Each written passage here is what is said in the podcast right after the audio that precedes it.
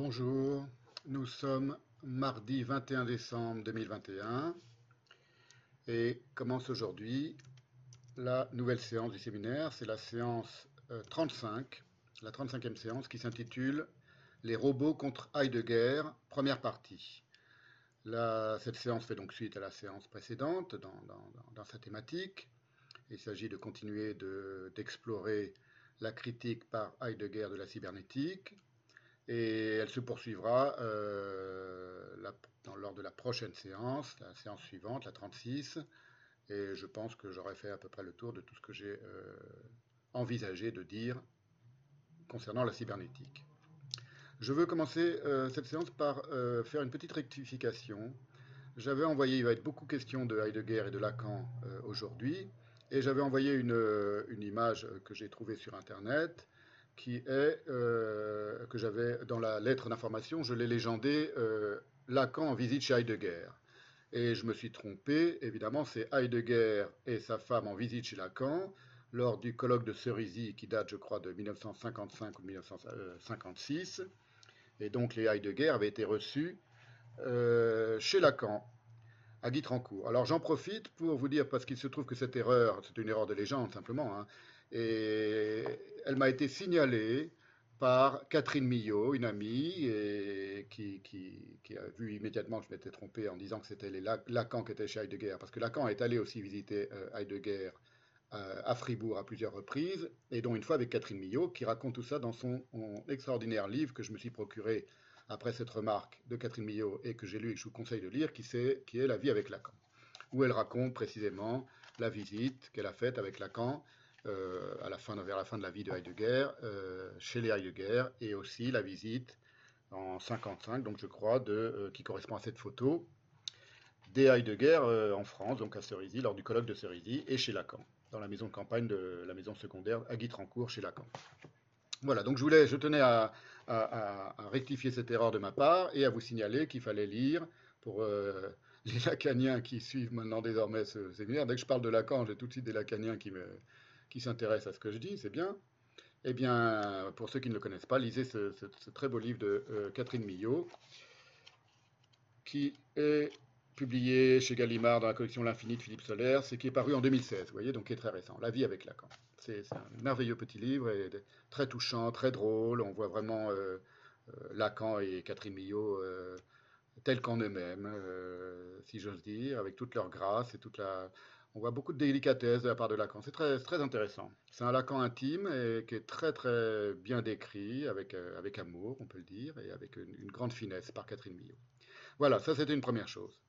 Donc aujourd'hui, il va être question des robots contre Heidegger. La dernière fois, c'était Heidegger contre les robots, c'est-à-dire j'avais montré, je récapitule un petit peu où j'en suis dans, mon, dans ma réflexion, j'avais montré que la critique de la cybernétique par Heidegger, elle s'enracine euh, très tôt, très temps, dans une euh, critique, je dis critique pour aller très vite, au sens d'une discrimination, au sens étymologique du mot critique, euh, de la question de la logique et de celle de la dictature du on dans Être étant. Voilà, j'ai montré comment la critique de l'effondrement de, la logique et de la philosophie elle-même, d'abord de la logique en logistique, puis de la, philosophie en logistique et en cybernétique, tout ça était quelque chose qui venait de très loin chez, Heidegger, qui n'avait pas du tout été déclenché par l'émergence de la cybernétique qui l'aurait surpris et qui l'aurait euh, incité à répondre à la cybernétique.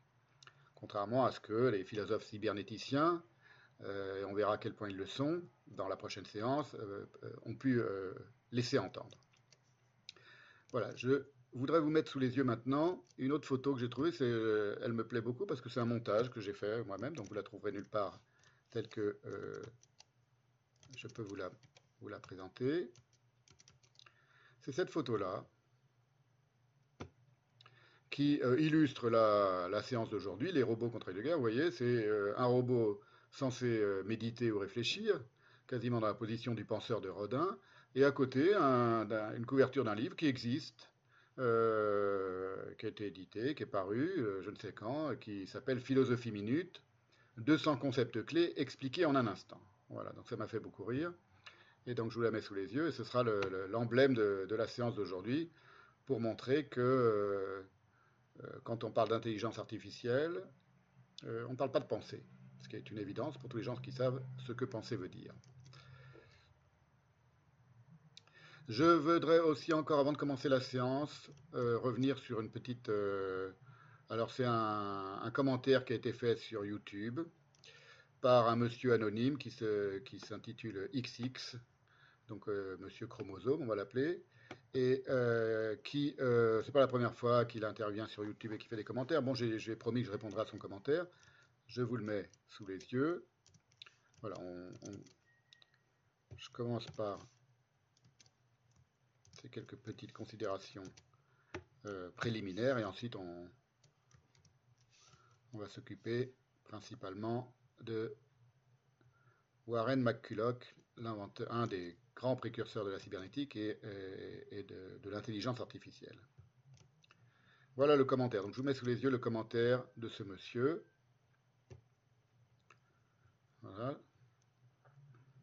Qui est une, un commentaire fait sur un des courts extraits euh, que j'ai mis en ligne. Voilà, vous voyez, entièrement d'accord, mais peut-on réduire l'essence de l'Occident à la techné non, la prémisse est fausse. L'essence de l'Occident n'est pas moins dénuée de la puissance de l'étonnement que le judaïsme, sauf qu'il le formule et le vit différemment, non pas d'abord comme descendu de l'un selon l'ordre ontologique, et donc aussi en partie mythique, mais redoublé d'abord en soi à partir de l'homme et selon l'ordre de la connaissance dont la techné n'est qu'un sous-produit. Et il a fait un autre commentaire ensuite. Euh, je crois que c'est dans, le bon ordre. Voilà, je, je, vais faire un commentaire, une réponse rapide parce que Voilà, c'est le deuxième. Euh, c'est la suite de son commentaire. Je vous laisse le lire un petit peu. La tentation de la technique est-elle de vouloir maîtriser le monde ou plus secrètement de vouloir surmonter l'absence de transcendance structurant la langue? La volonté d'abolir le langage n'est pas directement une réponse au trou de la langue, d'où aussi la possibilité d'une vie spectaculaire et non plus manifeste mais plutôt une conséquence logique de l'essence de la techné, dont le propre est de n'être traversé que par cette transcendance, produite sans fin et sans effort, presque naturellement, entre guillemets. L'essence de la techné n'est pas toute l'essence de l'Occident. Produire sans fin des richesses matérielles n'est pas une volonté propre à l'Occident, mais une transcendance propre à l'essence de la techné en Occident, pour d'autres raisons historiques, y est manifeste. Ça demanderait, tout cela demanderait d'être euh, euh, longuement commenté. Je ne vais pas le commenter longuement, je vais juste euh, revenir sur cette question, cette formule d'essence de l'Occident, qui ne correspond selon moi à rien de précis. Voilà. Il faut distinguer deux choses qui seraient l'essence de l'Occident d'une part, entre guillemets, quoi que cette formule puisse signifier, et la destinée de l'Occident. La destinée de l'Occident, c'est-à-dire ce que l'on sait de l'Occident euh, du cheminement ou du déploiement de ce qu'on appelle l'Occident, et encore faudrait-il s'entendre sur ce que l'on appelle l'Occident depuis l'aube grecque jusqu'à aujourd'hui, jusqu'en 2021, c'est qu'il s'est bâti, cet Occident, comme civilisation impériale et impérialiste, en suivant les configurations platonico, aristotélo, théologico, ecclésiastico, logico, scientifico, cybernétiques, c'est indéniable, et cela ne relève pas de son essence, entre guillemets, mais de sa décision de déterminer à l'Occident, à la pensée occidentale, appelons-la comme ça, à la philosophie, ce que Heidegger appelle la métaphysique, sa décision de déterminer l'étant comme, comme essence, comme substance et comme bifure de l'être. Donc lorsque l'on parle de l'essence de l'Occident, on emploie déjà un vocabulaire et une, considération de cette configuration qui a été mise en place par l'Occident. Il n'y a pas en soi d'essence de l'Occident. Si on veut penser ce que serait l'essence de l'Occident, il faut s'extirper de la manière dont l'Occident a décidé de qualifier l'essence de l'étang. Ça, c'est des choses qu'on comprend lorsqu'on lit un peu, un peu finement Heidegger. Donc, en réalité, il n'y a pas d'essence de l'Occident, il n'y a qu'une idée de l'essence celle qu'a choisi de suivre au cours de son déploiement plurimillénaire, et sur le modèle de laquelle il a choisi de se configurer, l'Occident ontothéologique, c'est-à-dire l'Occident platonico-chrétien. Je vais y revenir tout à l'heure un petit peu à propos de la, de la, de la manière dont la pensée platonicienne traverse toute l'histoire de l'Occident et toute l'histoire de la métaphysique, tout à l'heure quand on parlera de, de Heidegger. Ça, c'est donc cette manière dont l'Occident a choisi de se configurer en Occident ontothéologique d'une part, c'est-à-dire platonico-chrétien, et en Occident métaphysique, les deux choses se, recoupent mais pas intégralement, c'est-à-dire philosophico-scientifique, cet Occident-là, celui de la métaphysique, de la métaphysique entendue au sens de Heidegger, il il n'est pas le tout de l'Occident. Ça, c'est quelque chose qu'il faut comprendre. Ce dont je parle souvent, par exemple, la grande littérature, la littérature avec un L majuscule. Moi, je ne parle pas de poésie, je parle de littérature. Je ne parle pas de poésie comme Heidegger, mais je parle de littérature. Par exemple, la grande tradition aristocratique de littérature française qui va du roman de Renard ou du roman de la Rose jusqu'à aujourd'hui, elle est occidentale. Elle appartient géographiquement, historiquement, historialement, spirituellement à l'Occident. Et pourtant, elle n'est pas de l'ordre de la métaphysique. Donc vous voyez, lorsqu'on parle d'essence de l'Occident, on, désigne quelque chose qui immédiatement nous fait entrer dans un domaine qui est un domaine de décision propre à l'Occident métaphysique, qui n'est pas le tout de l'Occident. Mais cet Occident-là, celui de la métaphysique, et c'est pour ça qu'on en parle, que j'en parle beaucoup et que j'en parle aujourd'hui, c'est celui qui a incontestablement tout à raisonner, pour reprendre un terme heideggerien, et qui règne aujourd'hui sans partage aujourd'hui sur la planète entière. C'est pour ça que j'en parle. Et je ne parle que de cela. Je ne parle que de cet Occident-là, parce que c'est cet Occident-là qui a tout oxydé. Donc c'est évident que on peut trouver, on peut dire, il y a l'essence de l'Occident, ça n'est pas ça. Non. C'est pas que l'essence de l'Occident, ça n'est pas que cela. Si on parle d'essence de l'Occident, alors on ne peut parler que de cela parce qu'on emploie un vocabulaire qui vous limite immédiatement dans la manière dont l'Occident a décidé de ce qu'était l'essence. Le mot essence, le concept d'essence, l'idée d'essence. Chose qu'on ne retrouve pas dans d'autres pensées, évidemment, dans les pensées non occidentales, et à commencer par la pensée juive, et toutes les autres. Il y en a beaucoup d'autres des pensées non occidentales. Et il y a au cœur de l'Occident des pensées qui ne dépendent pas de cette conception de l'essence de l'étang. Je viens de vous le dire, par exemple la littérature. Voilà, j'espère que c'est clair que lorsque je parle de l'Occident, je ne parle que de l'Occident métaphysique, c'est-à-dire l'Occident qui, est en train de détruire la planète aujourd'hui.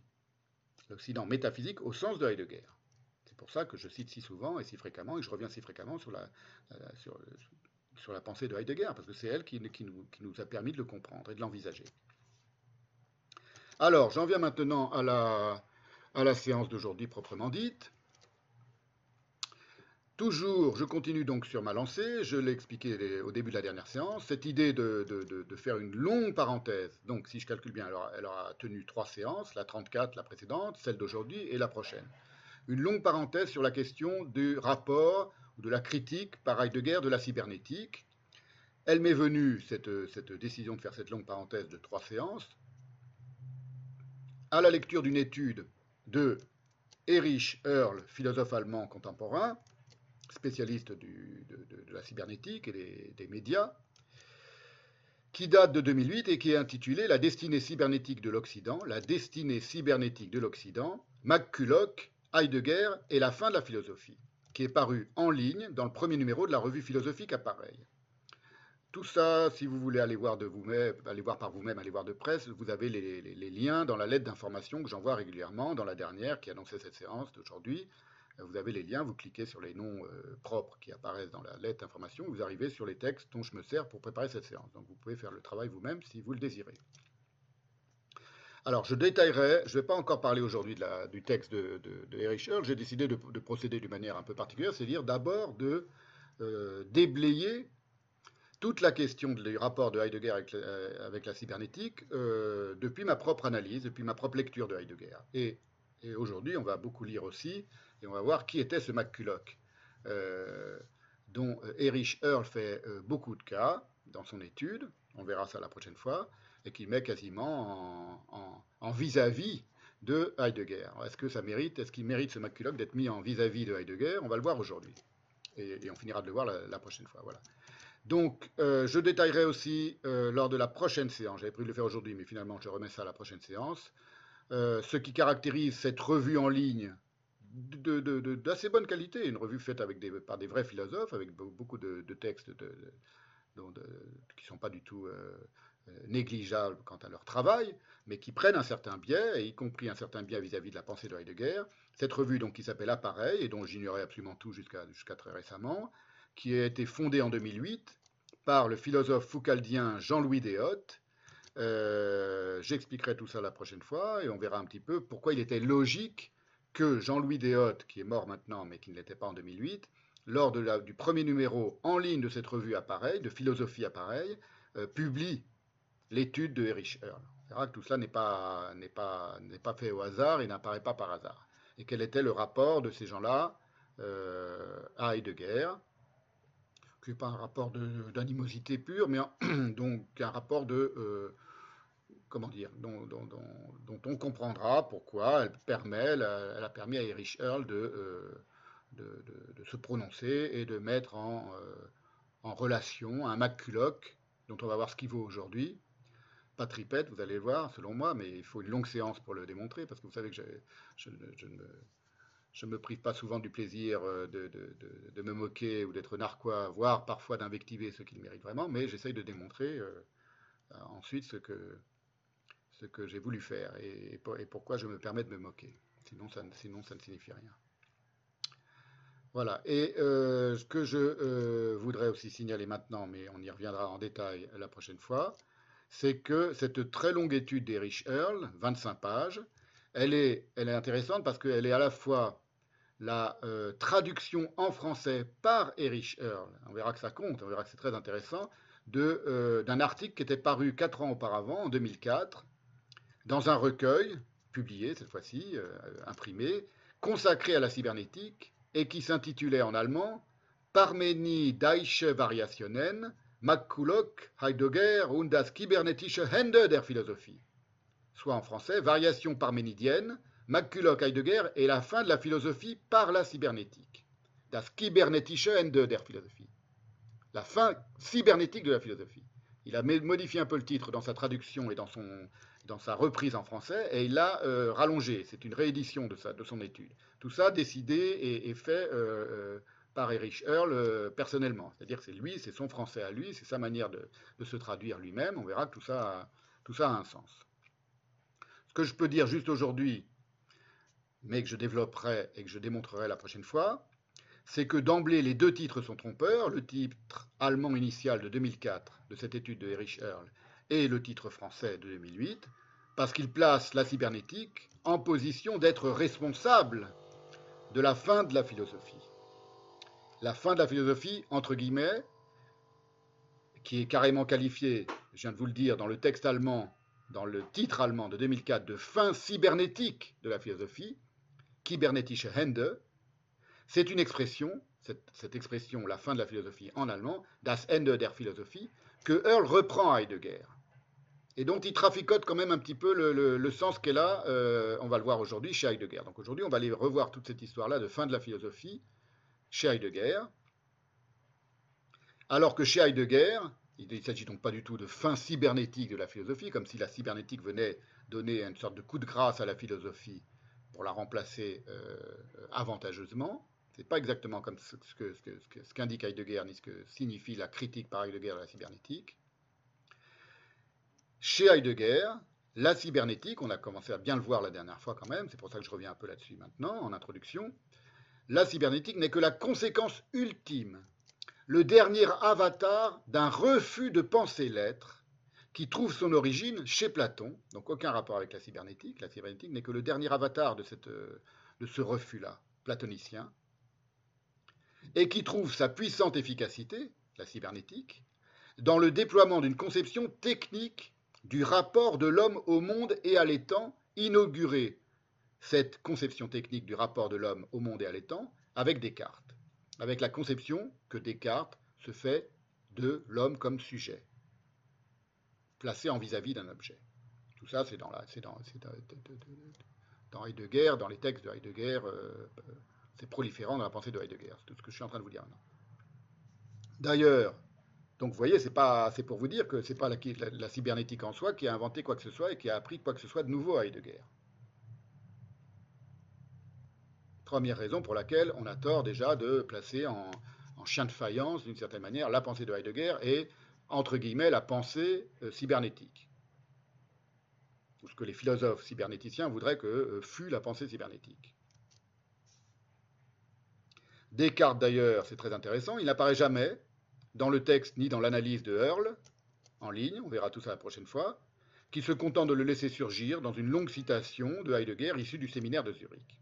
Mais il n'y a pas d'analyse par Hurl de, euh, l'importance de Descartes, dans le, ne serait-ce que dans, la source et dans l'origine du déploiement technique, du, de déploiement de la technique euh, planétaire. Alors qu'elle a, a, une importance euh, cruciale, comme le savent tous les lecteurs de Heidegger. C'est très important de remettre les choses en place et de bien expliquer ce que l'on veut dire lorsqu'on emploie le terme métaphysique, pensée, pensée de Heidegger, cybernétique, philosophie, etc.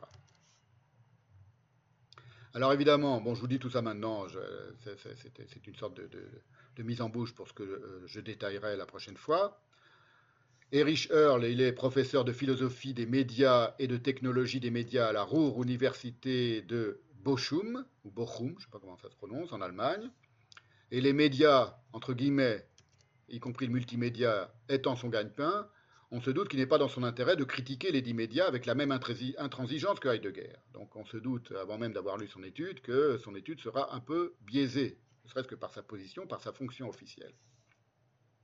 C'est sans doute une des raisons pour lesquelles tout son texte joue sur cette ambiguïté consistant à conférer à la cybernétique une noblesse et une dignité par le seul fait, qu'elle aurait été prise par Heidegger comme adversaire de la pensée. C'est un peu le sens qu'on peut donner à, ce texte de Erich Earl.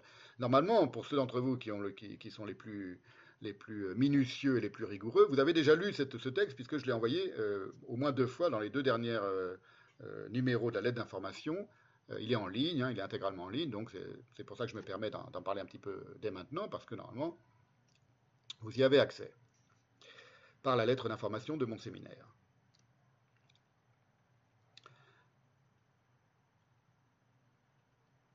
La cybernétique, à travers la figure de McCulloch, aurait en quelque sorte, c'est un peu ce qu'on peut comprendre de la, position de Erich Earl, aurait en quelque sorte été suffisamment pensive, suffisamment élaborée philosophiquement, pour non seulement rivaliser avec la pensée philosophique, mais même l'achever et la remplacer. C'est un petit peu ce que tente de nous faire croire et de nous faire comprendre Erich Earl dans son étude. Aujourd'hui, on va comprendre qu'il n'en est rien, parce que je vais beaucoup parler de Erich Earl, et je me suis beaucoup penché sur le cas de Erich Earl pour préparer cette séance, et c'est ce que je vais commencer, de, ce qu'on va voir aujourd'hui non seulement dans la pensée de Heidegger, mais surtout, ça on l'a vu un petit peu la dernière fois déjà, dans celle de McCulloch, lequel, explique Erich Earl, ouvrez les guillemets, c'est Erich Earl qui s'exprime, concevait la cybernétique comme un retour à une interprétation présocratique du monde. Donc il avait des prétentions philosophiques. Le McCulloch, cité euh, par, euh, énoncé par euh, Erich Earl, on va voir ce qu'il en est aujourd'hui. Je vous cite quand même le, paragraphe de Erich Earl. Alors, il commence par citer McCulloch qui écrivait Pour la première fois dans l'histoire de la science. C'est ce que McCulloch écrivait en 1948. Euh, nous savons comment, en soulignant comment, nous savons comment nous savons, et nous pouvons ainsi l'expliquer clairement, car nous sommes sur le point de pouvoir nous représenter l'individu connaissant comme une machine à calculer. Citation de McCulloch, le fameux rival de Heidegger selon Erich Earl. Je vous recite cette phrase parce que c'est intéressant quand même, vous voyez à qui on a affaire. Pour la première fois dans l'histoire de la science, nous savons comment nous savons et nous pouvons ainsi l'expliquer clairement. Et un peu plus loin, il dit car nous sommes sur le point de pouvoir nous représenter l'individu connaissant comme une machine à calculer. Et Erich Earl commente Là était précisément la nouveauté qui permettait, après un long détour de l'histoire, avec un H majuscule, tout ça écrit en français par Erich Earl, donc il n'y a, pas à tergiverser, à dire quelle, est la version en allemand, de ressusciter et même de dépasser l'esprit présocratique. Voilà, vous voyez que ce n'est pas moi qui exagère, ce n'est pas moi qui interprète faussement la position dans laquelle ce McCulloch, qui est un des grands fondateurs de la cybernétique, hein, j'avais euh, signalé la, dernière fois, euh, oui, je crois, la dernière séance, mais rapidement, mais il a un rôle au moins aussi important dans l'élaboration de la cybernétique et de l'intelligence artificielle, surtout que Wiener, par exemple. Ce que je vais montrer donc lors de la prochaine séance, c'est à quel point la démonstration, entre guillemets, parce qu'en réalité, il ne démontre pas grand-chose, truffée pourtant de citations de Heidegger, est en réalité une tentative de démonstration pro-domo, c'est-à-dire reprenant tous les tics universitaires de la confusion et de la précipitation cybernétique. Donc son texte, qui est le texte de quelqu'un qui a beaucoup lu Heidegger, ça se sent, ça se voit, il est le texte d'un cybernéticien. Erich Earl, je parle d'Erich Earl, hein, notre contemporain. Et que cette tentative de démonstration pro-domo en faveur de la cybernétique, placée comme. C'est donc une démonstration pro-domo, un plaidoyer pro-domo en faveur de la cybernétique, qui est placée du coup comme rival envisageable de la plus haute pensée, celle de Heidegger. Ce que ne nie pas euh. Vous voyez, l'entourloupe, elle n'est pas, pas dans, le nom de Heidegger, elle est dans le nom de McCulloch, de la part de Erich. Alors, je continue un petit peu, juste pour vous montrer que euh, je sais ce que je dis quand je me moque de quelqu'un et lorsque je, euh, je parle avec un ton un peu méprisant de quelqu'un, d'un philosophe contemporain en, l'occurrence. Entre autres exemples, je vous en donne juste un aujourd'hui, et puis après on va passer vraiment aux choses sérieuses, depuis mon point de vue à moi et non plus depuis le point de vue de, euh, quelques cybernéticiens que ce soit. Entre autres exemples de cette grossière distorsion de la pensée de Heidegger, Earl s'appuie sur la formule de Derrida, que j'ai citée la dernière fois, et qui est fausse sur la forme, je l'ai montré aussi la dernière fois pourquoi, selon quoi Heidegger aurait parlé de cybernétique toute sa vie. C'est ce qu'une phrase de Derrida, il a dit Heidegger a parlé de cybernétique toute sa vie. C'est dans les entretiens qu'il a donnés à euh, Dominique Janicot. C'est le premier volume des, euh, le second volume de Heidegger en France. C'est un entretien très intéressant. J'en ai parlé, je l'ai cité un petit peu la dernière fois, donc j'y reviens pas, de Derrida. Euh, et cette phrase est fausse pour les raisons qui ont été décortiquées la dernière fois. C'est-à-dire que ce n'est pas que Heidegger a parlé de cybernétique toute sa vie. Il n'a pas parlé de cybernétique, il a beaucoup écrit et parlé de la cybernétique à partir du moment, à partir des années 50, c'est pas, pas faux, mais il n'a pas parlé de cybernétique toute sa vie. Il n'a pas parlé d'abord, il a pensé, il a médité des choses qui sont en rapport évidemment avec ce qu'allait devenir la cybernétique. Tout ça, je l'ai dit la dernière fois, donc euh, pour ceux qui, n'ont pas vu la séance de la dernière fois, qui est l'avant-propos à cette séance euh, aujourd'hui, regardez-la et, vous comprendrez pourquoi la formule de Derrida n'est pas intégralement vraie c'est une métaphore, c'est une, formule, mais elle n'est pas vraie, et pas au sens où, euh, Erich Earl voudrait, euh, l'entendre. Sous-entendu, pour Erich Earl, parce qu'il cite que ce fragment de phrase de l'entretien de Derrida, Heidegger a été fasciné par la cybernétique toute sa vie. Voilà comment donc le présente Erich Earl. La cybernétique fit irruption dans la pensée de Heidegger. Écoutez les mots, écoutez le langage de Richard. C'est écrit en français, enfin c'est réécrit en français, donc c'est pour ça qu'il n'y a pas de, de problème d'interprétation. La cybernétique fit irruption dans la pensée de Heidegger avec une force telle que Derrida fut amené à dire ces mots qu'il nous reste encore à comprendre. En effet, parce qu'il ne les a pas bien compris. Il a parlé de cybernétique toute sa vie. Citation de Derrida par Erich Earl.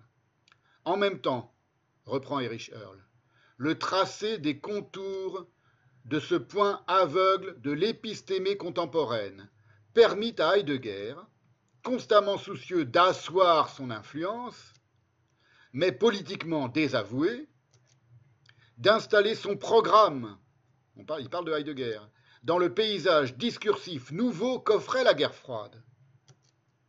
En travaillant à un scénario catastrophe, scénario trait d'union catastrophe, applicable aussi bien au présent qu'au futur, d'un monde où tout pourrait être commandé et planifié, et en parvenant à capitaliser philosophiquement les menaces imminentes, Heidegger pouvait éviter de parler du passé.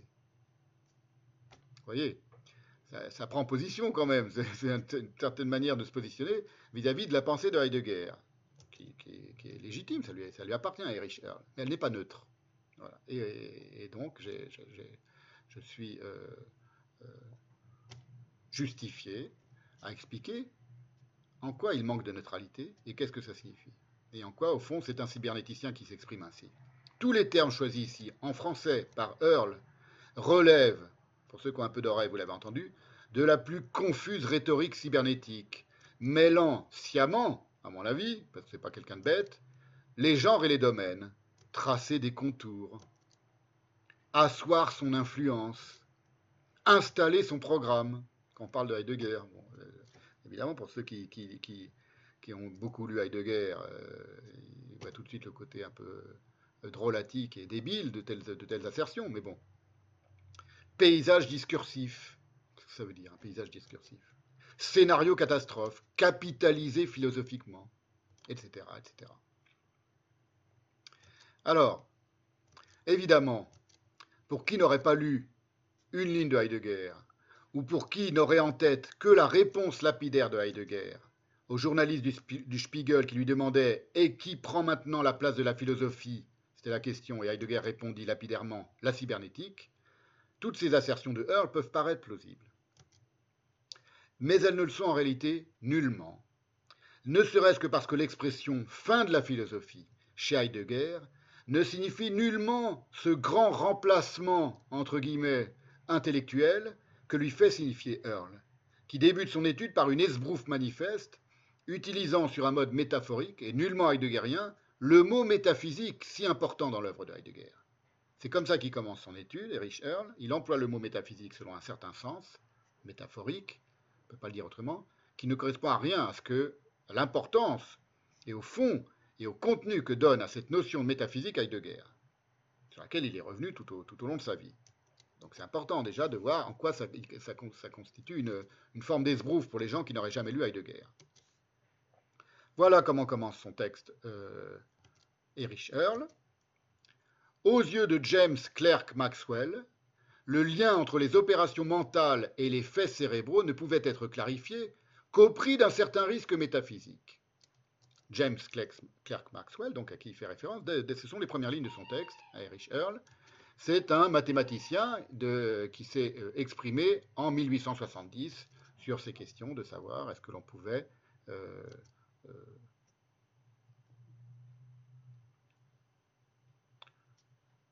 observer physiquement la pensée humaine.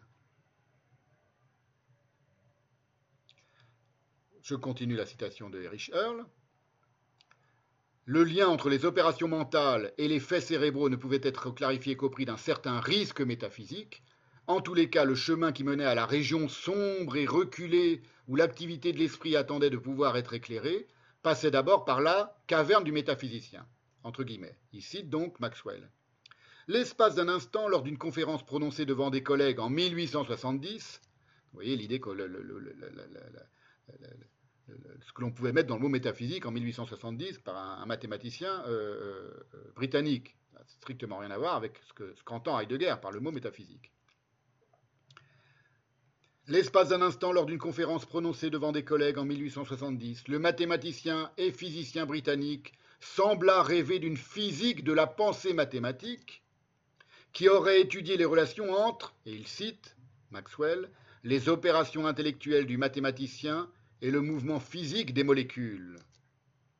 Mais la perspective d'avoir, continué Erich Earl, à traverser sur son chemin les cavernes des systèmes métaphysiques et d'y croiser les, ouvrir les guillemets, restes des explorateurs passés, fermez les guillemets, citation de Maxwell, fit finalement reculer Maxwell.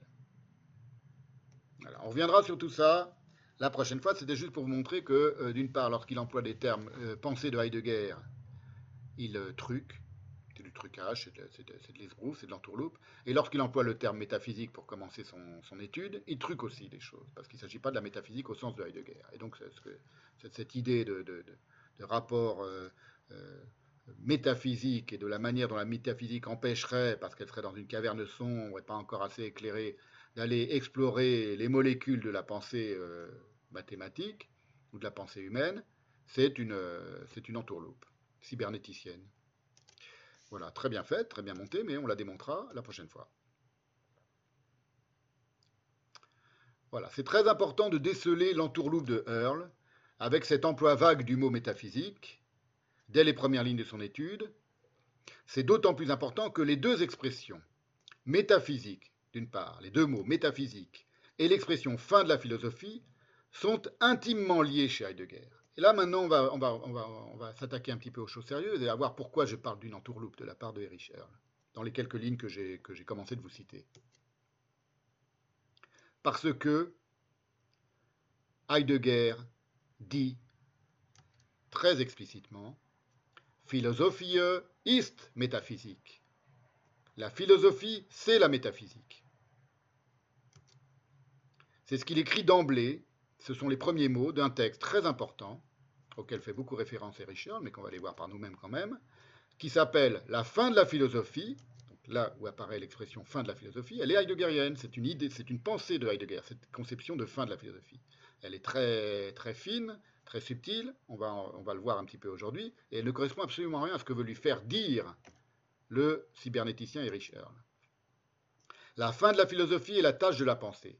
C'est une conférence cruciale, très importante, où d'ailleurs Heidegger parle de la, de, la, cybernétique, où il est question du rapport entre, elle date de 1964, il est, question du rapport entre philosophie, par Heidegger évidemment, pensée questionnante, c'est pas la même chose, la philosophie et la pensée, pour Heidegger, science et cybernétique. C'est, vous trouvez ça, pour ceux qui veulent le lire, je ne sais plus si je l'ai indiqué, je ne sais pas, non, je ne l'ai pas indiqué dans dans la, dans la lettre d'information. Vous trouvez ça dans question 4. C'est traduit, la traduction est de euh, Jean Beaufray, et ça, va des pages 279 à 306. Voilà, et c'est sous le, sous le titre euh, générique euh, La fin de la philosophie et le tournant, parce qu'il y a aussi un petit texte sur ce que Heidegger appelle, dit le tournant. Voilà, donc vous pouvez lire ça en français pour ceux qui ont ce, ce volume de Heidegger, et vous aurez accès à ce dont on va parler un peu aujourd'hui pour commencer. Et puis après, on va s'attaquer au McCulloch. Je, pose les choses comme ça, vraiment euh, volontairement et sciemment, parce que euh, d'abord, je voulais montrer qu'il y a une entourloupe. Je la détaillerai la prochaine fois, mais il y a une entourloupe manifeste de la part de Erich Earl, lorsqu'il met en vis-à-vis euh, cybernétique et pensée de Heidegger et McCulloch et Heidegger. Et maintenant, on va voir un petit peu pourquoi du point de vue de Heidegger, en, en entrant dans le texte de Heidegger, et très vite ensuite, on va arriver à qui était ce McCulloch. Qui était ce McCulloch qui, apparemment est, digne d'être mis en vis-à-vis d'un Heidegger.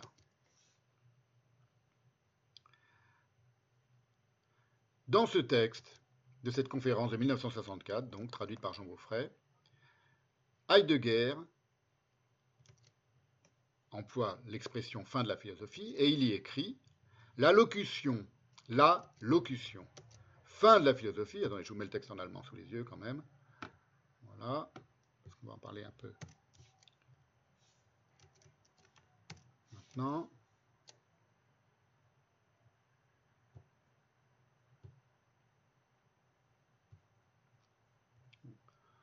Voilà, est-ce que c'est assez lisible comme ça? Je ne suis pas sûr. Bon, mais peu importe. C'est la page en allemand dont je vous lis quelques traductions maintenant. Quelques, quelques lignes maintenant. La locution, la locution, fin de la philosophie, entre guillemets, signifie, écrit Heidegger, l'achèvement de la métaphysique. Et cet achèvement de la métaphysique, il faut le comprendre par la mise en rapport que fait Heidegger entre les deux mots Ende, qui signifie en allemand fin, vous avez ça sur le texte, je vais vous le mettre en, plein écran pour que ce soit un peu plus, un peu plus lisible pendant quelques, secondes, vous voyez, par le mot ende, fin, et le mot ort, lieu, le lieu. Et voilà ce qu'écrit Heidegger. L'ancienne signification du mot allemand ende, fin, est la même que celle du mot ort, lieu. Von einem Ende zum anderen signifie d'un lieu à l'autre, et non pas évidemment d'une fin à l'autre. La fin de la philosophie, voilà ce qu'entend maintenant Heidegger par fin de la philosophie, la fin de la philosophie est le lieu celui auquel le tout de son histoire, à la philosophie, se rassemble. C'est le lieu du rassemblement du tout de l'histoire de la philosophie, ce qu'il appelle lui la fin de la philosophie, dans sa possibilité la plus extrême. Fin comme achèvement signifie ce rassemblement en un lieu.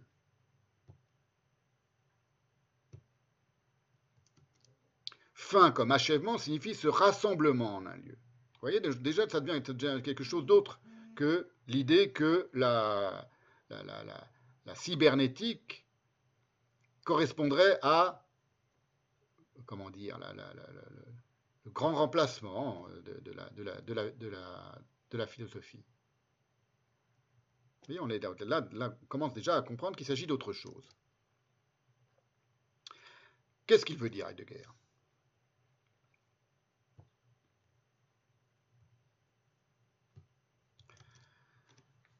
La configuration technique de l'étang, de tout ce qui est, dont la modalité moderne, contemporaine, aujourd'hui en 2021, mais elle vient, évidemment euh, de, bien en amont, est la cybernétique, ça n'est pour Heidegger qu'une figure terminale, destinale en réalité, que prend cette configuration, dont l'origine est bien plus antérieure et bien plus originelle que l'invention de la cybernétique aux conférences de Massy en 1942, à partir de 1942. Tout ça, je l'ai montré la dernière fois. Voilà ce qu'écrit Heidegger. La fin de la philosophie se dessine comme le triomphe de l'équipement d'un monde en tant que soumis aux commandes d'une science technicisée et de l'ordre social qui répond à ce monde. L'ordre social qui répond à ce monde, c'est ce qu'on est en train de voir nous, arriver aujourd'hui, où je parle 21 décembre 2021, avec par exemple la transformation, de, l'imposition, qui va être euh, très bientôt euh, absolument euh, incontournable, d'un passe vaccinal pour tous les êtres humains sur cette planète. C'est impliqué dans ces phrases de Heidegger qui datent de 1964. La fin de la philosophie se dessine comme le triomphe de l'équipement d'un monde en tant que soumis aux commandes d'une science technicisée et de l'ordre social qui répond à ce monde. Fin de la philosophie signifie, continue Heidegger, toujours dans ce texte dont je vous parle, dans cette conférence de 64, deux points, début de la civilisation mondiale en tant qu'elle prend base dans la pensée de l'Occident européen. Ça signifie bien que ce n'est pas la cybernétique qui inaugure quelque chose, elle n'est que le stade terminal de quelque chose qui s'est inauguré bien en amont, bien des siècles en amont, et que Heidegger a pensé bien avant que la cybernétique s'appelle cybernétique. Alors, je vais faire quelque chose aujourd'hui que j'ai pas, j'ai pas, enfin, j'avais pas fait jusqu'à maintenant, c'est qu'on va lire très doucement, sans trop commenter. Je vais essayer de ne pas m'arrêter trop, mais ça va prendre peut-être 15 ou 20 minutes. Euh, les, quelques pages de cette conférence dont je vous parle, pour que vous voyez comment les choses se, mettent en place dans la pensée de Heidegger. Et ensuite, euh, eh bien ensuite, on passera à Maculot. Mais d'abord, je voudrais un petit peu rester sur ce texte de Heidegger. J'ai prévu de le lire directement. je vais vous mettre quelques. Voilà, je vais, vraiment prendre le, lire de, je le temps de lire quelques, quelques passages des premières pages de cette conférence pour que vous compreniez ce que je veux dire lorsque je parle d'entourloupe cybernétique à propos de Earl. Et l'entourloupe sera décortiqué lors de la prochaine séance, mais je, veux que vous, compreniez, donc que vous ayez un petit peu de Heidegger dans les oreilles, pas sous, tellement sous les yeux, mais dans les oreilles, pour que vous compreniez pourquoi j'explique, pourquoi selon moi, c'est pas selon moi, c'est une évidence, il euh, n'y a pas photo, pour le dire hein, d'une manière familière, il n'y a pas photo. Voilà. Et que euh, oser euh, comparer cette sous-pensée merdique cybernéticienne qui voudrait absolument aller voir les molécules de la pensée et, essayer de traquer les molécules physiologiques et neurologiques de, ce que Heidegger appelle pensée, c'est une, imposture profonde qui règne hein, aujourd'hui, qui, règne et qui, qui despotiquement aujourd'hui, y compris dans les universités, y compris parmi les philosophes apparemment les plus, renseignés.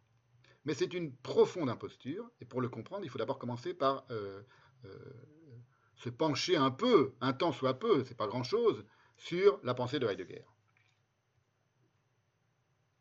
Voilà. Tout ça, je reviendrai la prochaine fois et je vous expliquerai pourquoi Earl, Erich Earl, qui est allemand, je ne connais pas, hein, je ne connaissais pas il y, a, deux mois, euh, je vous l'ai dit, je vous l'ai expliqué, qui lit et qui cite Heidegger dans le texte, ne le cite en réalité pas en philosophe, et encore moins en penseur, lui Erich Earl, mais en universitaire cybernéticien. Et c'est pas n'importe quoi, un universitaire cybernéticien ou un philosophe cybernéticien d'aujourd'hui. Alors, je, commence par vous lire. Voilà, je vous mets la page sous les yeux, vous voyez. C'est pas de l'improvisation, mais c'est juste que je dois faire joujou, moi aussi, avec la cybernétique à travers tous ces, tous ces appareils. Voilà, c'est dans question 4, donc, et c'est cette page et les suivantes que je vais euh, vous lire, non pas absolument intégralement, mais on va prendre un petit peu de temps quand même de, de s'y pencher.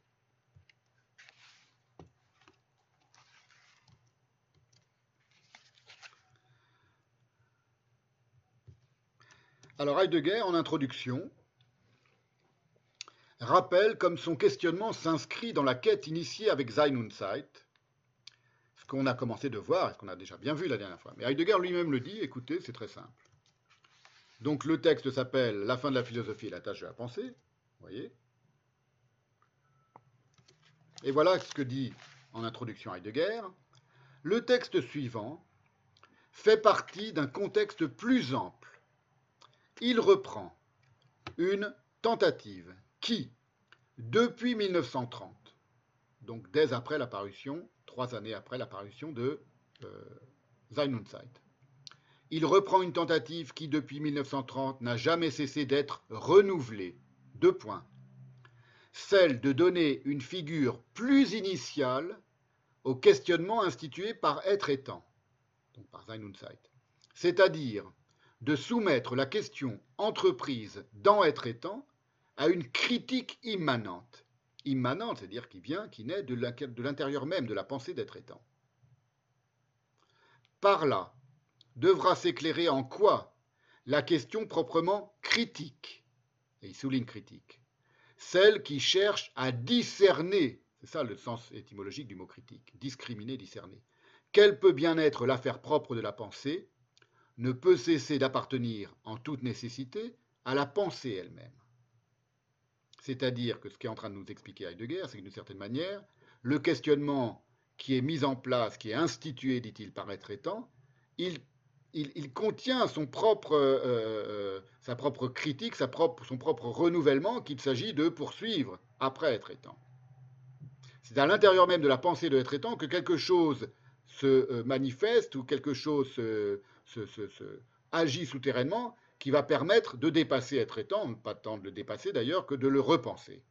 Et c'est ce qui fait reprendre une tentative, dit-il, depuis 1930, qui n'a jamais cessé d'être renouvelée. Et voilà comment commence le texte proprement dit de Heidegger. C'est ce que je vous ai cité, la phrase que je vous ai citée en allemand tout à l'heure. Philosophie ist métaphysique. Philosophie, cela veut dire métaphysique. La métaphysique pense, voilà ce qu'entend maintenant Heidegger, écoutez bien, par, le, par, par métaphysique. Donc philosophie, c'est la métaphysique, pour Heidegger. Vous voyez, quand on parle de fil de métaphysique au sens d'obscure de, euh, euh, élucubration, euh, qui n'ont rien à voir avec la science. Ça n'a plus rien à voir. On parle pas Heidegger ne parle pas de ça du tout. Voilà ce, dont il parle. La métaphysique pense l'étant dans son tout, le monde, l'homme, Dieu, en regardant vers l'être, c'est-à-dire en tenant le regard fixé sur l'articulation de l'étant dans l'être. Elle pense l'étant comme étant sur le mode de la représentation dont la tâche est, de point, fondée. Car l'être de l'étang, depuis le début de la philosophie, et dans ce début même, avec Platon donc, s'est manifesté comme Grund, fond en allemand, arché dit-il en grec, eition, principe, mais entre parenthèses euh, Heidegger.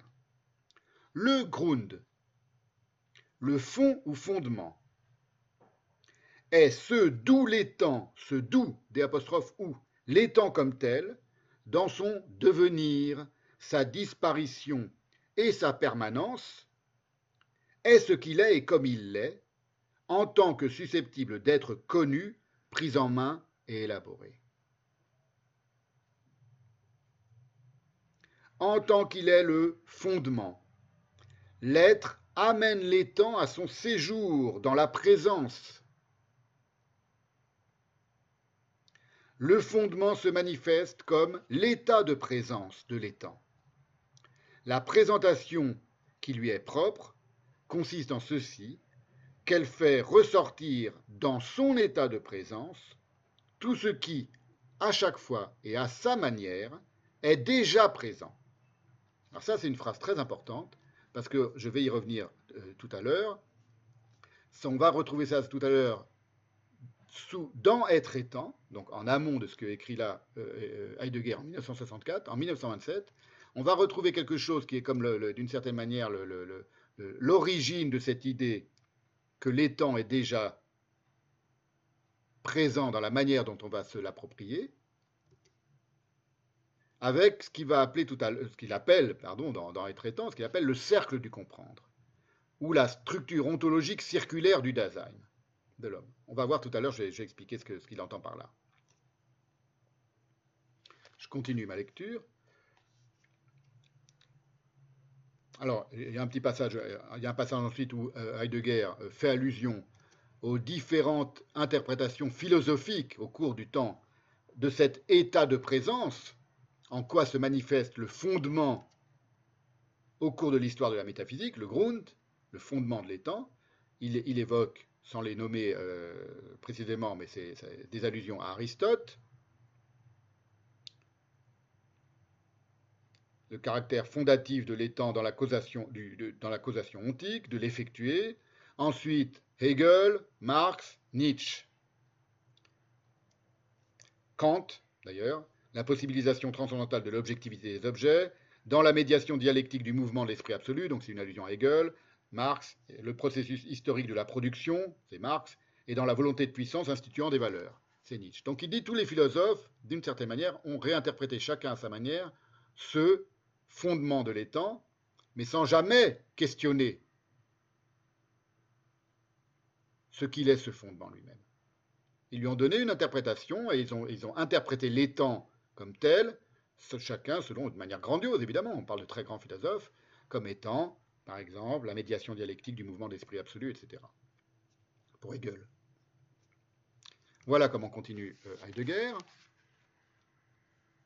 Le trait distinctif de la pensée métaphysique. Donc, lorsqu'il dit pensée métaphysique, il parle de la philosophie et de ce, cette manière d'envisager le Grund, le fond de l'étang, depuis Platon jusqu'à euh, Hegel ou Marx ou Nietzsche, principalement. C'est toute l'histoire de la philosophie. Ça n'a rien à voir avec la cybernétique, ça n'a rien à voir avec, euh, la science. La science n'est qu'une partie de, de ce regard porté sur les temps. C'est pas que ça n'a rien à voir avec la science, c'est-à-dire que ce n'est pas du tout le tout de la science, ni le tout de la cybernétique, ni le tout de la technique. Il faut le comprendre. Le trait distinctif de la pensée métaphysique, continue Heidegger, celle qui creuse l'étang jusqu'en son fond, cette pensée métaphysique qui creuse l'étang jusqu'en son fond, repose en ceci qu'une telle pensée, prenant son départ de ce qui est présent, elle prend son départ de ce qui est déjà présent. Rappelez-vous toutes les lignes que je suis en train de vous lire maintenant, essayez de, de les écouter, même si vous ne comprenez pas bien, mais si vous n'avez jamais lu de Heidegger, vous n'avez jamais entendu de Heidegger, ce n'est pas important, ce n'est pas grave. Écoutez ce qui est en train d'être dit, et ça euh, agira en vous. C'est comme ça qu'il faut toujours faire. Bon, j'ouvre une, très petite parenthèse. Les gens qui connaissent bien Heidegger sont des choses qui leur parlent. Pour quelqu'un qui n'aurait jamais entendu Heidegger, qui connaît mal la pensée de Heidegger, ce sont des choses euh, étranges à, entendre, à écouter. Il faut quand même les écouter et il faut euh, accepter cette étrangeté. L'étrangeté d'une pensée qu'on ne comprend pas vous aide à vous avancer vers la compréhension de cette pensée. Et de toute façon, on ne comprend jamais intégralement une pensée. Mais ça s'ouvre. Et le seul moyen pour qu'une pensée difficile comme la pensée de Heidegger s'ouvre, à vous, c'est d'abord de la lire et de l'écouter. Fin de la parenthèse. Prenant son départ de ce qui est présent, le représente dans son état de présence et ainsi l'expose à partir de son fondement comme étant bien fondé. Il y a une forme de circularité, je dis circularité parce que vous allez voir tout à l'heure, je vais revenir sur l'idée du cercle, du comprendre selon euh, Heidegger dans Être étant, entre la manière dont l'étang est considéré comme fondé et la manière dont à partir de ce fond l'étang va être pensé et envisagé par la métaphysique, par la philosophie.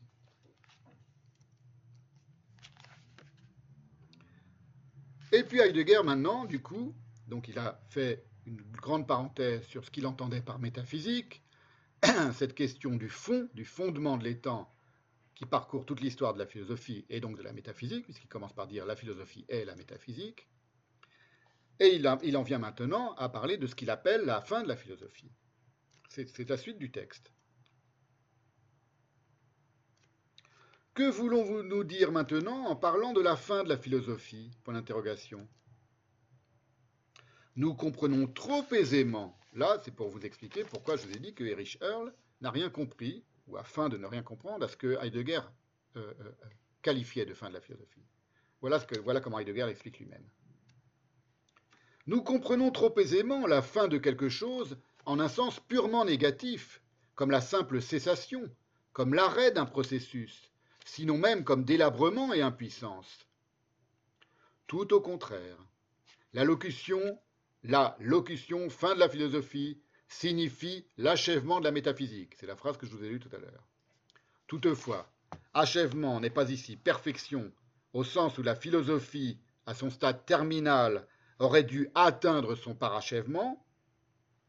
Ce n'est pas seulement l'étalon qui nous manque pour nous permettre d'apprécier la perfection d'une époque, de la métaphysique, en regard d'une autre époque.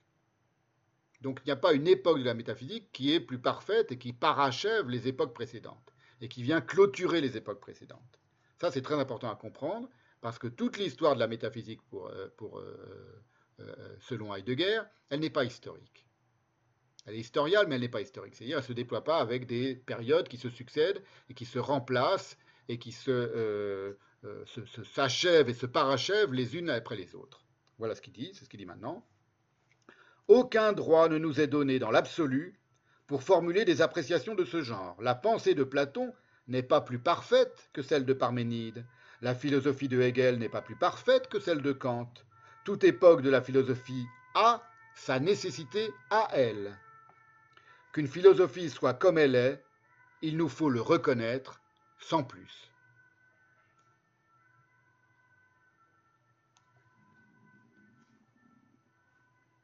Mais il ne nous revient nullement d'en privilégier une sur une autre, comme au contraire il nous est loisible de le faire quand il ne s'agit que de différentes Weltanschauungen, visions du monde.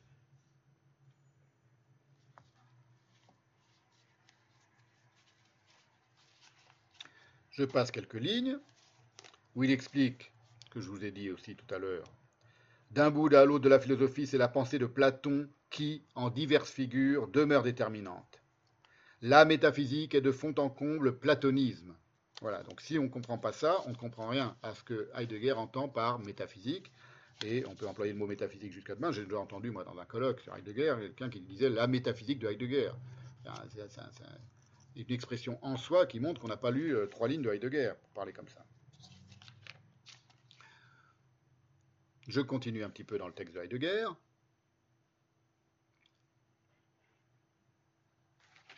Oui, voilà.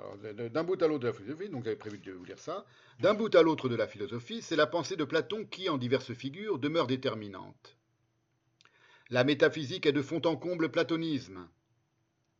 Nietzsche lui-même caractérise sa philosophie comme retournement du platonisme. Avec le retournement de la métaphysique déjà accompli avec Karl Marx, c'est la plus extrême possibilité de la philosophie qui se trouve atteinte.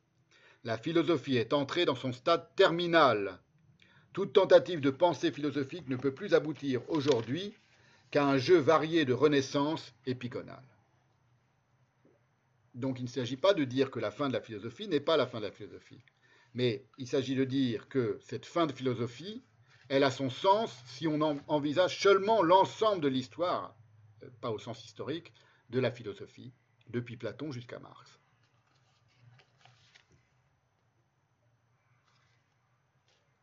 Et puis il continue, la fin de la philosophie serait donc ainsi, malgré que nous en ayons, cessation de ce mode de pensée? N'allons quand même pas trop vite. Ensuite, un petit peu plus bas, Heidegger parle de ce qui nous intéresse, à savoir du rapport entre les sciences, dont va surgir la cybernétique évidemment, et la philosophie. Le développement des sciences est du même coup leur affranchissement de la philosophie et l'établissement de leur autosuffisance, aux sciences donc. Ce phénomène appartient à l'achèvement de la philosophie. Son déploiement aujourd'hui de cet achèvement de la philosophie sous la forme, sous la figure de la science, de euh, l'autonomie, de l'autosuffisance scientifique, son déploiement aujourd'hui bat son plein dans tous les secteurs de l'étang, il a l'air de n'être qu'une décomposition de la philosophie, mais en réalité, il en est bel et bien l'achèvement. Qu'il suffise ici, du même coup, qu'il suffise, pardon, qu'il suffise ici de mentionner, là on, en arrive à ce qu'est la cybernétique, qu'il suffise ici de mentionner l'émancipation de la psychologie, de la sociologie, de l'anthropologie devenue culturelle, le rôle de la logique comme logistique et sémantique. La philosophie devient science de l'homme, science fondée sur l'expérience de tout ce qui peut, pour l'homme, devenir l'objet de sa technique, par laquelle il s'installe dans le monde en l'élaborant selon les modes multiples des fabrications qui le façonnent, ce monde. Tout cela s'accomplit partout sur la base et selon les normes de la mise en exploitation scientifique de tous les secteurs de l'État. Il n'est pas besoin d'être prophète pour reconnaître que les sciences modernes, dans leur travail d'installation, ne vont pas tarder à être déterminées et pilotées par la nouvelle science de base, la cybernétique. Donc vous voyez, la cybernétique, ce n'est pas quelque chose qui vient donner le dernier coup de, grâce à la philosophie. C'est au sens où on entendrait du coup la fin de la philosophie par la cybernétique, la fin cybernétique de la philosophie, comme truc, la formule euh, Erich Erl. C'est la science de base qui ne peut euh, surgir et se déployer que parce que les sciences se sont euh, spécialisées et se sont émancipées de cette réflexion sur temps et de, cette, pensée du ground de l'étang, du fond de l'étang, qui habite et hante sous diverses formes, dont aucune n'est plus parfaite qu'une autre, et aucune ne succède véritablement à l'autre au sens historique, qui parcourt toute l'histoire de la philosophie. Cette science, donc, cette science de base, la, euh, la nouvelle science de base, la cybernétique, correspond à la détermination de l'homme comme être dont l'essence est l'activité en milieu social. Elle est en effet la théorie qui a pour objet la prise en main de la planification possible et de l'organisation du travail humain. La cybernétique, c'est ce qui est en train de nous arriver avec le pass vaccinal. Hein. Ne, passez pas la peine d'aller se demander de quoi il parle. Il parle de ce qu'on est, est en train de vivre aujourd'hui partout en France et un peu partout ailleurs. La cybernétique transforme le langage en moyen d'échange de messages, au pluriel, et avec lui les arts en instruments eux-mêmes actionnés à des fins d'information. La ramification de la philosophie en autant de sciences autonomes, et pourtant toujours de plus en plus résolument intercommunicantes, est l'achèvement légitime de la philosophie. La philosophie prend fin à l'époque présente. Elle a trouvé son lieu. C'est pour ça qu'au début, il mettait en rapport les mots Hende. C'est pas, pas au début d'ailleurs, c'est un peu plus loin, je crois. je suis revenu en arrière dans, ma lecture. Hende et Hort, la fin et le lieu. La philosophie prend fin à l'époque présente. Elle a trouvé son lieu dans la prise en vue scientifique de l'humanité agissant en milieu social, Le trait fondamental de cette détermination scientifique est par ailleurs son caractère cybernétique, c'est-à-dire technique. Il est à présumer que le besoin de mettre en question la technique moderne dépérit, le besoin de mettre en question la, technique moderne, c'est-à-dire de la questionner et de se demander d'où elle vient, qu'est-ce qu'elle est, qu'est-ce qu'elle signifie. Ce besoin dépérit dans l'exacte mesure où la technique met plus décisivement son empreinte, son empreinte et règne plus exclusivement sur les phénomènes de l'univers et sur la place qui occupe l'homme. C'est-à-dire que le déploiement de la technique est en train d'éradiquer la possibilité même de se demander le sens de la technique.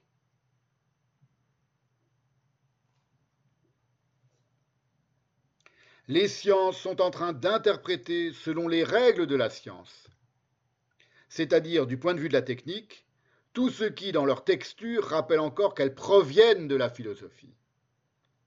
Les catégories auxquelles chaque science demeure assujettie pour la structuration et la délimitation de son champ d'objectivité, elle les comprend, la science donc, comme des instruments qui sont ses hypothèses de travail. Leur vérité n'est pas simplement mesurée à la seule capacité d'effectuation que leur application opère à l'intérieur du progrès de la recherche, la vérité scientifique est strictement superposable à l'efficience de cette effectuation. Je vous lis tout ça. Voilà, j'ai terminé ma lecture. Je vous ai lu tout ça pour, vous, faire entendre et faire comprendre deux choses. Premièrement, que c'est Heidegger qui pense la cybernétique et pas la cybernétique qui pense euh, en rivalité avec Heidegger. Tout ce qu'est la cybernétique, ça a été pensé et dit en 64 dans cette conférence de manière très nette, en rapport avec la manière dont il faut comprendre le, destin de la philosophie, depuis Platon jusqu'à Marx et jusqu'à aujourd'hui, et le destin de la philosophie dans sa manière d'envisager les temps, c'est-à-dire la question de l'être, ou l'oubli de l'être dans, le, cas de la philosophie. Ça, c'est une première chose. D'autre part, je vais vous faire entendre aussi qu'est-ce que c'est un petit peu que le mode de, euh, comment dire, de, déploiement de la pensée de Heidegger. Ce sont des phrases relativement simples. Bon, là, je les ai lues, vous êtes devant un écran, donc euh, ce n'est pas nécessairement le meilleur moyen de, de s'y confronter. Il faut les lire noir sur blanc, il faut aller doucement, il faut essayer de, à chaque phrase de Heidegger de se demander de quoi il parle. Et au début, c'est jamais très simple, mais c'est passionnant. C'est une enquête, véritablement. J'ai souvent eu cette impression, moi, depuis que je lis Heidegger, qu'on euh, on suit un détective qui questionne et qui enquête, et qui, à chaque fois qu'il pose un mot ou une expression ou une locution, lui donne la définition qu'il veut lui donner pour qu'on comprenne de quoi il est en train de parler. Ce que ne font jamais les autres. Jamais, y compris lorsqu'ils parlent de Heidegger. C'est ce que moi j'appelle la pensée du mot à mot. Et cette pensée est l'icoïdale du mot à mot, vous voyez, elle ne compte pas de dire ça, c'est ça. Il le dit parfois, il dit la métaphysique, c'est la philosophie. Et ensuite, vous avez trois, quatre pages que je vous ai lues pour expliquer ce qu'il veut entendre par là ce que ne font jamais les autres. C'est pour ça qu'Heidegger est le plus grand philosophe du XXe siècle. C'est une des raisons pour lesquelles c'est le plus profond, le plus grand, le plus minutieux, le plus honnête penseur. Parce que la grandeur, elle va avec cette honnêteté, cette probité absolue de la pensée qui s'arrête sur un mot et sur un mot à mot, et qui, à chaque mot qu'elle emploie et à qui elle veut donner un sens nouveau, permet de comprendre pourquoi ce sens est nouveau. Là, on n'est pas dans les roufs. On n'est pas dans les sbroufs à partir du moment où à chaque fois que vous faites un pas, vous examinez le pas que vous venez de faire, et parce que c'est toute la métaphore du cheminement chez Heidegger, elle correspond à ça aussi, c'est le cheminement de la pensée. Une pensée, elle doit cheminer. Et elle doit bondir aussi, évidemment. Et vous ne pouvez bondir que si vous savez à quel point ce cheminement, il est risqué, il est nouveau, il est périlleux, et surtout, il ne se tient pas pour, euh, il, ne tient rien pour acquis.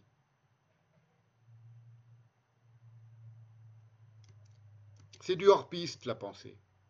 Prendre une autre, euh, un autre domaine métaphorique. C'est toujours du hors-piste. Voilà.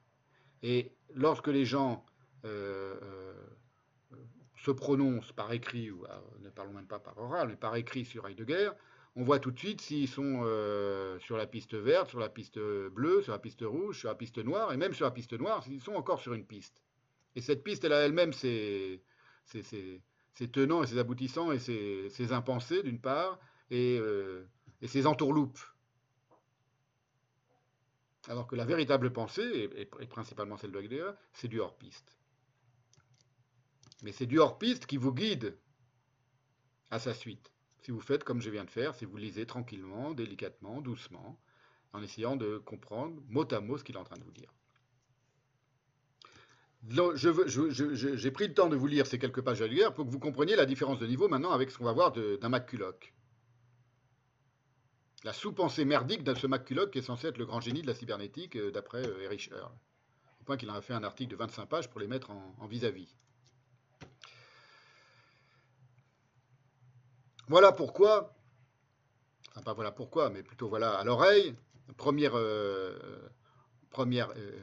aperçu de ce en quoi le montage de Earl est artificieux, en ce que d'emblée il place McCulloch en position de rival de Heidegger.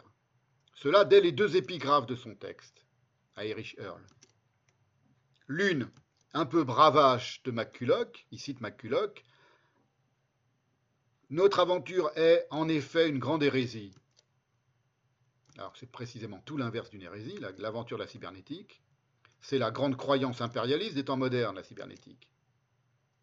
Et puis aussitôt suivi par, Erich Earl d'une citation de Heidegger, une entourloupe, d'emblée, dès les, les exergues de son texte, qui prête à confusion au sens où elle semble désigner McCulloch lui-même, parce qu'il met d'abord McCulloch la phrase de McCulloch, grande hérésie, et ensuite la phrase de Heidegger, alors qu'elle désigne au contraire les rares penseurs chez Heidegger qui savent ce que penser veut dire mais certains parviennent encore à percevoir que penser ne signifie pas calculer.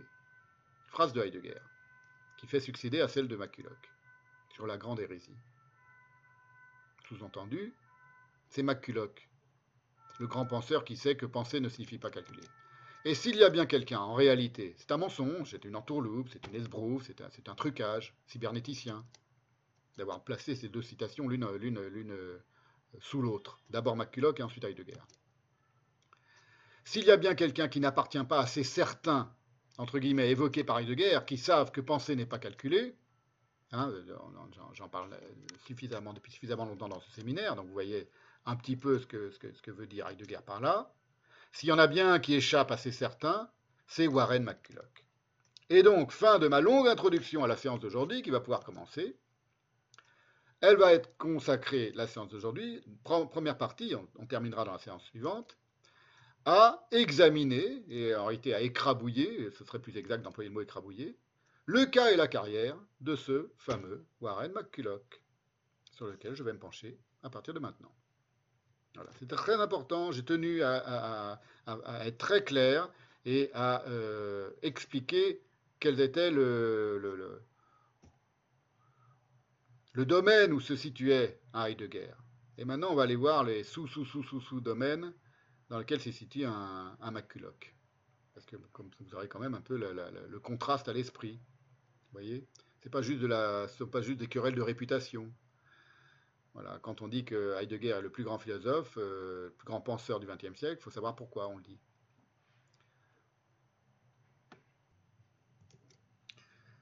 Né en 1898 et mort en 1969, Warren McCulloch est ce neuropsychiatre américain que j'avais déjà rapidement évoqué lors de la première séance sur la cybernétique, qui fut à l'origine des conférences Massy, et donc d'une certaine manière de, la cybernétique, et de toutes les recherches ultérieures en intelligence artificielle.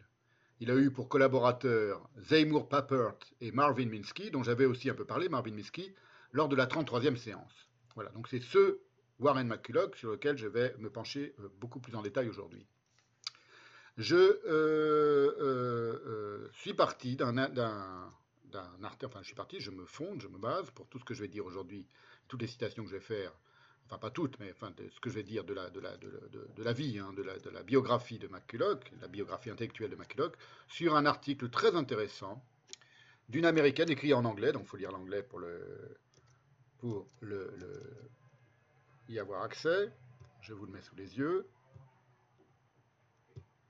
C'est un, article de euh, euh, l'universitaire Tara Abraham, Tara c'est son prénom, Abraham, qui euh, en 2002, dans une longue étude très informée, qui est parue dans le Journal of the History of the Behavioral Sciences, est consacré à la contribution de McCulloch et de son compère mathématicien Walter Pitts à l'histoire de la pensée de la pensée.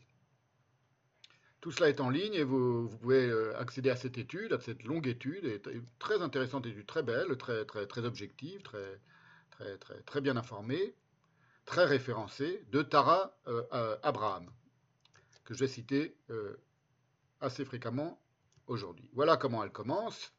Vous avez le texte sous les yeux en anglais, mais je vais vous le lire en français. En 1943, le neuropsychiatre, donc voilà le fameux Warren McCulloch, qui est-il? En 1943, c'est très important cette année 1943 parce qu'il y a beaucoup de choses qui sont déclenchées à partir de cette année, hein, année évidemment funeste euh, pour l'Occident, et en particulier les impulsions de, la cybernétique, les principales impulsions de la cybernétique qui, ne vont plus s'arrêter ensuite, qui ne cesseront plus.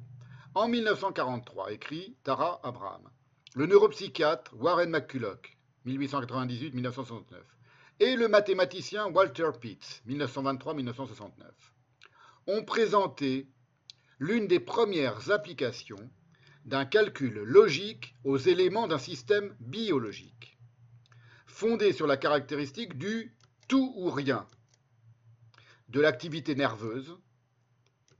Ils ont, lorsqu'on dit fondé sur la caractéristique de tout ou rien, c'est eux qui ont dit que, l'activité nerveuse se caractérisait par tout ou rien. Hein, Ce n'est pas, une évidence absolue. évidemment, je ne vous renvoie pas à chaque fois qu'on parle de neurobiologie et de neurophysique et de biologie, je ne vous renvoie pas à, toute la pensée de Foucault, mais enfin, il faut, comprendre que ces choses-là, ce sont aussi des, euh, cette manière d'envisager le corps humain, la biologie humaine, le cerveau humain et évidemment la pensée humaine, elle est, euh, elle n'est pas du, n'a rien de, neutre, pour dire les choses de la manière la plus neutre justement. Ça n'a strictement rien de neutre. Ce sont des vues de l'esprit, des vues de l'esprit de ces gens-là. Fondés sur la caractéristique de tout ou rien entre guillemets de l'activité nerveuse, ils ont élaboré une logique booléenne pour décrire les événements neuronaux et leurs relations de ces événements neuronaux. C'est toujours Tara Abraham qui explique les choses. Le concept de tout ou rien, donc c'est un concept, a conduit McCulloch et Pitts à idéaliser les neurones comme des dispositifs on-off en anglais. On-off devices, elle écrit. Allumé, éteint. Ils déclenchaient, entre guillemets, ou pas, les neurones c'est comme ça que ces gens-là expliquent ce que c'est que le fonctionnement du cerveau humain. They either fired, ils déclenchaient, ils tiraient, or they did not. Fired, elle le met entre guillemets. Faisant le lien, continue Tara Abraham, avec la nature vrai-faux. Tout ou rien, faire feu ou pas faire feu, c'est la, même chose que vrai-faux, d'un point de vue logique. The true-false nature des propositions en logique, McCulloch et Pitts ont construit des réseaux hypothétiques de neurones excitateurs et inhibiteurs avec des modèles variables de connexion et ont démontré un isomorphisme entre ces arrangements hypothétiques de neurones, hypothétiques de neurones, et la logique des propositions. Voilà ce que c'est que l'idée principale d'associer le cerveau biologique et la logique par Warren McCulloch euh, et, Walter Pitts. Et évidemment, Tara Abraham poursuit en rappelant l'importance que cette hypothèse neuromathématique, dont on conçoit, c'est pour ça que j'ai voulu faire une, en introduction, lire longuement quelques phrases de Heidegger, à quel point elle est aux antipodes de la conception heideggerienne de la pensée, quand on, envisage le cerveau comme, comme un, ensemble de neurones hypothétiquement mis en réseau et, qui déclenchent des, coups euh, euh, électriques, euh, tout ou rien, vrai ou faux, exactement comme le vrai ou le faux d'une proposition logique. Vous voyez? On n'est pas chez Heidegger, on est d'accord. Elle, explique à quel point cette hypothèse neuromathématique est à l'origine, a eu pour, conséquence le déploiement de la cybernétique et de l'intelligence artificielle. C'est là que ça naît. C'est chez ces, deux types-là que ça naît, dans les délires de, ce McCulloch et ce Walter Pitts, dont je viens vous faire un petit, un petit condensé, en citant Tara Abraham, que ça naît, le monde d'aujourd'hui. Passeport vaccinal. Tout est lié, hein Tout est lié. Voilà ce qu'écrit euh, Tara Abraham. Le concept McCulloch-Pitts de réseau logique de neurones a été décrit comme un événement marquant dans l'histoire de la cybernétique. L'un des objectifs du mouvement cybernétique était d'identifier des éléments communs dans le fonctionnement des animaux et des machines. On revient aux animaux dont j'ai beaucoup parlé dans une séance précédente.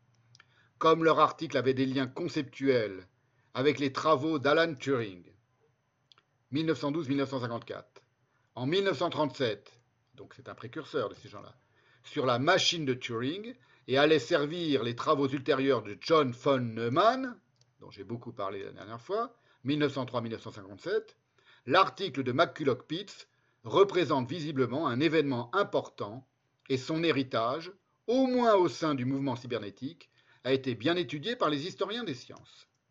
Vous voyez, donc ce n'est pas, délirant quand je mets en rapport ce que je vais vous dire aujourd'hui sur McCulloch et la cybernétique la plus contemporaine. Par exemple, cette étude, continue Tara Abraham, a été décrite comme faisant partie intégrante de la conception des ordinateurs numériques et des automates, Digital Computers and Automata, écrit-elle en américain, ainsi que du développement des théories du traitement de l'information. Voilà, c'est ça qu'écrit, euh, euh, euh, qu'explique Tara Abraham. Donc, vous voyez pourquoi, dans cette séance et dans ces séances consacrées à la cybernétique aujourd'hui, qui voudrait rivaliser avec la pensée de Heidegger, je, vous parle, je vais vous parler longuement de McCulloch. Il est euh, essentiel. Il est crucial. C'est lui McCulloch. Je vous envoie sa photo, très jeune, en 1917, je crois, 1918, euh, à 17 ans.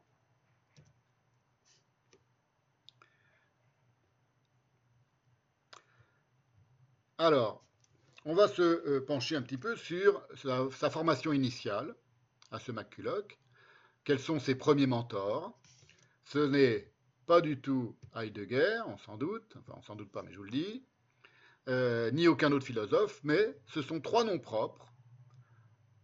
Von Domarus, on va, les, leur rendre un peu visibles aujourd'hui, von Domarus, Northrop Dussert de Barren et Walter Pitts, le mathématicien, le jeune prodige en mathématiques avec lequel il va concevoir sa théorie des réseaux neuronaux. Mais avant de rencontrer Walter Pitts, il sera passé par trois mentors, hein, je les appelle comme ça, trois formateurs qui sont, qu'on va voir aujourd'hui, von Domarus, Northrop, Dussert de Barren. Walter Pitts, je m'arrêterai aujourd'hui la séance pour pas qu'elle soit trop longue, elle risque d'être déjà assez longue, euh, avant la rencontre avec Walter Pitts, le mathématicien, et donc là on est dans la genèse des théories neurobiologique et logique de Pitts et de McCulloch.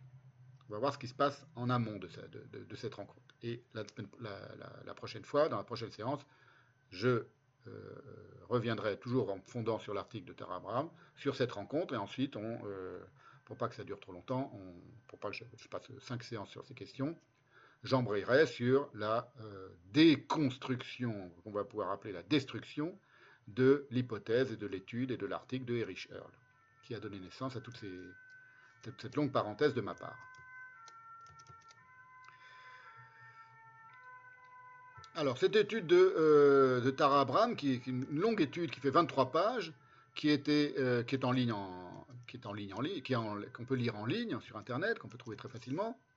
Vous avez les liens dans la lettre d'information. Euh, elle est parue en 2002 et je, vous la, je, m'y réfère parce que c'est très important de comprendre qui est cet homme, McCulloch, Warren McCulloch, que Earl représente comme euh, le grand rival euh, euh, parménidien et héraclitéen de, Heidegger. On verra ça la prochaine fois, après-guerre, et que Tara Abraham qualifie elle-même de philosophical psychiatrist.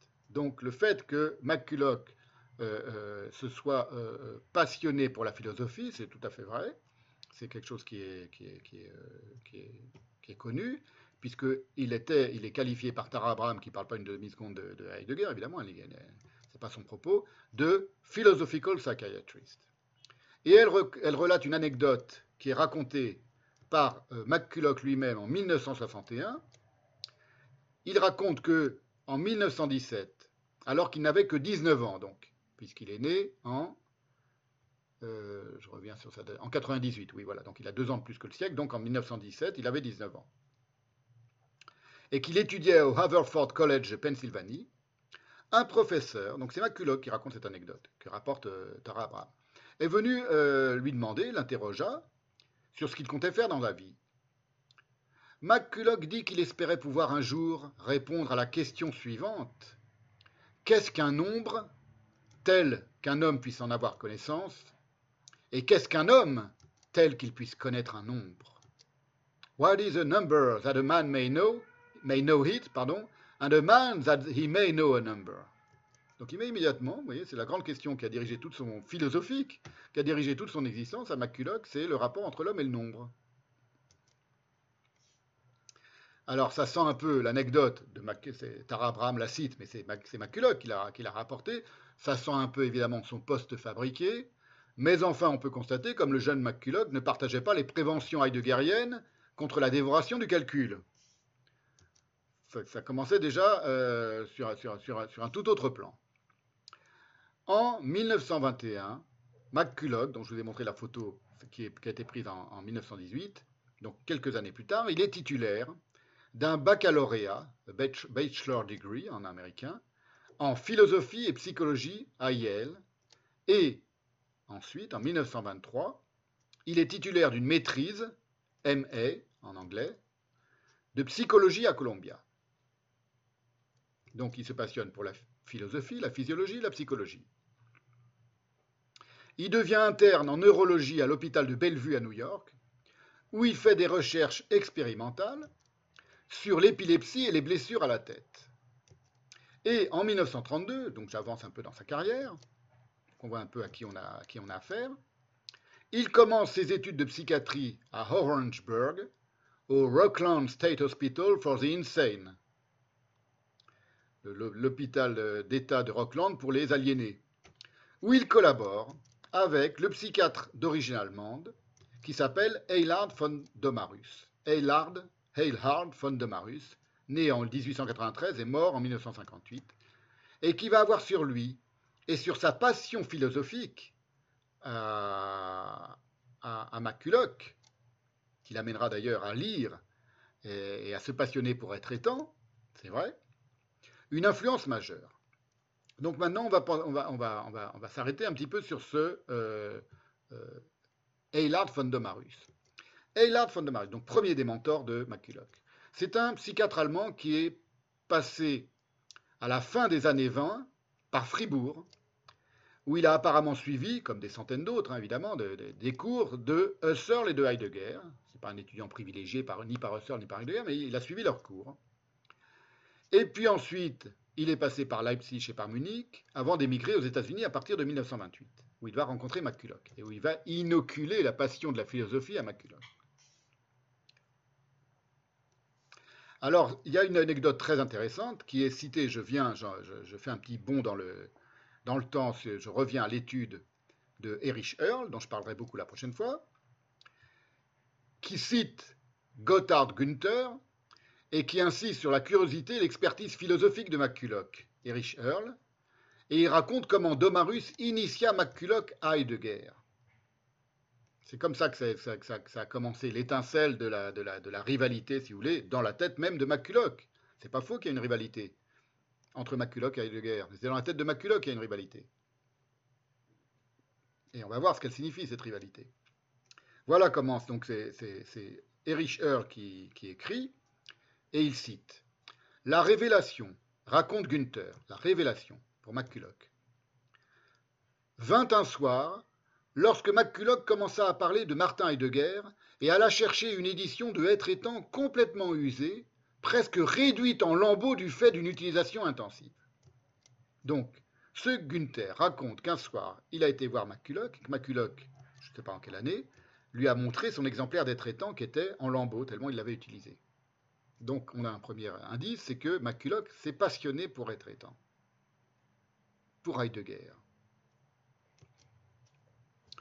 Aux yeux de McCulloch, commente Erich Earl, c'est Erich Earl maintenant qui commente cette anecdote, ses yeux qu'avait manifestement ouvert le livre de Heidegger, un cadeau de son ami Eilhard von Domarus, donc ce psychiatre allemand, psychiatre philosophe allemand dont, je vais parler maintenant, c'est lui qui a, ouvert, qui a offert être étant à McCulloch.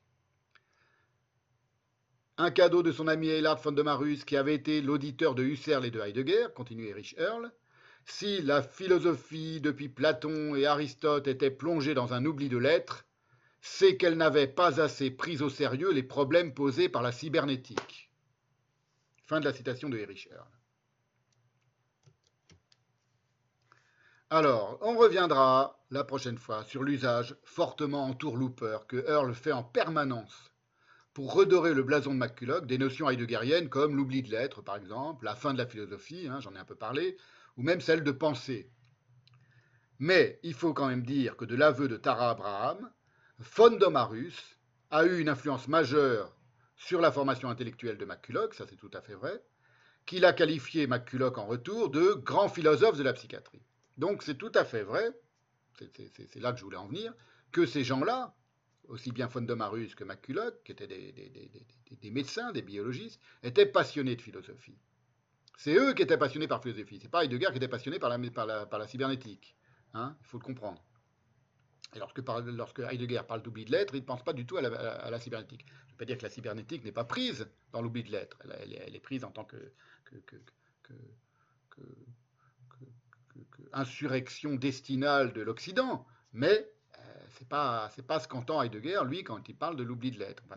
Au départ c'est pas exactement ça ce qu'entend Heidegger lorsqu'il parle de l'oubli de l'être. L'oubli de l'être ça ça s'initie avec Platon et avec la philosophie platonicienne. Ça n'a rien à voir avec la cybernétique. Donc c'est pour vous montrer pourquoi je, détaille tout ça, pourquoi je suis si minutieux pour tout ça. Je veux vous montrer que le monde d'aujourd'hui, le monde de la cybernétique, qui nous, empoisonne la vie, qui nous étouffe, qui nous, qui nous détruit, qui détruit toute la planète, il est dans un certain rapport avec la pensée de Heidegger. C'est dans ce sens-là qu'il faut le comprendre. Parmi les gens qui ont eu le plus d'influence sur la manière dont, se configure infernalement le monde aujourd'hui, il y a des gens qui ont lu Heidegger, qui pas nécessairement compris, mais qui ont vu qu'il y avait là une pensée avec laquelle ils allaient envisager d'entrer en rivalité. N'oubliez pas tout ce que je vous dis depuis le début de ce séminaire sur le fait que la sous-pensée cybernétique, elle a dans son viseur la véritable pensée. Elle vise l'extermination de la véritable pensée. C'est pas un hasard. C'est pas un hasard. Ça a commencé par certains êtres humains qui, sciemment ou non, consciemment ou non, ont été révulsés par la véritable pensée. C'est toujours comme ça que ça se passe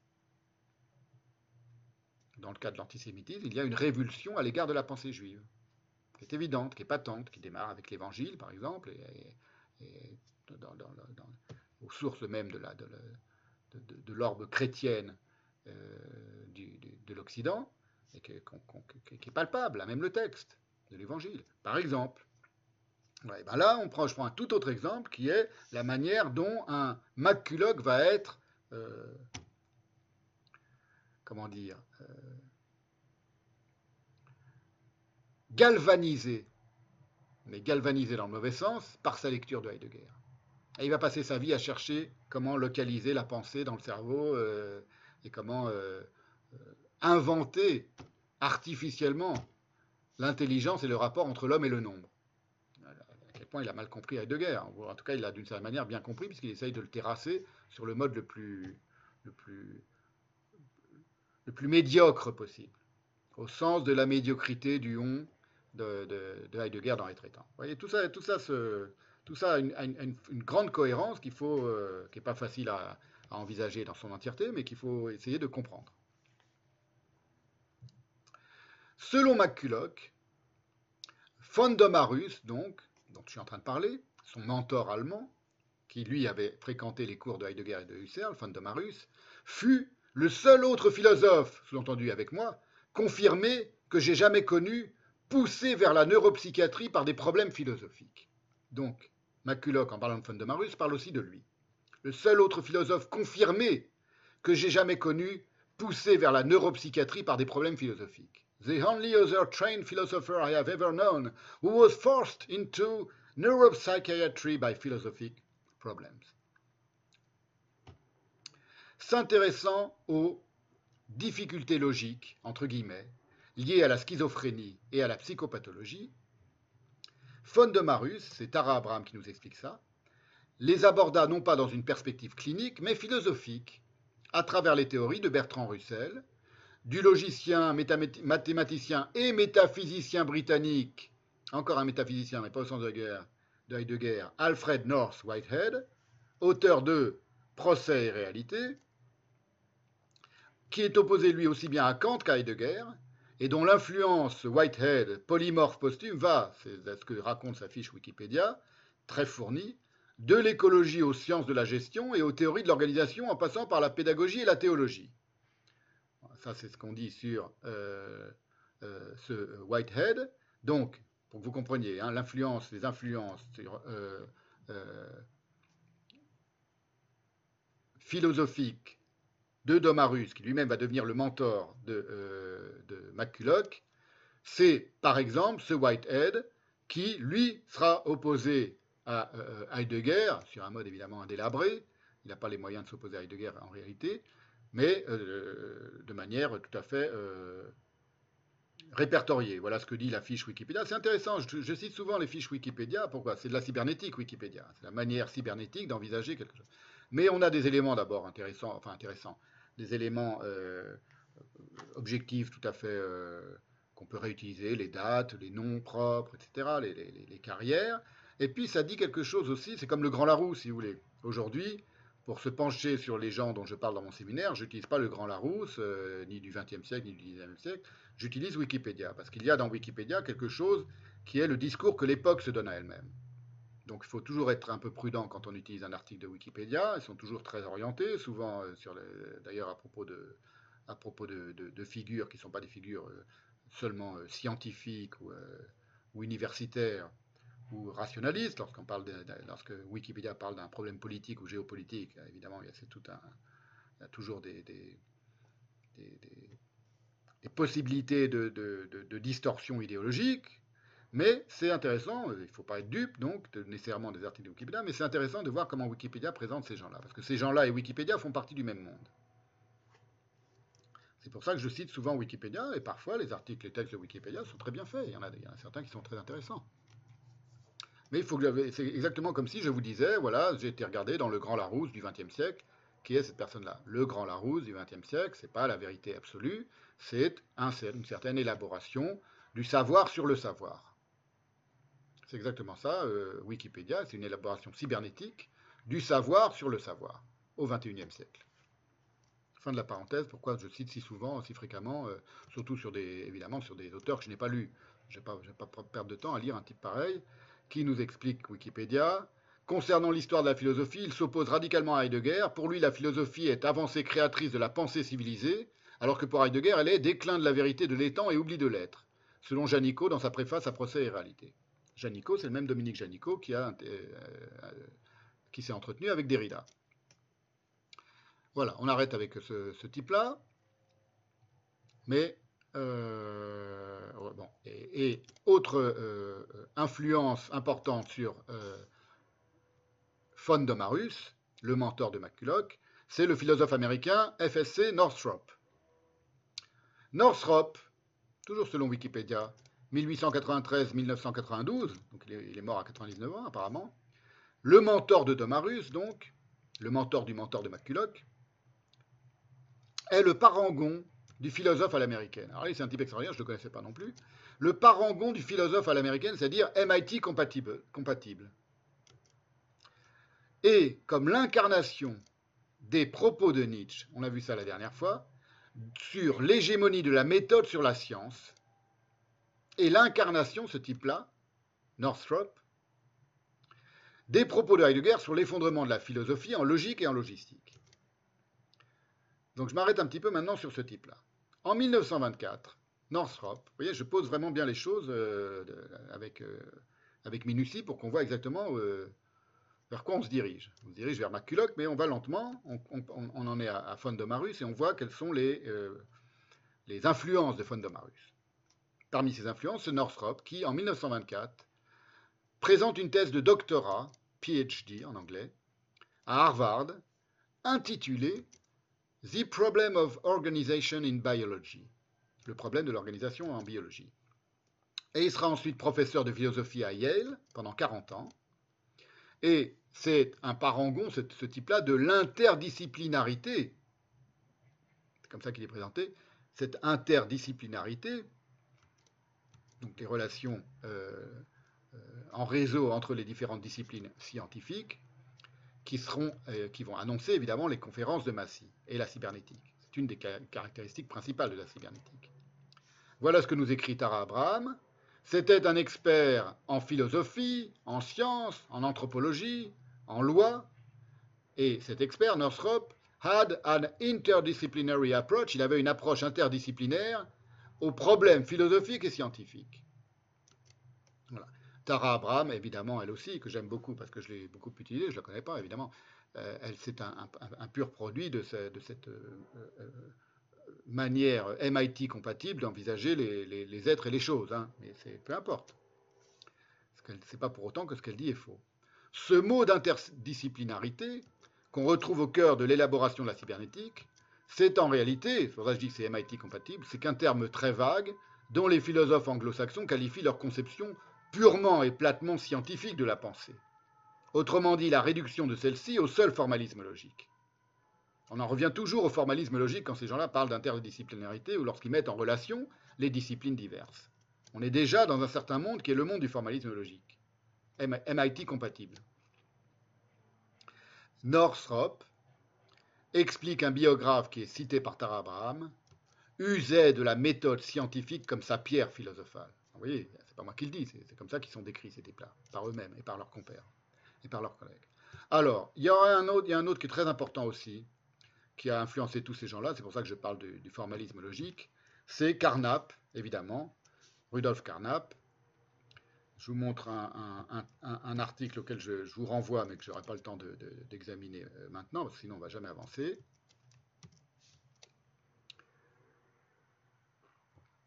C'est un article qui est euh, en ligne.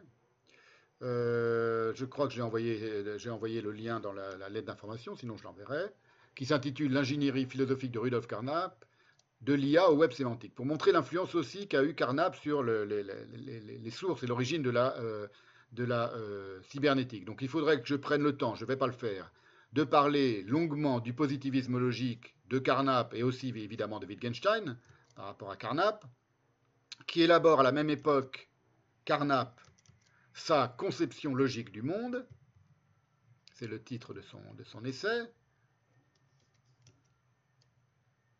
construction pardon, logique du monde, ça apparaît en 1928, donc toujours dans les mêmes années, donc quelque chose est en train de bouillonner dans ces années-là. Quelque chose bouillonne dans toutes ces années-là, les années 20, les années 30 et les années 40, juste avant la naissance de la cybernétique, qui vont profondément évidemment influencer la cybernétique. Et il est question dans cette euh, étude euh, de quelque chose que, que, les spécialistes de Carnap connaissent bien, c'est qu'il a fait un rêve qui eut lieu dans la nuit du 21 janvier 1931, Carnap, un rêve, hein, on est dans le domaine du rêve, qui va lui révéler toute sa théorie de la syntaxe logique du langage. C'est lui-même qui expliquera que c'est lui est venu lors d'un rêve très particulier. Donc je n'ai pas le temps de, de, m'apesantir sur ça. C'est simplement pour vous montrer que tous ces gens ont toujours des, impulsions qui sont, elles, qui ne doivent, elles, rien à la logique et rien à la raison et rien à la rationalité dont ils se, dont ils se targuent euh, pour, le reste de toute leur carrière. Il y a toujours quelque chose qui démarre et qui est, euh, euh, de l'ordre du romanesque, pour dire, les, choses simplement, et qui sont évidemment les choses les plus intéressantes à à examiner. Alors bon, peut-être que je lui consacrerai un jour une séance. En attendant, je vous renvoie à l'étude du rôle précurseur de Carnap dans l'élaboration de la cybernétique par le philosophe ou le spécialiste Alexandre Monin, c'est paru dans les cahiers philosophiques en 2015 et vous pouvez trouver tout cela en ligne. Je reviens à Northrop, qui insista sur l'importance de la méthodologie propre à la physique dans la science biologique. Quelqu'un qui met en rapport donc la méthodologie physique dans la science biologique. Selon lui, la théorie prévalait sur l'observation et l'expérimentation. Chez Lavoisier, par exemple, la théorie prévalait sur l'observation et l'expérimentation dès Lavoisier, selon Northrop. Pour lui, la théorie est, ce qui est premier. Ce n'était pas la seule expérimentation, mais l'expérimentation guidée par la théorie qui fit de la chimie une science, affirmait Northrop. Tout ça cité par Tara Abraham. Donc tout ça, ce sont les, si vous voulez, les, précurseurs de McCulloch. Et, je suis en train de, de tâcher d'essayer de vous expliquer à quel point tous ces gens-là avaient une idée commune. D'abord la théorie, d'abord la logique, ça précède l'expérimentation pour qu'une science devienne une science, nous dit Northrop. La logique et la mathématique, expliquait encore Northrop, jouent un rôle majeur dans l'ultime maturité de toute approche scientifique, qui finit toujours, historiquement, par incorporer des méthodes formelles et déductives. Alors, comme toujours, à chaque fois, rien n'est proprement questionné lorsque ces gens-là affirment quelque chose de la science, par exemple, ou de l'élaboration de la science, ou de la différence entre une théorie et une pratique scientifique, une expérimentation scientifique. Rien n'est proprement questionné, mais tout est fantasmé, de sorte que l'idéal abstrait, qui consiste à élaborer une formulation théorique, mathématico-logique, qui puisse servir de langage universel et commun à toutes les sciences synthétisées, il est, c'est pour ça que je vous parle de, Northrop, il, trouve son origine chez ces gens-là. Il est d'emblée posé comme la simple réalité historique dont il s'agit de tirer des leçons. Mais c'est une hypothèse. Ce n'est pas du tout la réalité. Il n'y a pas de réalité. On ne sait pas ce que c'est que la réalité épistémologique de, de la formation des sciences. Ce type-là, il pose l'hypothèse. Et cette hypothèse, c'est sur ces hypothèses-là que ces gens-là vont pouvoir projeter leur vision de la pensée scientifique. Pour eux, il n'y a que la science. Pour eux, ce qu'ils appellent la pensée, c'est la science, et l'élaboration d'une science, et les découvertes que fait une science, et les hypothèses, et les théories qu'élabore une science. Elle est d'abord une théorie logico-formelle. C'est une grille, il n'y a de découverte en science que s'il y a d'abord une grille logico-formelle qui euh, permet aux expérimentations éparses de se réunir en une théorie. C'est comme ça que, ces gens-là envisagent la science. Et cette euh, euh, grille logico-formelle qui est à la source de ce que du fait que la science est la science, toujours selon ces gens-là, selon ce Northrop, mais McCulloch ne pensera pas différemment, c'est cette grille même qu'ils vont ensuite, eux, appliquer et plaquer sur ce qu'ils croient être la pensée humaine. Vous voyez, c'est pour ça que c'est là que ça se fonde. C'est là que ça se fonde l'idée qu'il n'y a de pensée que scientifique, entre guillemets, cybernétique, entre guillemets, logico-formelle, entre guillemets. Et donc qu'il peut y avoir quelque chose comme une intelligence artificielle. J'espère que vous comprenez. On est en train de voir les, racines même de cette idée débile de l'intelligence artificielle. Débile d'un point de vue de ce qu'est la véritable pensée. L'art, la littérature, si le mot pensée vous gêne, prenez un autre mot, quelque chose d'un peu noble quelque chose qui n'est pas scientifique, qui ne peut pas être produit par la science.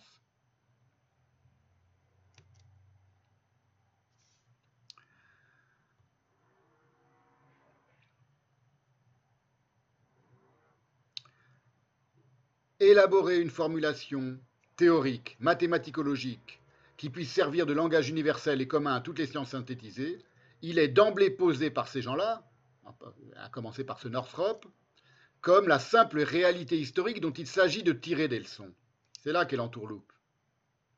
C'est là qu'est le cercle vicieux du comprendre, dont on va parler euh, très, bientôt euh, en citant Heidegger dans Les Traitants. C'est mon interprétation à moi, mais on peut le retrouver là. C'est ce que Tara Abraham nomme, elle, le processus de Northrop. Le processus de Northrop. Je cite Tara Abraham en français. Grâce à ce processus, les théories scientifiques dans toutes les branches de la science, y compris la physique et la biologie, pourraient être réduites à un ensemble de concepts primaires, fondateurs ou first principles. Tel était l'objectif de la philosophie des sciences de Northrop. Tel était l'objectif de la philosophie des sciences de Northrop. En mettant davantage l'accent sur la théorie et la formulation mathématique en biologie, on pourrait intégrer la physique et la biologie, les intégrer ensemble. Donc il a une visée idéologique, évidemment, ce type-là. Il a une visée. Cette visée, c'est elle qui va être à la source de la manière cybernétique d'envisager le monde. Selon Northrop, continue Tara Abraham, et elle le cite, il ne peut y avoir de théorie biologique ou médicale adéquate de l'individu concret tant qu'il n'existe pas de théorie vérifiée de l'interrelation des concepts de base des sciences et un peu plus loin, posséder une telle théorie c'est posséder une philosophie de la science vérifiée expérimentalement. Écrit Northrop en 1938, cité par Tara Abraham en 2002. Alors ce grand homme, Northrop, il est important lui aussi, vous voyez, c'est un précurseur des précurseurs du pass vaccinal qu'on va tous se faire injecter dans la, tronche quelques, dans quelques jours. Je parle du pass, hein, parce que je ne parle pas du vaccin seulement. C'est le pass qu'on va, qui, vont, vont essayer de nous injecter. Euh, je rigole, ça rien de rigolo. Hein. Il vaut mieux, en rire, qu'en pleurer, mais. Euh, je prends un, petit, un peu de café, vous voyez, c'est une petite tasse qui m'a été offerte. Ma tasse sioniste, tasse de café sioniste. Ce grand homme, donc, Northrop, je crois qu'il n'y a pas de fiche en français Wikipédia, j'ai dû aller voir trouver sur le site Wikipédia américain, dont la fiche Wikipédia en anglais nous informe qu'il aurait influencé par sa philosophie, vous avez vu un petit peu les déclarations du mec, hein, aussi bien Bertrand Russell que Ludwig Wittgenstein. Là, là, voilà, là, euh, dans les, phrases que je vais vous citer maintenant, on voit ce que ça va illustrer ce que j'appelle l'esprit cybernétique de Wikipédia. C'est ce grand homme qui aurait influencé aussi bien Bertrand Russell que Ludwig Wittgenstein, Erwin Schrödinger, Norbert Wiener, donc cybernéticien, ou Mao Tse-tung.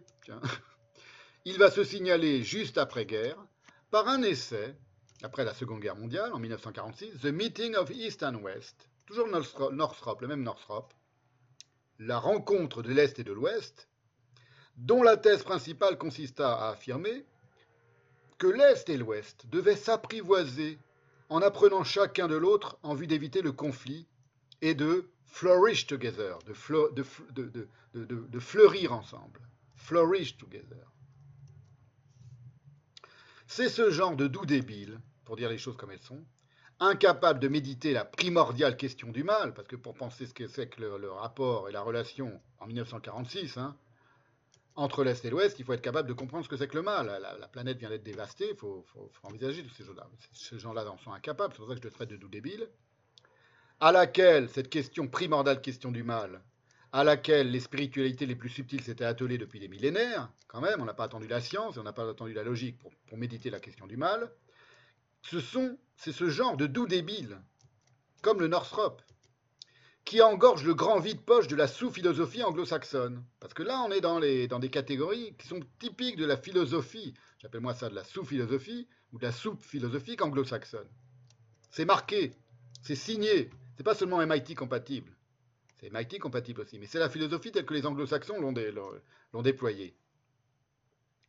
Influençant des générations d'étudiants outre-Atlantique, au MIT ou ailleurs, pour aboutir aux jeunes ignares crétinisés contemporains, adeptes du wokisme et de tous les détritus sophistiques twitterisés des campus américains et d'ailleurs désormais européens, parce que c'est les mêmes, on a les mêmes en Europe. C'est avec ces gens-là que ça naît pour vous dire ce que je pense. Tout cela ne s'appelle pas penser. Tout cela ne s'appelle pas penser. Et c'est ce qu'on va pouvoir juger maintenant. En 1930, Domarus, donc, je reviens à von Domarus, le mentor de McCulloch, qui a eu comme mentor lui-même, donc parmi ses, influenceurs, euh, le Northrop dont je viens de parler. Domarus, en 1930, rédige sa thèse de psychiatrie intitulée The Logical Structure of Mind, an inquiry, an inquiry, une enquête, into the philosophical foundations of psychology and psychiatry. La structure logique de l'esprit, je le traduis en français. C'est la thèse de von Domarus, sur le, sur le cas duquel je reviens maintenant, 1930. Une enquête dans les fondations philosophiques de la psychologie et de la psychiatrie. Sous la direction de Northrop, dont je viens de parler, et avec l'aide, avec l'assistance de McCulloch. Voilà comment ces trois compères-là se, rencontrent, 1930. Alors l'approche de euh, Domarus, elle aussi, elle est interdisciplinaire, rien que dans le titre de, son, sa thèse, on l'entend dans sa thèse de psychiatrie, hein, c'est une thèse de psychiatrie. Au sens où il entend mêler ces deux passions, qui sont la neuroanatomie et la philosophie. Du moins ce que lui appelle ainsi la philosophie, mais lorsqu'il parle de philosophie, le fond de Marus, il veut dire principalement la logique, son langage et sa modalité de raisonnement à la logique. Ça, c'est typique, c'est de, la, philosophie américaine classique, MIT compatible, c'est on parle de logique, et on parle du langage de la logique, et on parle des, modalités de raisonnement de la logique. Pour eux, la philosophie, c'est ça, et ça n'est que ça.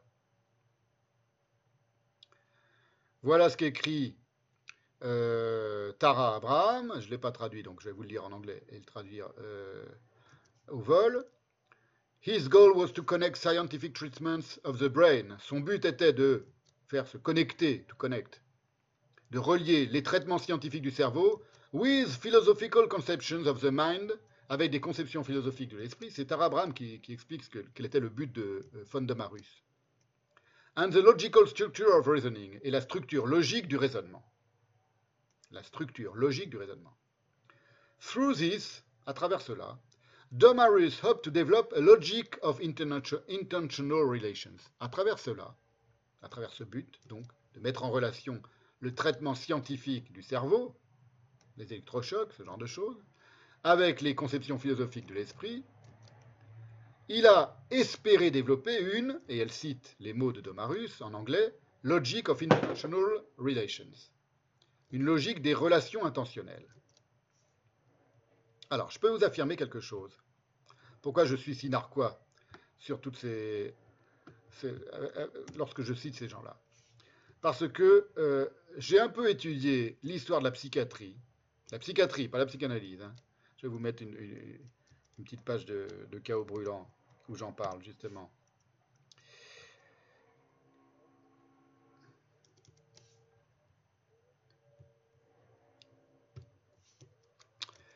Ayant un petit peu, lorsque je rédigeais Calo Brûlant, étudié l'histoire de la psychiatrie en Europe et aux États-Unis, j'ai rencontré bien des choses dans cette histoire, et principalement quelques grands délirants, grands, grands, grands délirants parmi les psychiatres et les neurobiologistes au XIXe siècle et au XXe siècle, mais de pensée, voire de philosophie, pas un iota. Je vous cite quelques, quelques lignes d'un dialogue euh, entre les personnages de Chaos Brûlant, dont je vous ai déjà parlé dans ce séminaire, Sagdos et Luc Ifer. Luc Ifer. Vous me semblez ignorer l'histoire de cette formidable discipline, il parle de la psychiatrie, domaine de prédilection des ratés, des sadiques, des aigris et des furieux en tout genre. D'ailleurs, il me serait dérisoirement aisé de vous démontrer que la psychiatrie, l'extermination, la finance et le crime ont partie liée, déclare mon personnage Luc Ifer à Sagdos, le narrateur de Chaos Brûlant. vous voyez, ces choses-là, euh, j'y ai un petit peu euh, travaillé, et euh, les gens qu'on va voir aujourd'hui, dont, on va examiner la, caboche aujourd'hui, Fondomarus et McCulloch, par exemple, sont typiquement des, tarés dont, je parlais dans ce type de taré de haut niveau. Hein. Un taré, ça peut être quelqu'un de très intelligent, très, très cultivé, grand dingue, qui sont à l'origine de la cybernétique.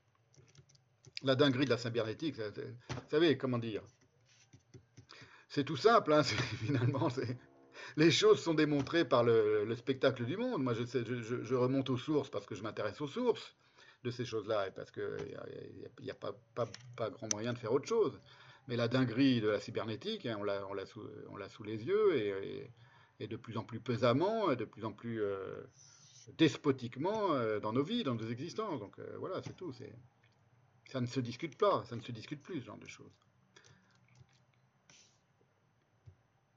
Cette thèse donc de Domarus, je reviens à la thèse de Domarus de 1930, donc si je me souviens bien qu'il a écrite sous la direction de Northrop, dont je viens de parler, le type qui a influencé Ludwig Wittgenstein et Mao Tse-tung à égalité, et, euh, soi-disant, et euh, McCulloch.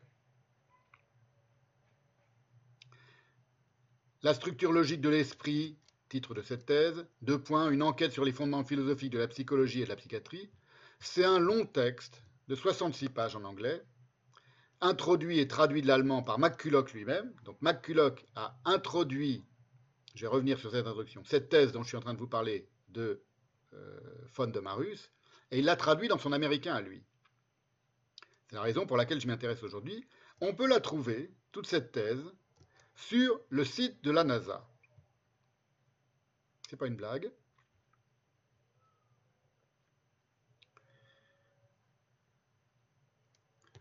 Je vous mets la photo sous les yeux. Voilà, donc vous pouvez, vous aller voir par vous-même et aller la lire, elle est en anglais. Et je vais m'intéresser aujourd'hui, pas tellement à la thèse de Domarus, j'ai pas pris le temps de la lire, je vous avoue, les 66 pages. Je n'ai pas passionné à ce point-là par la, dinguerie des cybernéticiens et de, euh, leurs précurseurs. Mais je me suis intéressé beaucoup plus à la préface que lui a, lui a écrite après sa mort, euh, lorsqu'il a été publié, euh, Maculoc. Maintenant, je vous mets sous les yeux la première page de cette euh, thèse. Vous voyez, c'est sur le site de la NASA, c'est euh, un, des, départements du site de la NASA, et vous voyez, à gauche, vous avez la présentation, biotechnologie, etc. Et à droite, la, photocopie de la première page. Lecton étant le titre de, je vais y revenir, de la préface de euh, McCulloch à la thèse de son mentor, Fondomarus, Elard Fondomarus. Voilà.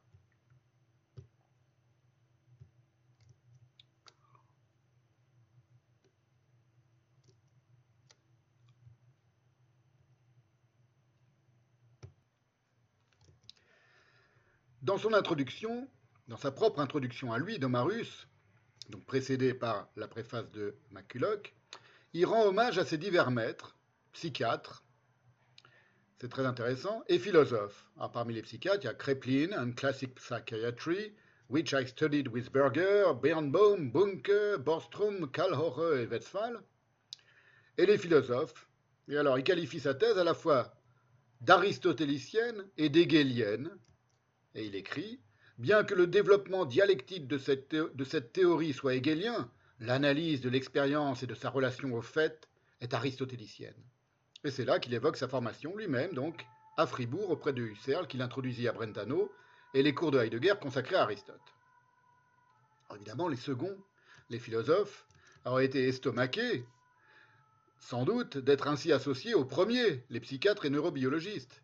Mais rien n'arrête Domarus dans sa course à l'élaboration de sa théorie du savoir. Parce que c'est à ça qu'est consacrée cette thèse de 66 pages. Je ne l'ai pas lu en entier, hein, je vous, l'avoue. Qui est un tantinet, délirante, comme souvent sont les écrits des psychiatres. Il faut le savoir. Je vous mets juste une petite page euh, prise quasiment au hasard. Je vous, le dis, je n'ai pas, poussé l'effort jusqu'à lire les 66 pages de cette thèse de Domarus, traduite de l'allemand en anglais par Maculot, mais je profite de cette occasion pour citer Canetti, Elias Canetti, concernant ce qu'il appelle, lui, le savoir compartimenté d'Aristote. C'est dans le deuxième volume de son autobiographie qui s'intitule Jeu de regard. C'est très intéressant, je, préfère vous citer évidemment Canetti que tous ces connards de cybernéticiens parce que euh, ce sont des notes qui datent de 1943. Et, et Canetti, génialement, évidemment, a, compris quelque chose qui peut s'appliquer point par point, tiroir par tiroir, pour reprendre la métaphore de, Canetti, à Domarus. Voilà, donc je vous ai mis une, page de la tête, je vous, la je vous, la remets sous les yeux pendant que je vous lis euh, Canetti. Voilà, voilà ce qu'écrit Canetti, le génial Elias Canetti, en 1943 on est frappé par l'énorme similitude entre Aristote et l'incohérence des fonctionnements scientifiques modernes, leur technicité glaciale, l'abus de leur spécialisation. Le caractère particulier de son ambition a déterminé la création de l'université, avec un U majuscule, et toute une branche de l'université moderne est redevable au seul Aristote la recherche comme fin en soi, telle qu'il la pratique, n'est pas réellement objective. Il conseille uniquement au chercheur de ne pas se laisser entraîner par l'expérience qu'il entreprend. Cette espèce de recherche exclut l'enthousiasme ainsi que la transformation de l'homme. Elle veut que le corps demeure étranger aux opérations effectuées par le bout des doigts. On demeure celui que l'on est. On pratique la science, voilà tout. Seule est légitime la curiosité, et un certain espace particulier est offert à tout ce que la curiosité est en mesure de récolter. Un ingénieux système de petites boîtes, j'enlève la, page de, Marus, un ingénieux système de petites boîtes qu'on a disposées au fond de soi-même sera rempli, comme autant de miroirs, par tout ce que la curiosité nous aura désigné. Il suffit de découvrir un quelconque objet pour le jeter là-dedans, et il demeure muet et mort au fond de sa boîte. Aristote, continue le génial Elias Canetti, est un bouffe-tout. Il démontre à l'homme que rien n'est immangeable dans la mesure où l'on sait comment le caser. Ces choses vivantes ou non, accumulées dans ses collections, ne sont jamais que des objets, dont l'utilité est indiscutable, ne serait-ce que parce qu'ils dénoncent par eux-mêmes leur degré de nocivité. Sa façon de penser, continue Elias Canetti, il parle toujours d'Aristote, et de l'influence d'Aristote sur l'université et la science et la technique moderne. Sa façon de penser est exclusivement l'art de tout répartir en compartiments. Il est nanti du sens aigu des positions, des placements, des et des désignations d'appartenance. Pour chacun de ces examens, il détermine un système de classes pluriel. Ce qui lui tient à cœur, c'est que ces répartitions fassent preuve de régularité et de propreté, beaucoup plus que d'exactitude. Il est un penseur sans rêve, tout à l'opposé de Platon. Il étale largement son mépris des mythes, et lorsque les poètes ne lui sont pas utiles, il ne les apprécie pas. Il se trouve encore des gens, de nos jours, qui ne savent pas s'approcher d'un sujet sans lui appliquer des compartiments et des cases et qui s'imaginent que dans les boîtes et les tiroirs d'Aristote, les choses, se présentent avec plus de clarté, alors qu'en réalité, elles y sont parfaitement mortes. je remets encore un petit peu, quelques secondes, une page de la thèse de Domarus, à quoi s'appliquent parfaitement ces phrases d'Elias Canetti? Alors, ce qui m'intéresse maintenant, en l'occurrence, c'est la présentation de McCulloch, parce que c'est quand même mon sujet principal. Je vous la mets sous les, yeux. Elle s'appelle Lecton en grec, vous voyez. La préface de McCulloch à la thèse de, euh, Domarus, de von Domarus.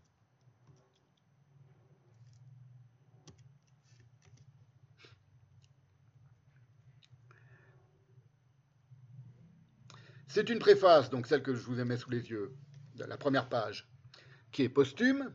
Je sais pas de, si je crois que j'ai retrouvé la date, quand elle date, elle date des, années 60, puisqu'elle évoque un, elle évoque un, elle commence, vous voyez, par évoquer quelque chose qui, qui a eu lieu en 1943. Donc, elle est très importante à connaître avant de s'aventurer, toujours, dans la manière dont Erich Earl va rendre compte des investigations philosophiques de McCulloch, qu'on examinera la prochaine fois. Précisément parce que c'est dans ce texte, entre autres, que McCulloch exprime son rapport à la philosophie, y compris à la pensée de Heidegger. C'est un texte qui est écrit en anglais par euh, euh, McCulloch lui-même, et donc qui permet de voir un peu comment ça se passe dans sa caboche. Dans ce texte, que vous avez donc, dont vous avez la première page sous les yeux, donc, je redis pour que les choses soient très claires, ce texte dont je vais vous parler maintenant, c'est la préface de McCulloch à la thèse de, euh, de, euh, von de La structure logique de l'esprit, c'est le titre de cette thèse de von de Marus, la structure logique de l'esprit, deux points, une enquête sur les fondements philosophiques de la psychologie et de la psychiatrie. Cette thèse de 66 pages, elle est introduite par McCulloch, c'est ce sur quoi je me penche maintenant.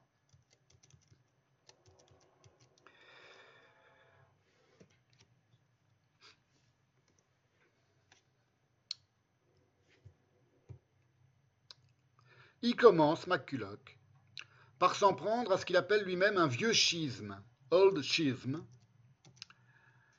qui s'attaque, ce vieux schisme, à l'unité de la nature, the unity of nature, non morcelée, unparcelled, donc il y a un schisme qui s'attaque à l'unité non morcelée de la nature, de quoi et de quoi,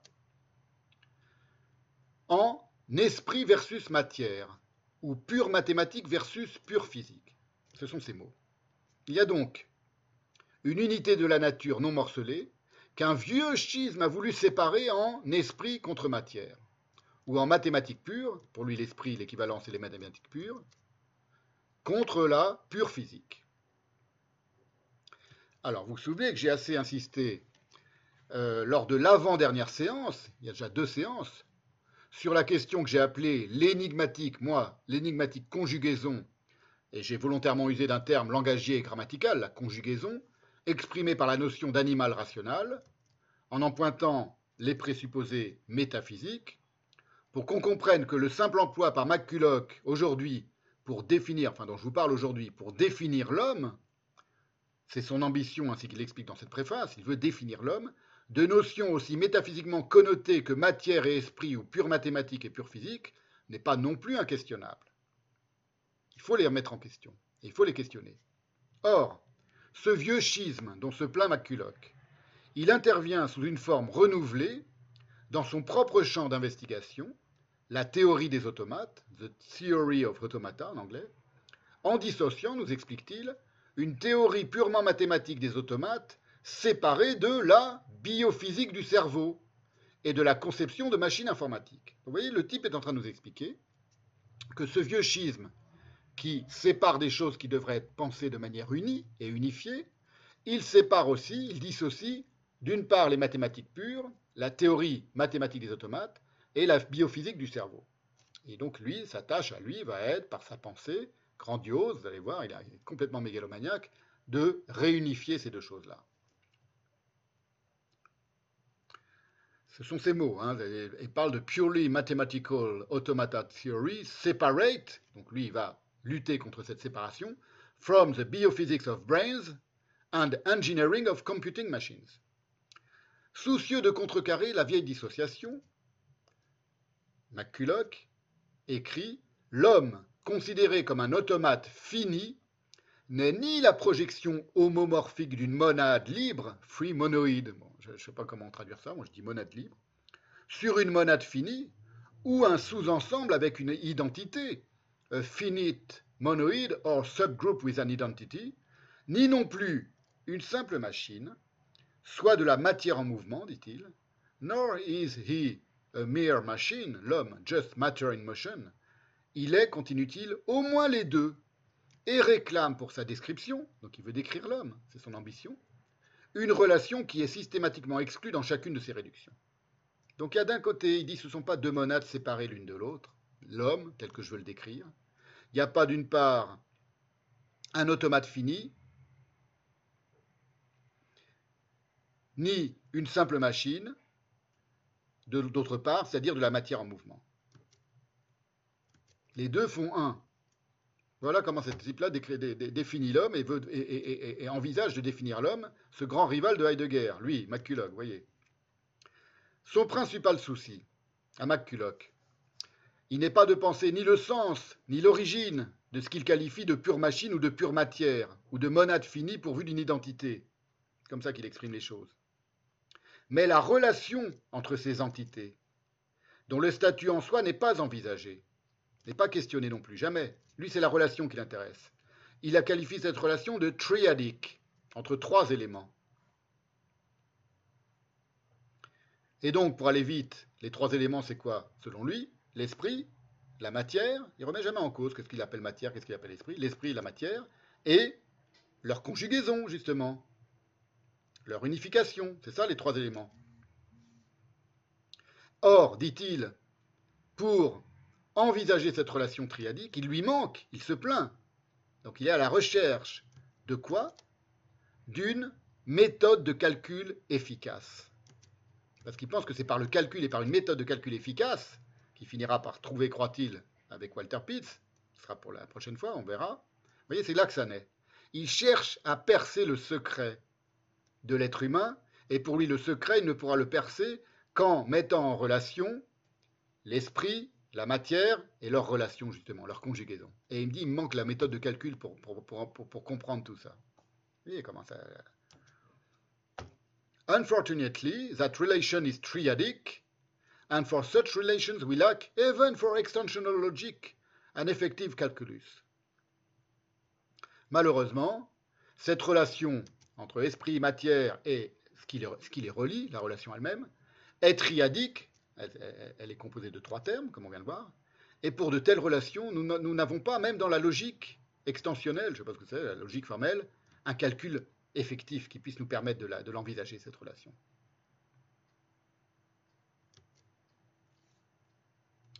Cette euh, euh, introduction de McCulloch, je vous ai montré la première page tout à l'heure, elle s'intitule en grec, au texte de Fon de Marus, donc elle s'intitule en grec lecton. Et il la désigne explicitement comme un enseignement, a lecture, donc après avoir expliqué son problème, enfin le problème auquel il était confronté, puisque quand il écrit cette préface, il a tout résolu avec la, cybernétique.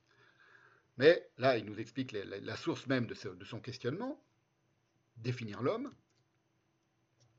C'est un enseignement, dit-il, lecture en anglais, qui lui a été réclamé depuis longtemps par ses amis sur la raison pour laquelle un tel calcul, sur lequel, à la recherche duquel il est, serait nécessaire. Et en quoi C'est lui qui explique tout ça. Et en quoi Ses amis lui ont dit, mais en quoi un tel calcul serait nécessaire? Pour comprendre la relation entre l'esprit, la matière, et la relation entre les deux. Est-ce qu'il les relie La raison pour laquelle un tel calcul serait nécessaire et en quoi consiste l'intentionnalité sur laquelle porterait ce calcul, parce qu'il emploie les mots d'intentionnalité. Et il reprend les mots que lui aurait dit le logicien Alfred Tarski, un ami à lui, lors d'un colloque qu'ils ont fait tous les deux à Jérusalem en 1943, si je ne m'abuse.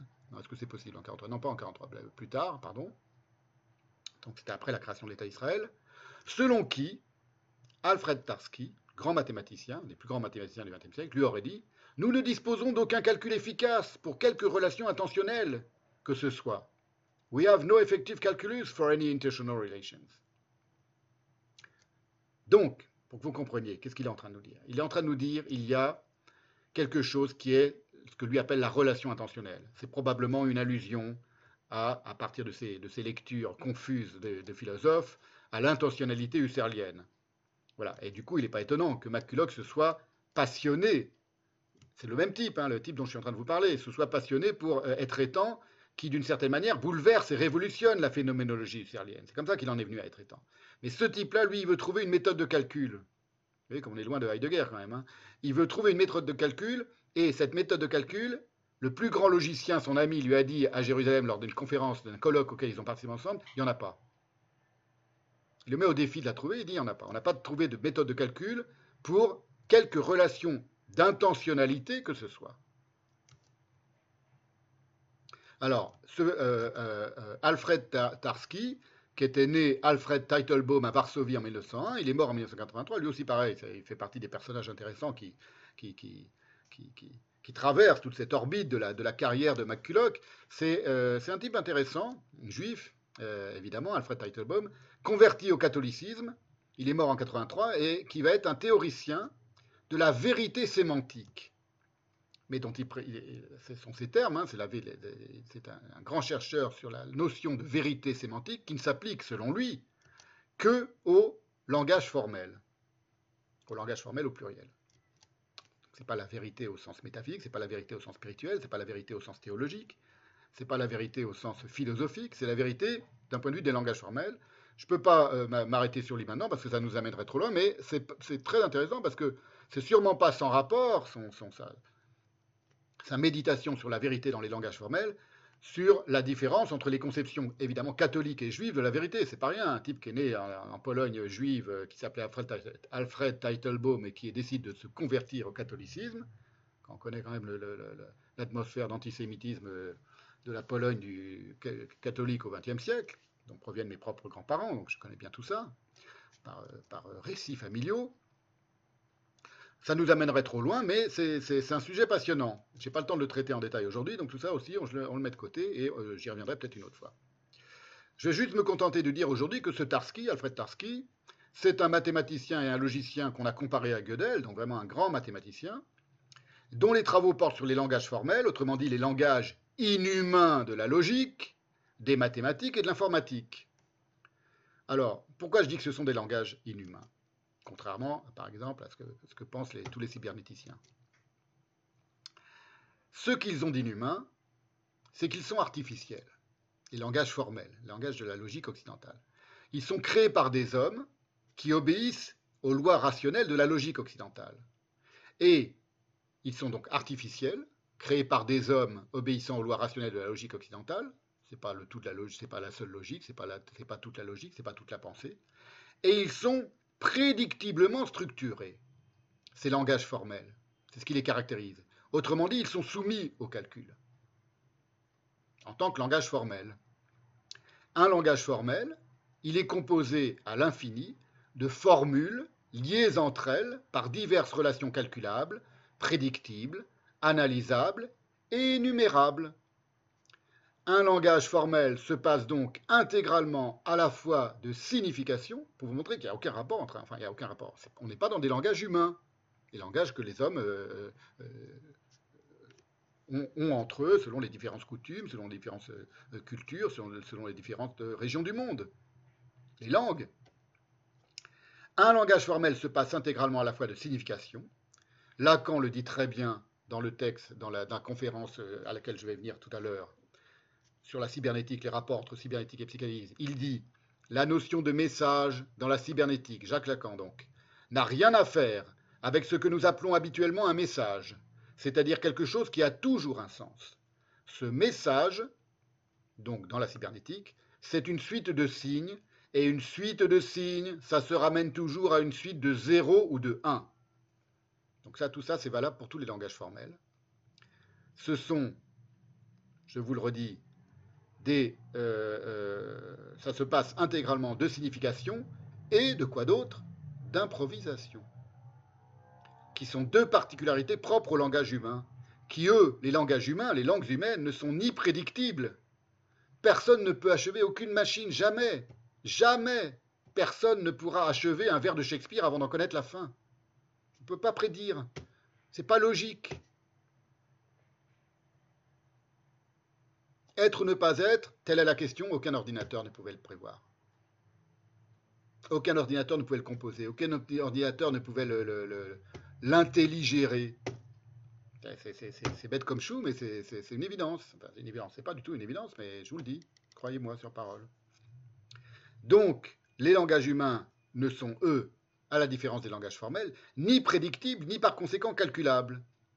Personne ne peut, à l'aide d'une formule, élaborer un vers de Shakespeare, ou un tableau de, Picasso, ou un dessin de Picasso, ou un mouvement même millimétrique de la main de Picasso en train de, peindre quelque chose. Ou une page de Proust, ou une, une, portée de Mozart, ou de qui vous voudrez. Ça, c'est la différence essentielle qu'il y a entre les langages formels qui engorgent les, les, neurones de tous ces connards de cybernéticiens, à commencer par ceux dont je vous parle aujourd'hui, jusqu'à aujourd'hui, et la véritable pensée. Voilà. Donc, euh, vous voyez, je, tâche d'être un peu précis dans mes, dissociations à moi.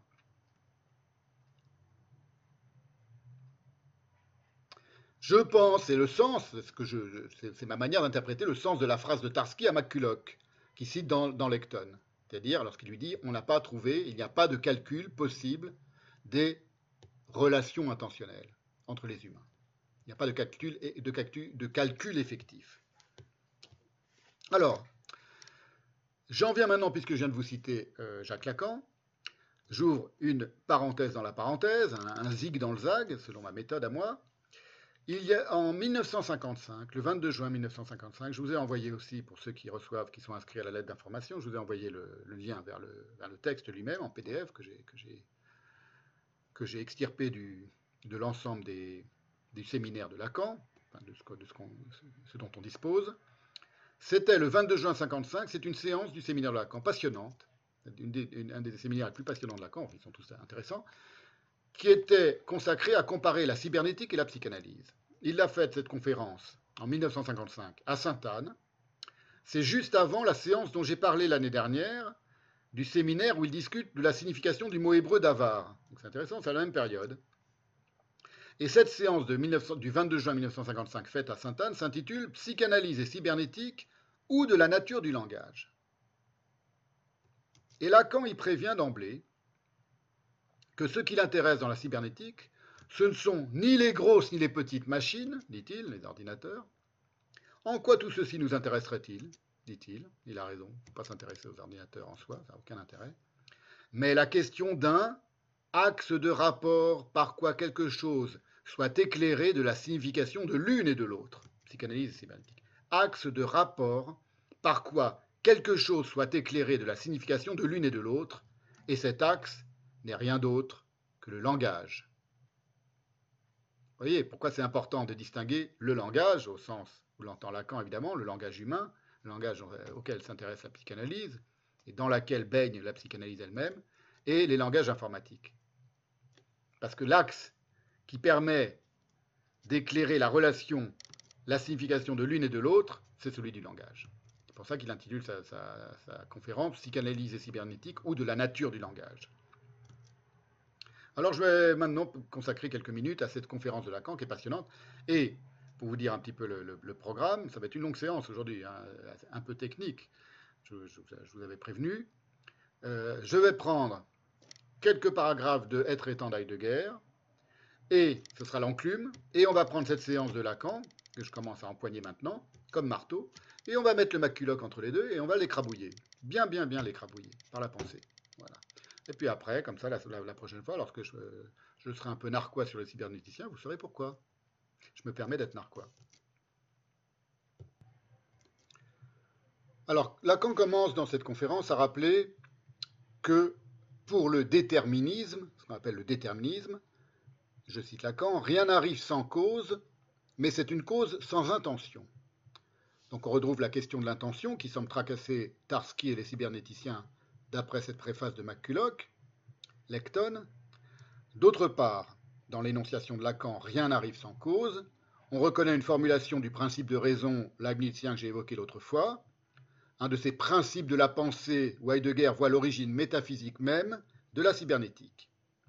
C'est ce qu'il dit dans Le principe de raison, Der Satz vom Grund, Der Satz vom Grund, conférence qu'il fit l'année suivant celle de Heidegger, de Lacan, pardon. Donc la, conférence de Lacan qui date du 25 euh, mai, la conférence de Heidegger, pardon, la conférence de Heidegger faite consacrée au principe de raison, Der Satz vom Grund, date du 25 mai 1956. Elle a été faite à Brême et elle suit l'année de la conférence Psychanalyse et cybernétique de Lacan. Donc les deux, les deux conférences euh, se répondent d'une certaine manière, du point de vue de la pensée. Voilà ce qu'écrit Heidegger sur le principe de raison, qui est évoqué lorsque, euh, allusivement, Lacan dit rien n'arrive sans cause. Au principe de raison, rigoureusement et complètement pensé, Leibniz donne le titre de Principium redendae rationis sufficientis, le principe de la raison suffisante qu'il faut fournir. Nous pouvons dire aussi le principe de la raison pertinente, der Grundsatz von Grund. Là où, comme dans le cas de la découverte de la formulation du principe de raison suffisante par Leibniz, un principe très puissant arrive au jour, la pensée et la représentation dans toutes les perspectives essentielles, entre en mouvement d'une manière toute nouvelle. Je fais juste remarquer, j'ouvre une parenthèse, qu'on retrouve le Grund de tout à l'heure, le Grund, le fond, qui est au fondement de la pensée de l'étang dans la métaphysique. C'est la manière moderne de penser que nous faisons nôtre, sans remarquer ni noter spécialement l'appel de la raison qui veut être fourni dans toute représentation. Aussi Leibniz, plus dans le secret de l'histoire que dans la révélation que nous apporte l'histoire entre guillemets, ne détermine-t-il pas seulement le développement de la logique moderne vers la logistique et la machine à penser, pas seulement non plus l'interprétation plus radicale de la subjectivité du sujet qui se fait jour dans la philosophie de l'idéalisme allemand et de ses ramifications ultérieures, la pensée de Leibniz soutient et marque de son empreinte la tendance principale de ce qui, pensée d'une façon suffisamment large, peut être appelée la métaphysique de l'époque moderne. Ça, c'est dans le principe de raison de Heidegger. La cybernétique n'est donc pas une spécialité ou un domaine d'expertise parmi d'autres. Elle est le langage, au sens d'une manière de penser le monde, en cours de formulation et de formation de la métaphysique des temps modernes. C'est parce qu'elle est en quelque sorte appelée au sens destinal par la métaphysique des temps modernes, surgit avec le principe de raison, que la cybernétique est si puissante, si omnipotente, et que le monde où elle surgit a si peu de chances de lui échapper, ce que l'on constate chaque jour désormais. Et c'est aussi ce que dit Lacan à sa manière. Voilà, donc euh, je suis toujours en train de prendre en tenaille McCulloch entre Lacan et Heidegger, pour lui faire cracher son venin cybernétique. Voilà ce que dit Lacan l'année précédente, la citation que je viens de faire de Heidegger. La cybernétique est, comme je pense qu'un certain nombre d'entre vous l'entrevoient, le savent déjà, un domaine aux frontières extrêmement indéterminées. Trouver son unité est quelque chose, la cybernétique donc, est quelque chose qui nous force, pour un instant, à parcourir du regard des sphères de rationalisation qui couvrent des parties importantes, dispersées, regroupées par une certaine unité qu'il s'agit justement de trouver, comme toutes les sciences humaines. Et ceci va de la politique, de la théorie des jeux, aux théories de la communication, voire à certaines définitions de quelque chose qui est la grande originalité de ce qu'a apporté la cybernétique, à savoir la notion d'information. Et Lacan continue en distinguant les sciences exactes et les sciences conjecturales. Je vous résume un petit peu le, propos de cette conférence. La cybernétique se rattachant aux secondes, aux sciences conjecturales, plutôt qu'aux sciences exactes, dont il voit l'origine chez Pascal. Il pense évidemment aux théories sur les parties qui donnera naissance à la science des probabilités. Et quant aux sciences exactes, donc la science, la cybernétique, elle se place du côté des sciences conjecturales, probabilistes, statistiques. Les sciences exactes, elles concernent le réel, autrement dit, c'est Lacan qui nous explique tout ça, ce qu'on retrouve à la même place, qu'on y soit ou pas. Le réel, dit Lacan, c'est ce qu'on retrouve à la même place, donc il, va être question de place, de changement de place, qu'on y soit ou pas. Le réel, c'est Lacan qui parle. Si nous cherchions à lui donner un sens, à voir le sens que lui a toujours donné l'homme, c'est quelque chose qu'on retrouve à la même place, qu'on n'ait pas été là ou qu'on y a été. Ainsi, continue-t-il, la science exacte consiste à concevoir les lois de la nature, indépendamment de l'action de l'homme, le parcours des astres dans le ciel, par exemple. Ça fait partie du réel, la définition qui donne du réel. Et de tous ces rituels traditionnels, tels ceux accompagnant le cycle des saisons, Lacan donne par exemple l'exemple des danses du printemps qui garantissent la fécondité de toute la nature. Dès lors, continue Lacan, je vous, résume un peu, hein, je vous cite quelques, fragments, l'homme et la nature entrent dans une relation inédite de domination et de servitude. Là, on est à la source, d'après Lacan, de la naissance même de la notion d'exactitude va amener les sciences exactes. L'homme pense que, c'est Lacan qui parle, la grande horloge de la nature tourne toute seule et continue de marquer l'heure même quand il n'est pas là. À partir de ce moment naît l'ordre de la science.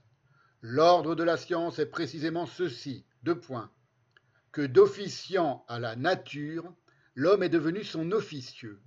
Il ne la gouvernera pas sinon en lui obéissant. Et, tel l'esclave, il tente de faire tomber son maître sous sa dépendance en le servant bien. C'est intéressant parce qu'immédiatement des relations de, pouvoir s'instaurent dans le rapport que nous décrit ici euh, Lacan de l'homme avec la nature selon le principe d'exactitude. Hein, on n'a pas l'ensemble des rapports de l'homme entre la nature, loin de là. C'est uniquement le rapport qui a, donné naissance aux sciences exactes. Hein. C'est ça le propos de Lacan pour l'instant. Alors c'est passionnant, hein. il continue son enquête, il évoque l'exactitude des rendez-vous de la nature, à l'origine de l'horloge occidentale, c'est-à-dire l'horloge, la première horloge. La première pendule isochrone est fabriquée par Huygens en 1659, c'est Lacan qui le rappelle. Et puis il a à ce moment-là une boutade très intéressante qui concerne les rendez-vous manqués de la nature et le fait que l'homme ne considère et n'appelle naturel, écrit Lacan, que ce qui vient répondre au temps du rendez-vous. Si le rendez-vous est manqué, c'est que ce n'est pas la nature. Et il surgit alors la boutade très intéressante de Lacan. Voilà ce que dit Lacan. Ma promise vient toujours au rendez-vous, car quand elle n'y vient pas, je ne l'appelle plus ma promise. Ma promise vient toujours au rendez-vous, car quand elle n'y vient pas, je ne l'appelle plus ma promise. Si on entend bien ce que dit ici Lacan dans cette conférence de 55, c'est qu'à l'exactitude scientifique correspond un langage qui annihile en quelque sorte ce qui ne relève pas de sa juridiction. Il ne lui donne pas de nom, elle n'a plus de nom, donc il ne peut plus la nommer. Donc euh, si, ça ne vient pas au rendez-vous de la science, ce n'est pas scientifique, ça n'existe pas. Maintenant, j'en reviens, donc rappelez-vous ce qu'on est en train de dire maintenant, à Heidegger, qui a beaucoup écrit aussi sur la notion latine, non pas grecque, d'exactitude, et sur ce qui, dans cette notion d'exactitude d'origine latine, a été nié et ruiné avec la traduction de l'Aletheia en Veritas. Il écrit par exemple dans les Beiträge La science est cette organisation d'exactitude, exactitude au pluriel, au sein de la maîtrise et régulation de toute l'objectivité au service de l'usage et du dressage. Vous voyez, c'est passionnant, c'est écrit à une époque complètement différente. Bien, ça, c'est écrit en secret déjà et antérieurement dans les Beiträge et bien antérieurement à la conférence de Lacan, entre 36 et 38, et il est déjà question de l'usage et du dressage. Donc de relation de servilité. Exactement comme Lacan le, la pointera en 1955. On s'aperçoit donc que dès être étant, pour revenir à Heidegger, apparaît la sorte de cécité associée à l'exactitude scientifique. Un je n'en veux rien savoir de ce dont je ne puis rien savoir. C'est moi évidemment qui explique ça comme ça. C'est au paragraphe 23 d'être étant la spatialité de l'être au monde à propos des deux notions de proximité et d'éloignement. Je vais vous les, citer dans, la traduction de Martineau. Il y a dans le Dasein, donc ça c'est dans être étant, si je ne me suis pas trompé, c'est au paragraphe 23, et c'est, euh, euh, ça date de 1927 donc. Il y a dans le Dasein une tendance essentielle à la proximité. Tous les modes d'accroissement de la vitesse auxquels nous sommes aujourd'hui plus ou moins contraints de participer visent au dépassement de l'être éloigné. Avec la radiodiffusion, Rundfunk en allemand, par exemple, le Dasein, donc l'homme, accomplit un éloignement du monde, le monde, mot monde entre guillemets, encore malaisé à dominer du regard quant à son sens existentiel. Ce sens existentiel, c'est moi qui le rajoute, ce sera bientôt celui de l'annihilation cybernétique de tout éloignement envisageable, y compris celui du sans-fond de la pensée. C'est aussi un éloignement le sans fond de la pensée. Ce que questionne la pensée, c'est quelque chose qui est éloigné, dans un sens essentiel. Je reprends Heidegger, cet éloignement, avec un trait, trait d'union, comme ça que le rend euh, Martineau, revêt la forme d'une extension du monde ambiant quotidien. Alors c'est très intéressant parce que la dernière partie de la traduction de Martineau, que je viens de vous lire, elle n'est pas fidèle à l'allemand, alors que Vezin reste fidèle, il, il la rend plus correctement. Il y a le mot en particulier, il rend le mot Zerstörung, destruction, qui accompagne celui d'élargissement, Erweiterung, et que Martineau bizarrement ignore. C'est très étrange. Je vous redonne les mêmes lignes que je viens de vous lire chez Martineau, mais chez Vezin maintenant, avec la TSF, donc la radiodiffusion Martineau, lui, il l'appelle la TSF. Par exemple, Rundfunk, hein, Rundfunk en allemand. Le Dasein est en train d'opérer un déloignement du monde, entre guillemets, dont on ne peut encore embrasser du regard le sens qu'il aura pour le Dasein, mais qui prend le chemin d'un élargissement désintégrateur du monde ambiant quotidien.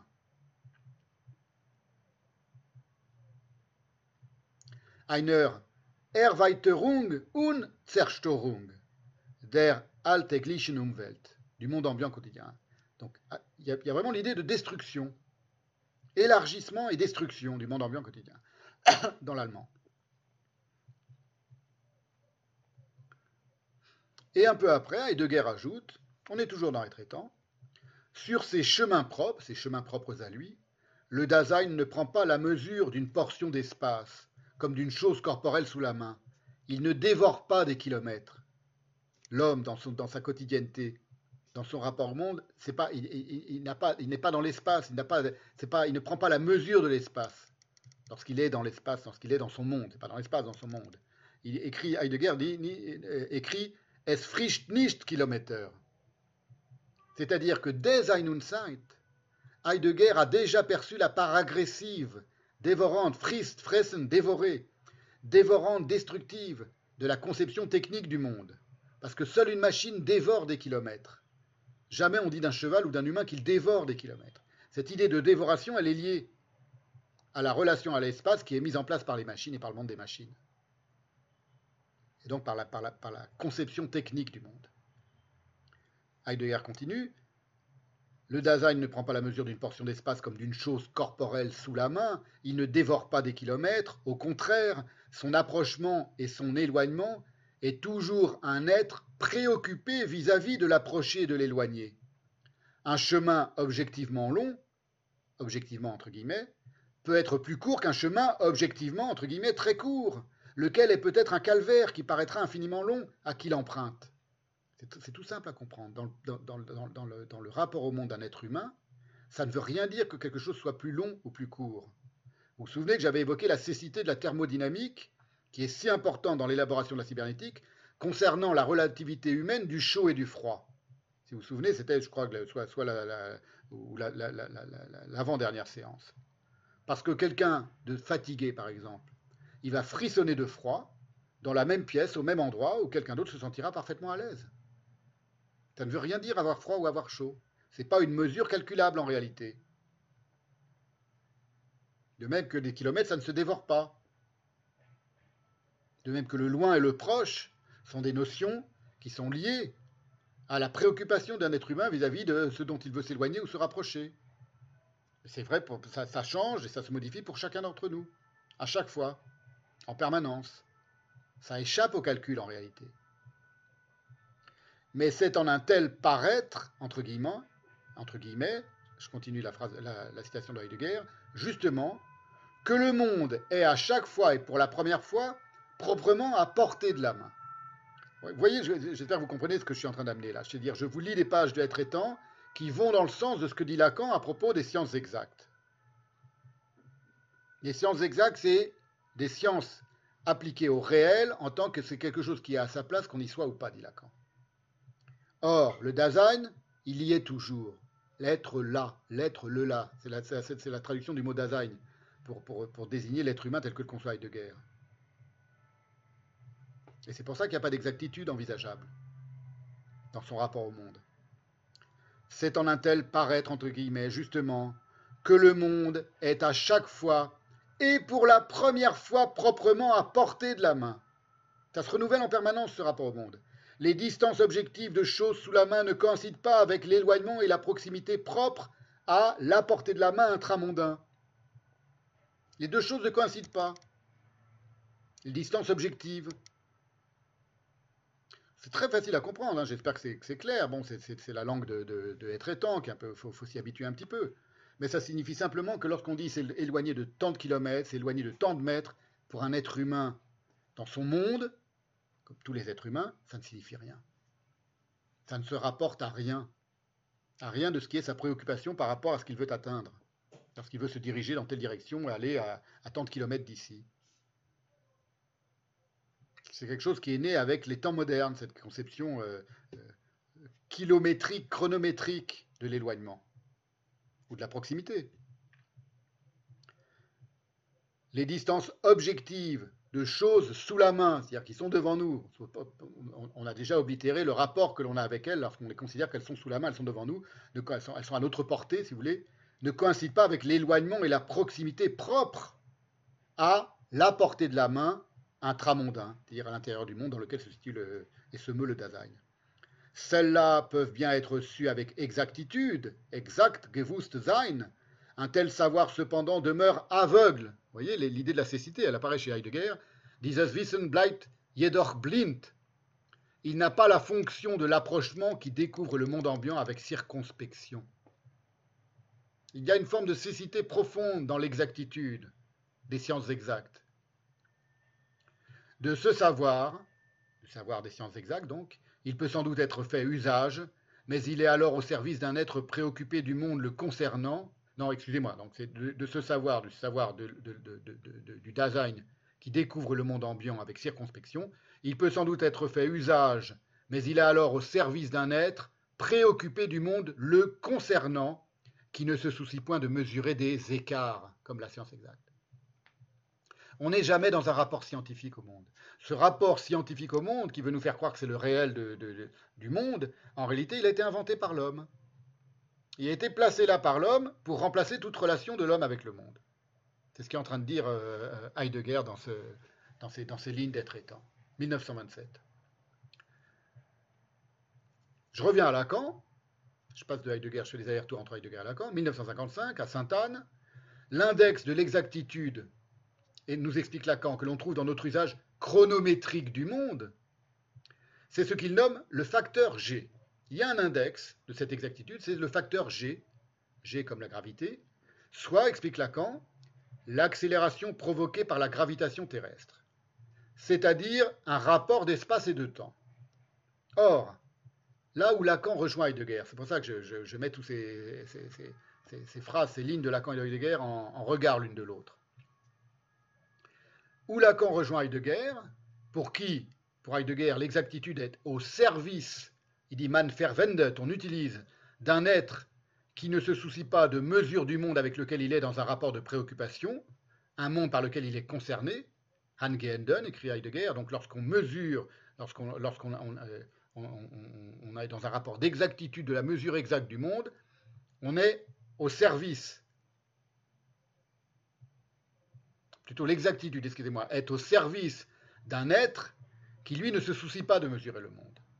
Parce que dans son rapport au monde, c'est un rapport de préoccupation, un, rapport de concernation. Je suis concerné par le monde, je ne suis pas dans un rapport de mesure et d'exactitude. Ce rapport de mesure et d'exactitude, il est à mon service si, par exemple, j'ai besoin de construire un meuble, par exemple. Mais mon rapport au meuble, ce n'est pas un rapport d'exactitude. Donc je dois, euh, en centimètres, décider où, où scier le bois, etc. Eh bien, où Lacan rejoint Heidegger, c'est que Lacan qualifie cette opération de la mesure exacte d'espace-temps, opérée par Galilée, et ainsi dénommée par lui d'opération mentale. Elle est inventée par l'homme, c'est une opération mentale qui vient de l'esprit humain. Autrement dit, d'hypothèse injectée dans l'instrument de mesure, mais nullement issue de l'instrument de mesure.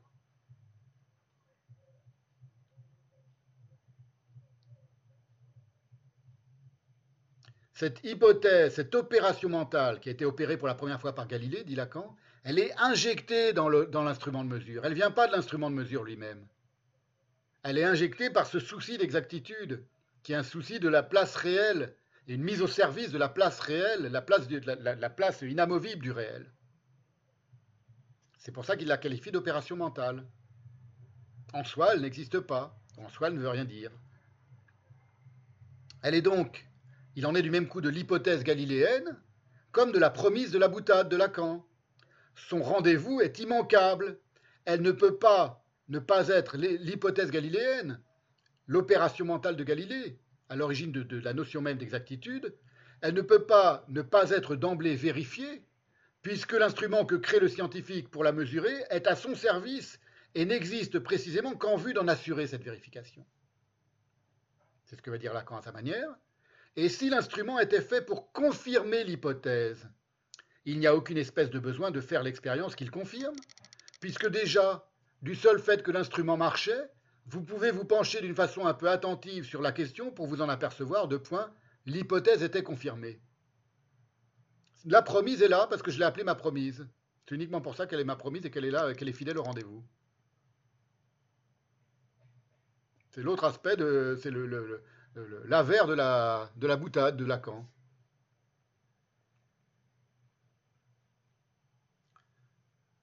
Qu'est-ce que ça signifie?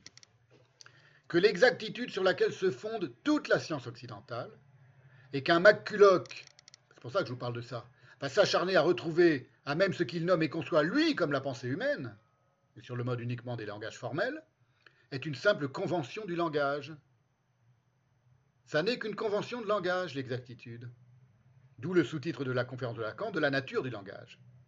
C'est ce que Lacan traduit lui à sa manière, ainsi, je vous le cite. La cybernétique est une science de la syntaxe,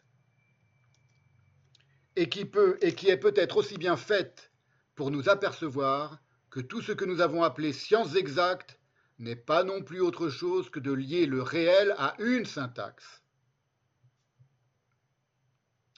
J'espère que vous, comprenez que c'est une affaire cruciale, ce qu'est en train de dire Lacan, et d'une certaine manière ce qu'a dit autrement, antérieurement à sa manière Heidegger. Toute la linguistique de Chomsky va tourner autour de cette question, qui lui aurait été en quelque sorte fournie sur un plateau dogmatique par ses précurseurs cybernéticiens à Chomsky. La question, précisément, de cette syntaxe du réel, de cette liaison entre le réel et une syntaxe. Et si cruciale cette question, cette affaire, que McCulloch ne pourra pas s'empêcher, dans sa préface au texte de Domarus, que j'ai commencé de vous citer, d'en faire le centre de son propos, mais évidemment en prenant, lui, McCulloch, le parti inverse de celui de Heidegger et de Lacan. Alors, je reviens à McCulloch. Dans cette préface Lecton à la thèse de Domarus, traduite en anglais par McCulloch, on va voir, on va on va voir de quelle manière. Souvenez-vous que euh, à 19 ans, il avait répondu à un professeur que la grande question qui allait guider son existence était qu'est-ce qu'un nombre tel qu'un homme puisse en avoir connaissance et qu'est-ce qu'un homme tel qu'il puisse connaître un nombre? il avait associé la définition de l'homme au nombre, à celle du nombre. Je vous mets un petit peu de la, de la copie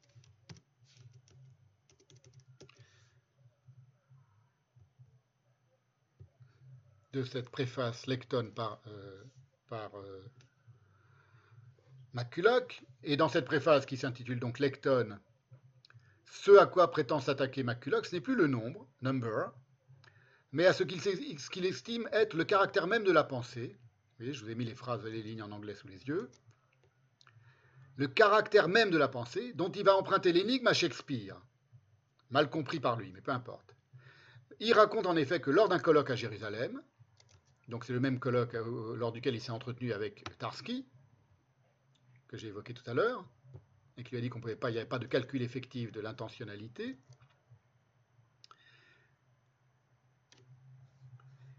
Lors de ce colloque, il a ni plus ni moins que répondu, dit-il, McCulloch, à la question posée par Shakespeare dans son sonnet 108. What's in the brain that ink may character? Le sonnet 108 de Shakespeare Qu'est-il dans le cerveau que l'encre peut tracer Qui ne t'est figuré déjà, ma belle âme? Donc c'est un sonnet d'amour, évidemment, comme tous les sonnets de, Shakespeare.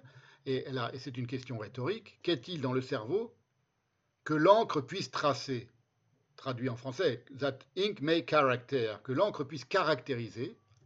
Eh bien, ce, sournois de McCulloch, qui feint de prendre la question pour une véritable question, qu'est-il dans le cerveau que l'encre puisse caractériser? Il dit j'ai la réponse petite, euh, euh, euh, éjaculation mégalomaniaque, qui dit Moi j'ai trouvé la réponse. est ce qu'il y a dans le cerveau que l'encre puisse caractériser C'est le mot lecton, dit-il. Un mot grec issu de la philosophie stoïcienne. Donc il a trouvé la réponse. Il a, il a trouvé ce qu'il y avait, l'unité essentielle, principale dans le cerveau qu'on puisse retracer. Un, il détourne un vers de Shakespeare, qui est très beau en soi. Et deux, il croit ce qu'on l'a qu'il a trouvé le secret de la pensée et qu'il a trouvé l'unité secrète absolue de la pensée. L'unité minimale, exacte.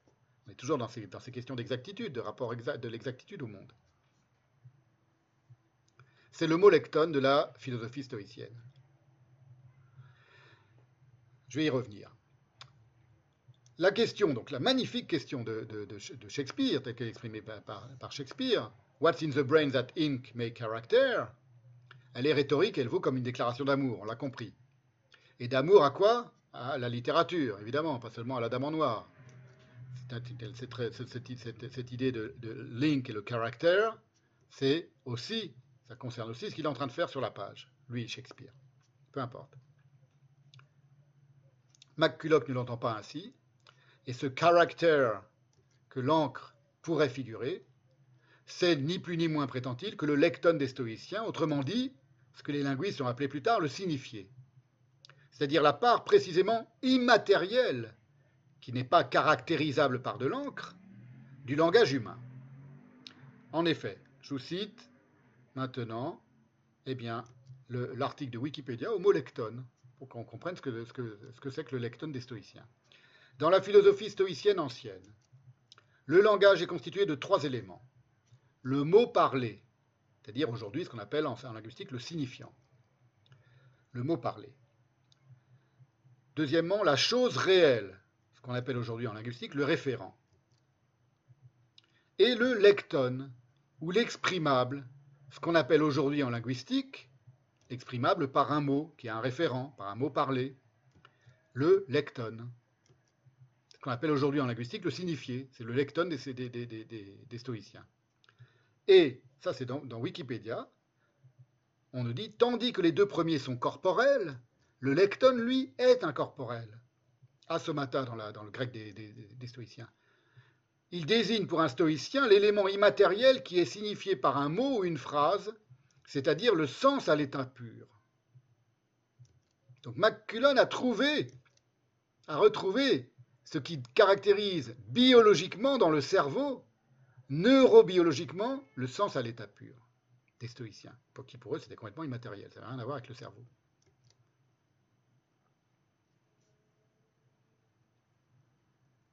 C'est ce que Maculoc rend ainsi. Le lecton des stoïciens serait, dit-il, toujours dans cette préface intitulée Lecton, qui est la préface à la longue thèse de, Fondomarus, retraduite par, euh, euh, et consacrée au rapport entre la logique et la, neurobiologie. Le lecton des stoïciens serait, nous dit Maculoc, something in the head, quelque chose dans la tête, like a fist in the hand. Écoutez bien comment il formule ça. C'est de l'anglais, hein, c'est un Amerloc le mec, hein, c'est pas, pas une traduction, c'est lui qui écrit comme ça. Comme un poing dans la main, like a fist in the hand, dans la main. The lecton, or the, ou bien, et il ouvre les guillemets, that which can be said. Donc il donne une définition du lecton selon les stoïciens, mais américanisé et cybernétisé cela qui peut être dit. That which can be said. Tout est dit de l'image prothésifiée du cerveau humain que se fait Maculoc par cette seule expression, un chouïa psychotique, de quelque chose dans la tête comme un point dans la main, ou cela qui peut être dit.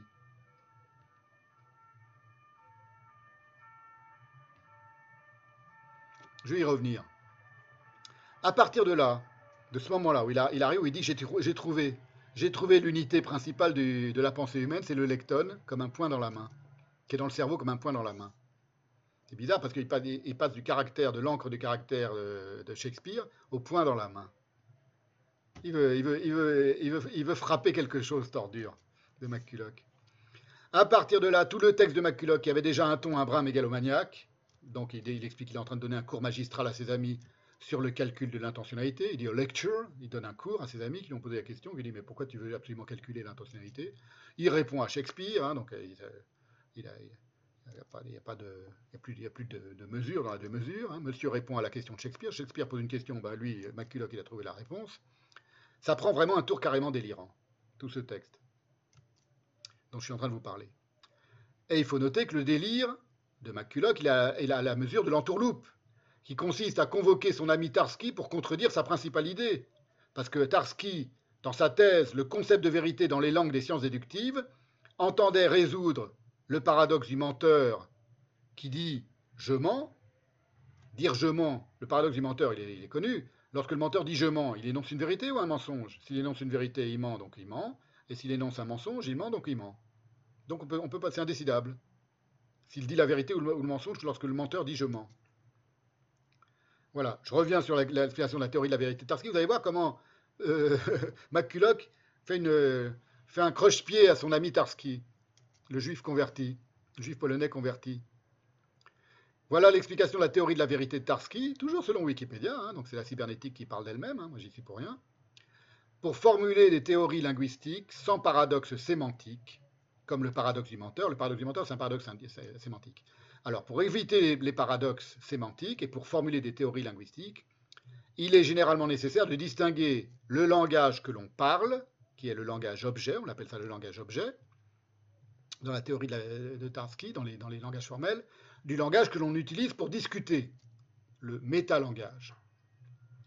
Dans ce qui suit, c'est toujours l'article de Wikipédia qui nous explique ça, le texte cité est l'utilisation du langage objet, tandis que le texte non cité est l'utilisation du métalangage.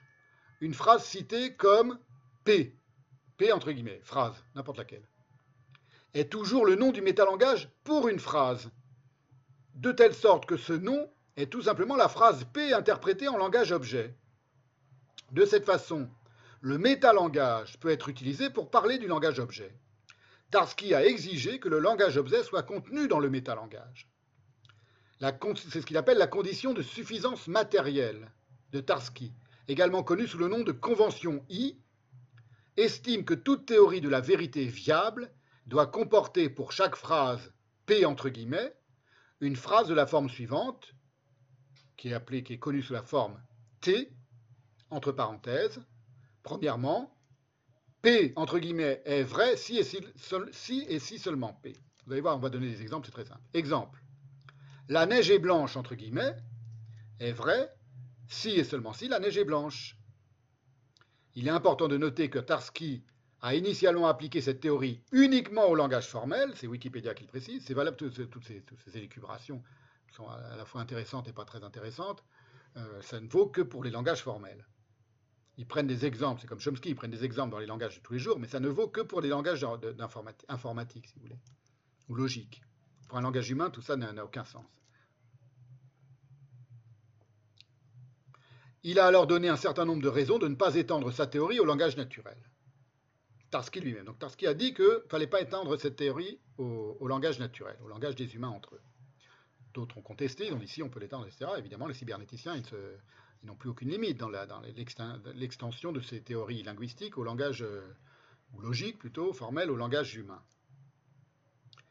Mais, pour vous résumer tout ça en un mot, pour que ce soit compréhensible, le point dans la main de McCulloch, ce qu'il appelle le point dans la main, c'est une tentative aussi grossière que l'expression même, point dans la main, de capturer le métalangage, le point, dans le langage, la main.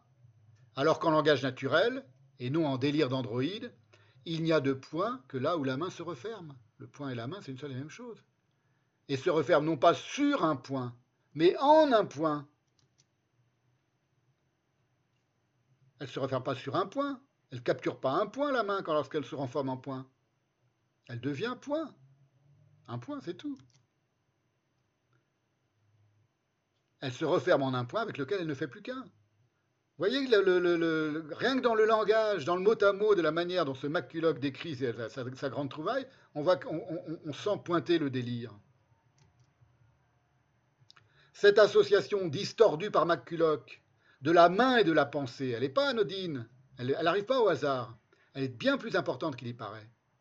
C'était déjà une maxime d'Anaxagore, le grand présocratique Anaxagore, en opposition avec la thèse des causes finales d'Aristote. Parce que pour Anaxagore, comme pour Heidegger par exemple, l'homme pense parce qu'il a des mains, alors que pour Aristote, l'homme a des mains parce qu'il pense. La main, la, la, pensée est la cause finale de la main.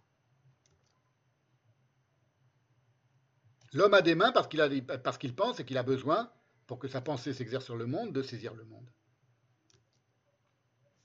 C'est ce que rend Aristote dans, les parties des animaux. Anaxagore dit que l'homme est le plus raisonnable des animaux parce qu'il a des mains, mais il est plus logique, le mot est de Aristote, de penser que c'est parce qu'il est le plus raisonnable qu'il a reçu des mains, car les mains sont des outils. Et la nature dispense toujours à chacun, comme le ferait un homme raisonnable, ce dont il est capable de se servir.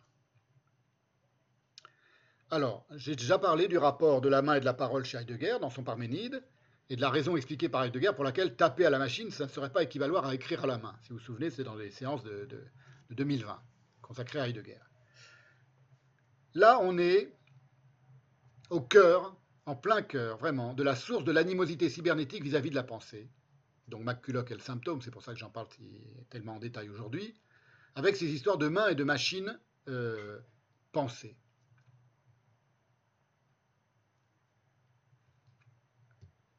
Histoire de main, de machine et de pensée. Voilà ce qu'écrivait Heidegger. J'ai vérifié, je ne vous avais pas cité à l'époque cette phrase de Heidegger sur le, rapport entre la main et la pensée, donc je vous le dis maintenant. Je vous le lis maintenant. L'homme lui-même agit, donc ça c'est écrit en 1942 dans le Parménide de Heidegger. L'homme lui-même agit, entre guillemets, et manœuvre, entre guillemets, grâce à la main. Car la main forme avec la parole le trait essentiel de l'homme. Il n'y a que les hommes qui ont des mains, les animaux n'ont pas de mains. Les temps qui, comme l'homme, a, entre guillemets, la parole, mutos logos, entre parenthèses, peut et doit avoir, entre guillemets, également une main, entre guillemets. Grâce à la main, continue Heidegger, ont lieu non seulement la prière et le meurtre, le salut et le remerciement, le serment et le signe, mais aussi l'œuvre, entre guillemets, de la main, le métier entre guillemets, de l'artisan qui travaille à la main, l'instrument. La poignée de main scelle un pacte. Il écrit der Handschlag, la poignée de main, Grundent. On retrouve le Grund encore de tout à l'heure. Den Bundingen Bund. Littéralement, la poignée de main fonde le lien lié. Den Bundingen Bund. Bund, c'est le lien. Le lien lié. Ou la liaison du lien, si vous voulez. Je vous euh, mets ça rapidement sous les yeux. Bundi, c'est le, mot dans le dictionnaire, euh, dans le Valat et dans le euh, Zax pardon. Vous voyez? Bundish. Ce sont toutes les acceptions du mot bundish. Laconique, serré, résonant serré, concluant, valide. C'est bien lié, si vous voulez. C'est un mot important, c'est un mot très important. Bund, bund, en allemand et, bond en, lié, bien lié en, anglais. On va voir va le retrouver chez Maculoc.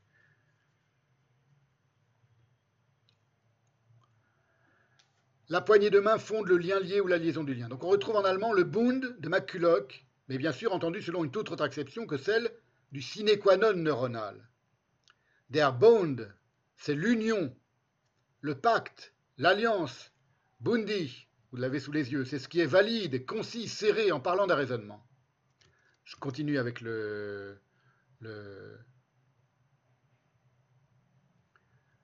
avec la citation de Heidegger. La main déclenche une œuvre, entre guillemets, de destruction. La main ne se déploie en tant que main que là où il y a décellement et scellement. Aucun animal n'a de main, continue Heidegger, et d'une patte, d'une serre ou d'une griffe, jamais ne naît une main. Même la main désespérée, et elle, moins que tout autre, n'est jamais une griffe avec laquelle l'homme s'agrippe, entre guillemets. Ce n'est qu'à partir de la parole, et avec la parole, que surgit la main. Ce n'est pas l'homme qui a des mains. Vous voyez, quand je fais des gestes avec ma main, c'est exactement ce qu'est en train d'expliquer Heidegger. Ce n'est pas l'homme qui a des mains, mais la main qui porte l'essence de l'homme, car la parole, comme domaine d'essence de la main, est le fondement de l'essence de l'homme, la parole comme parole inscrite, qui ainsi se dévoile au regard, est la parole écrite, l'écriture, et la parole comme écriture est le manuscrit, écrit à la main. Vous trouverez tout ça dans le Parménide de page 132 de la traduction française.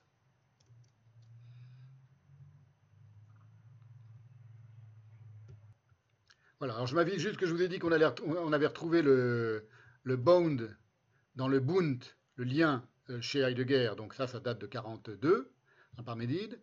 Euh, je n'ai pas encore parlé du, du, bound, de, de, Maculoc, de, bound cause, la cause liée. Vous allez voir. Mais par rapport, dans sa conception déterministe des, des, impulsions neuronales. Mais je vais en parler tout à l'heure. Mais souvenez-vous de ce que je suis en train de vous dire maintenant. Donc vous voyez, j'espère qu'on on comprend le, comment dire, comment, comment se, se, répondent et se correspondent toutes ces, toutes ces méditations de Lacan sur le langage, le rapport entre la cybernétique et le langage, et sur euh, Heidegger sur le rapport entre la main, la parole, le langage, et les métaphores euh, brutales et, et, comment dire, et, grossière de McCulloch sur le rapport entre le cerveau, la pensée et la main. Voyez, tout ça, tout ça n'apparaît pas par hasard, vraiment.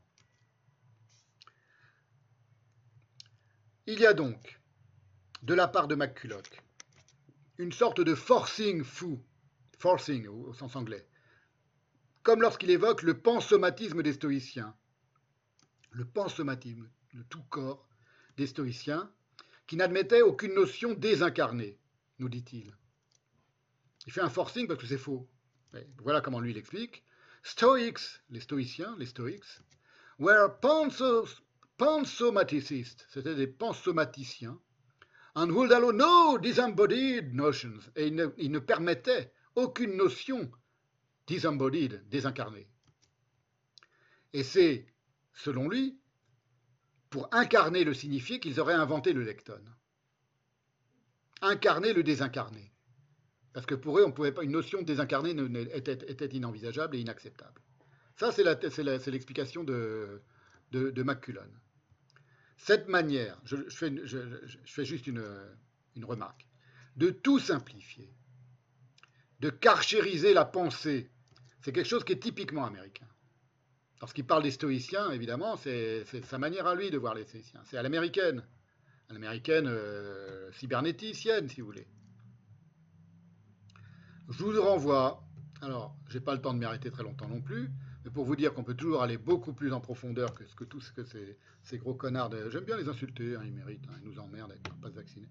les, cybernéticiens, donc vraiment, euh, ils méritent qu'on les traite de connards. Je vais vous mettre ça en plein écran. C'est une, étude pour vous dire que c'est beaucoup plus complexe, c'est beaucoup plus intéressant en réalité que ce qu'est en train de nous, résumer le maculogue. Mais bon, évidemment, je, consacre cette séquence à maculogue, donc moi je m'arrête sur les, définitions de maculogue, mais c'est pour vous montrer quand je vous dis que c'est vraiment des connards. C'est une manière de carchériser la pensée. Pour vous en convaincre, je vous renvoie pour vous convaincre que la notion stoïcienne de Lecton est tout sauf simple, à une étude de Frédéric Ildefonse, qui est intitulée Retour sur la terminologie stoïcienne de la signification. Vous avez, la première, enfin, vous avez une page que je vous ai mise de, cette, étude, qui est parue, euh, je me souviens plus quand, le, lien est en ligne, donc je vous l'enverrai. C'est récent. Hein. Et elle y explique que le lecton, c'est précisément, dans la pensée stoïcienne, un des quatre incorporels, avec le vide, le temps et le lieu. Donc c'est pas du tout un corporel, un corporel entre, entre, entre, entre, guillemets, c'est un incorporel, un non corporel. Asomaton en grec, comme le vide, comme le temps et comme le lieu, dans la définition qu'en donne Sextus Empiricus. Voilà ce qu'écrit Sextus Empiricus, donc traduit par Frédéric Ildefonse, de ces trois items, donc signifiant et référent, les trois items de la pensée stoïcienne, deux sont des corps, somata, c'est-à-dire le son vocal, le mot vocal, le mot parlé, comme disait, comme, et le porteur du nom, c'est-à-dire l'objet lui-même, l'objet réel dont on parle. Mais le troisième, le fameux lecton, est incorporel, ça, c'est Sextus Empiricus, hein, c'est la, la, citation de Sextus Empiricus. Le troisième est incorporel.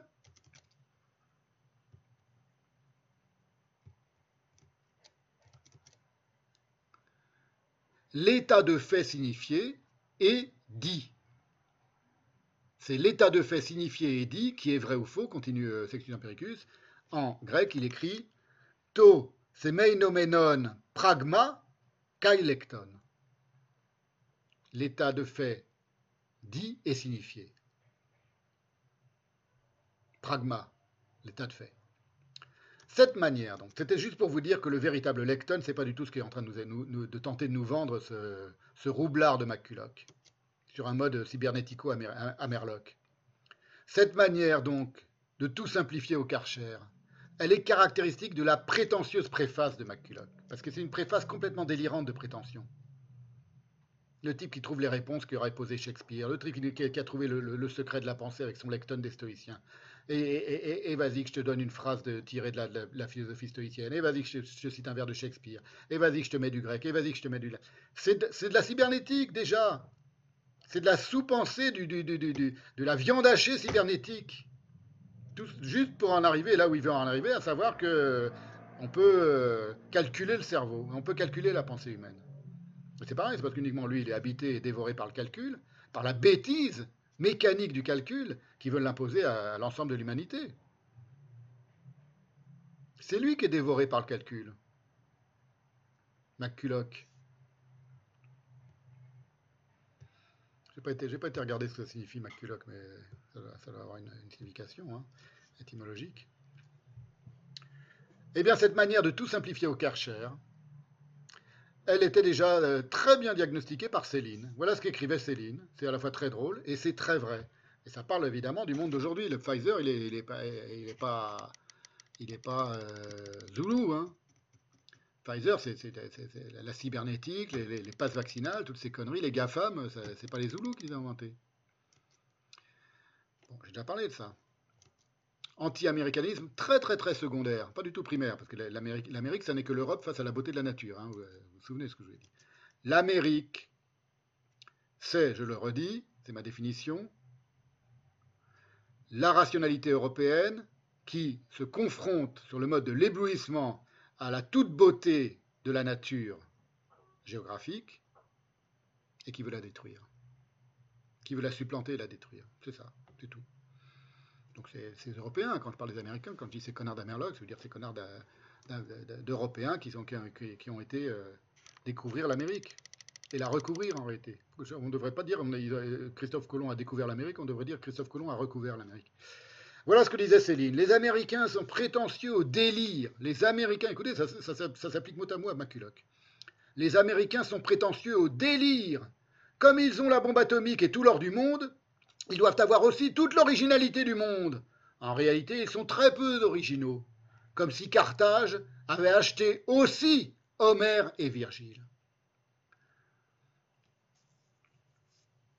Voilà, je vous lis maintenant, on revient à McCulloch, vous allez voir à quel point c'est on ne peut pas manquer d'entendre le délire de la prétention américaine dont parle Céline. Voilà McCulloch qui nous parle maintenant des stoïciens.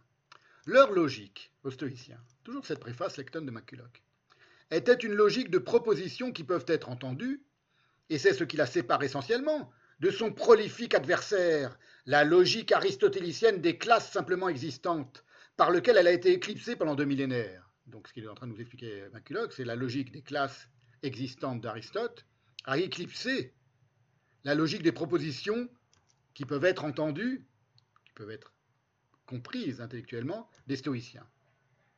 Ce n'est que, c'est pas là que commence le délire, le délire commence maintenant, ce n'est que dans le dernier tiers du siècle précédent que Charles Sanders Peirce s'est attaqué au problème, dépassant Kant et Hegel, out-canting Kant, typique, expression typiquement américaine. Il a out-canté Kant, il a dépassé, il a, il a surcanté Kant sais pas comment on pourrait dire en français.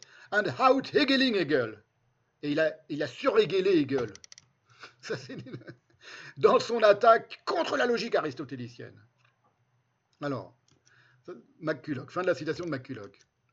Éloge de, Charles Saunders Peirce qui, après 2000 ans de, domination aristotélicienne sur, le, sur les stoïciens, a, a surpassé Kant et Hegel et a résolu le problème.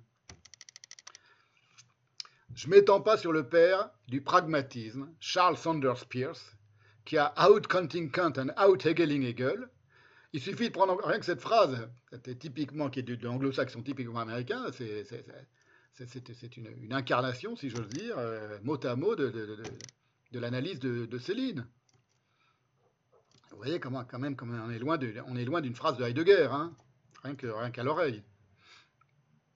Il suffit de prendre en considération ce que vaut sa postérité, à ce Pierce, pour découvrir le poteau rose.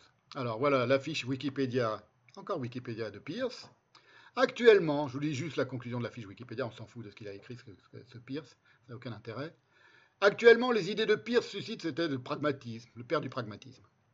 Les idées de Pierce suscitent un intérêt considérable chez les chercheurs, bien au-delà du cercle de la philosophie académique. Cet intérêt vient tant de l'industrie que des affaires, ou de la technologie, ou des organisations dédiées au savoir. Il en est résulté un nombre substantiel d'agences, d'instituts, d'affaires et de laboratoires dans lesquels des recherches sont entreprises de façon déterminée à la fois sur les concepts de Pierce et sur leur développement. Voilà, c'est ça le Pierce. Mais enfin, donc je vous passe, hein, on voit où Erich Earl a été déniché sa méthode entourloupeuse de confrontation des génies, McCulloch placé en rival de Heidegger, aussi artificielle, en réalité, que l'intelligence du même nom. Voilà ce qu'écrivait encore Céline, après-guerre évidemment, à Paraz, en 1949, toujours sur les Amerlocs. Les banlieusards veulent de l'américain, ne bandent qu'à l'américain, c'est-à-dire de l'eugène su-siou, dénaturé, dénaturalisé, maupassantisé, zolatisé. Mais du moment que ça leur vient du cartage atomique, ils avalent toutes les merdes pourvu qu'on leur présente un chewing-gum. Et quand je pense que n'importe quelles trois pages de Talman, Talman des Réaux, sont infiniment plus valables et marrantes, mais les dénaturés, ils savent plus comment faire marcher leur tête. Comme les pieds beaux, les chaussures normales, ils pensent qu'on se fout d'eux.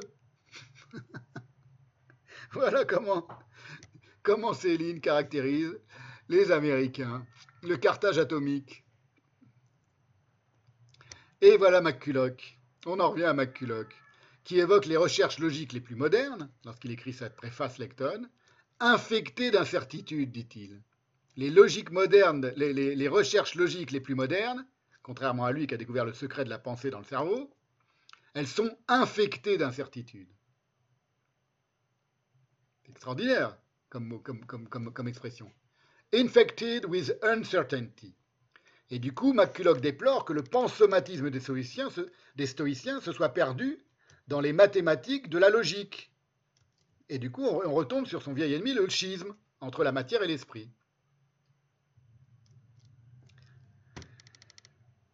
Et ainsi, c'est McCulloch qui parle, le réalisme naïf et l'idéalisme platonicien, tout comme la biologie et les mathématiques, sont partis chacune sur leur voie, ignorantes du lectone et de son intentionnalité.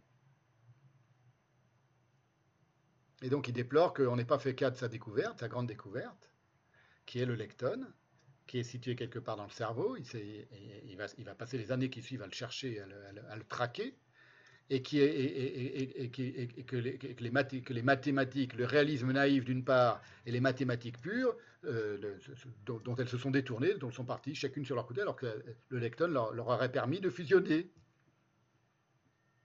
Et donc de prendre quelques années d'avance sur ce qu'allait devenir l'intelligence artificielle, évidemment. Ça n'est que ça. L'intelligence artificielle, c'est les résultats euh, scientifiques, euh, logiques, déductifs, des élucubrations d'un grand malade, psychiatre complètement malade, complètement délirant. Et tous les délires, la, science est capable de les, concrétiser. C'est ça le problème. N'importe quel délire, la science est capable de les concrétiser en écrabouillant tout. Puisque de toute façon, euh, si, la promise n'est pas au rendez-vous, elle l'appelle pas la promise. Donc euh, tout, lui est réel par la science, tout, lui est atteignable.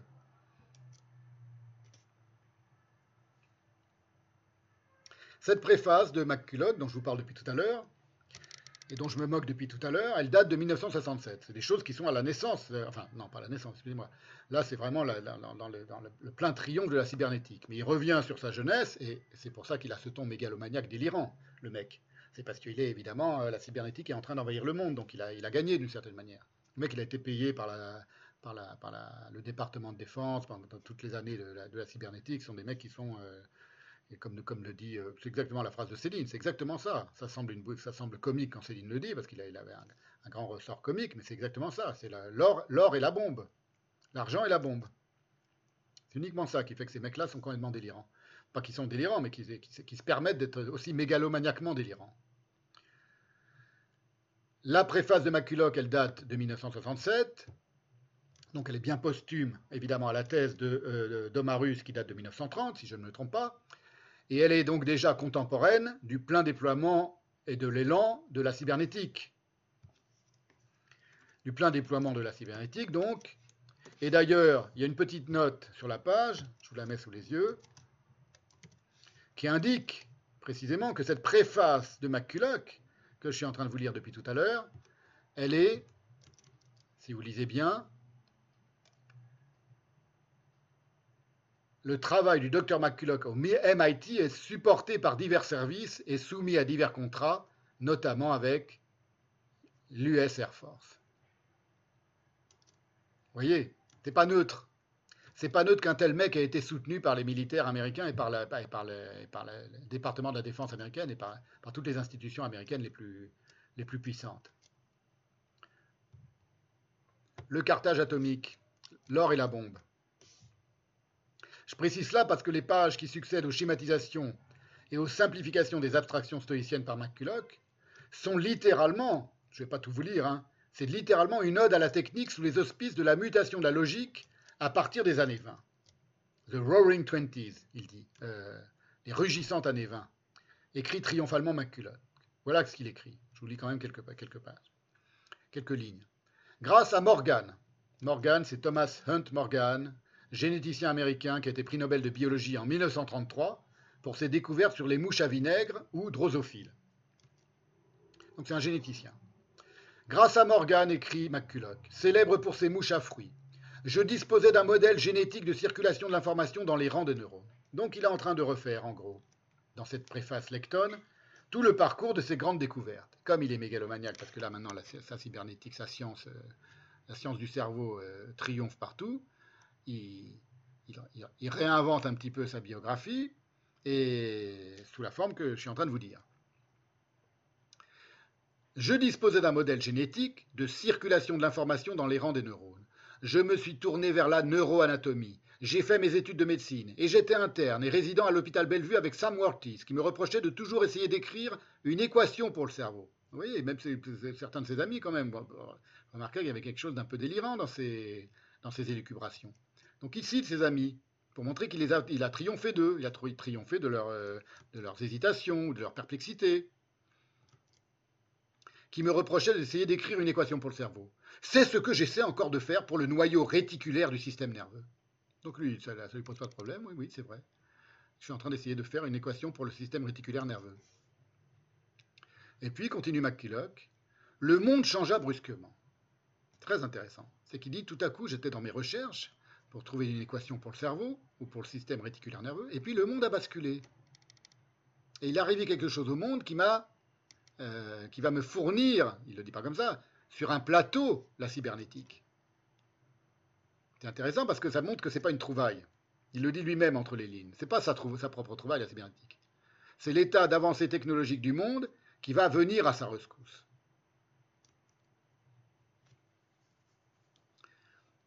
Ackermann, dit-il, arithmétisa la logique. Arithmetized logic. C'est une des choses qui est arrivée au monde, qui va, le réveiller de son sommeil dogmatique, si vous voulez, pour, employer une, expression de Kant. Un de ses amis, chez Bell Telephone, c'est Maculoc qui parle, un de ses amis à Maculoc, produisit une mesure de l'information, chez Bell Telephone.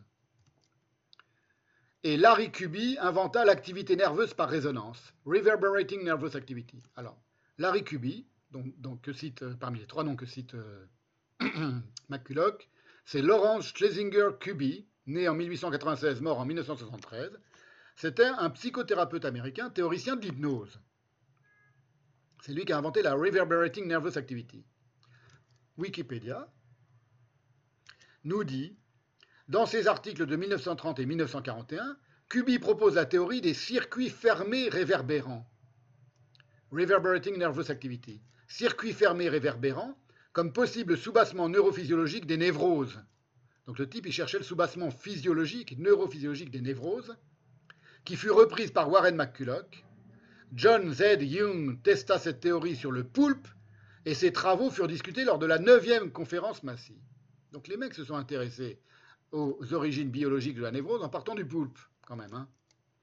Vous voyez, on est loin de Freud. Hein. On est loin de Heidegger et on est loin de Freud. Et on est loin de Lacan, évidemment.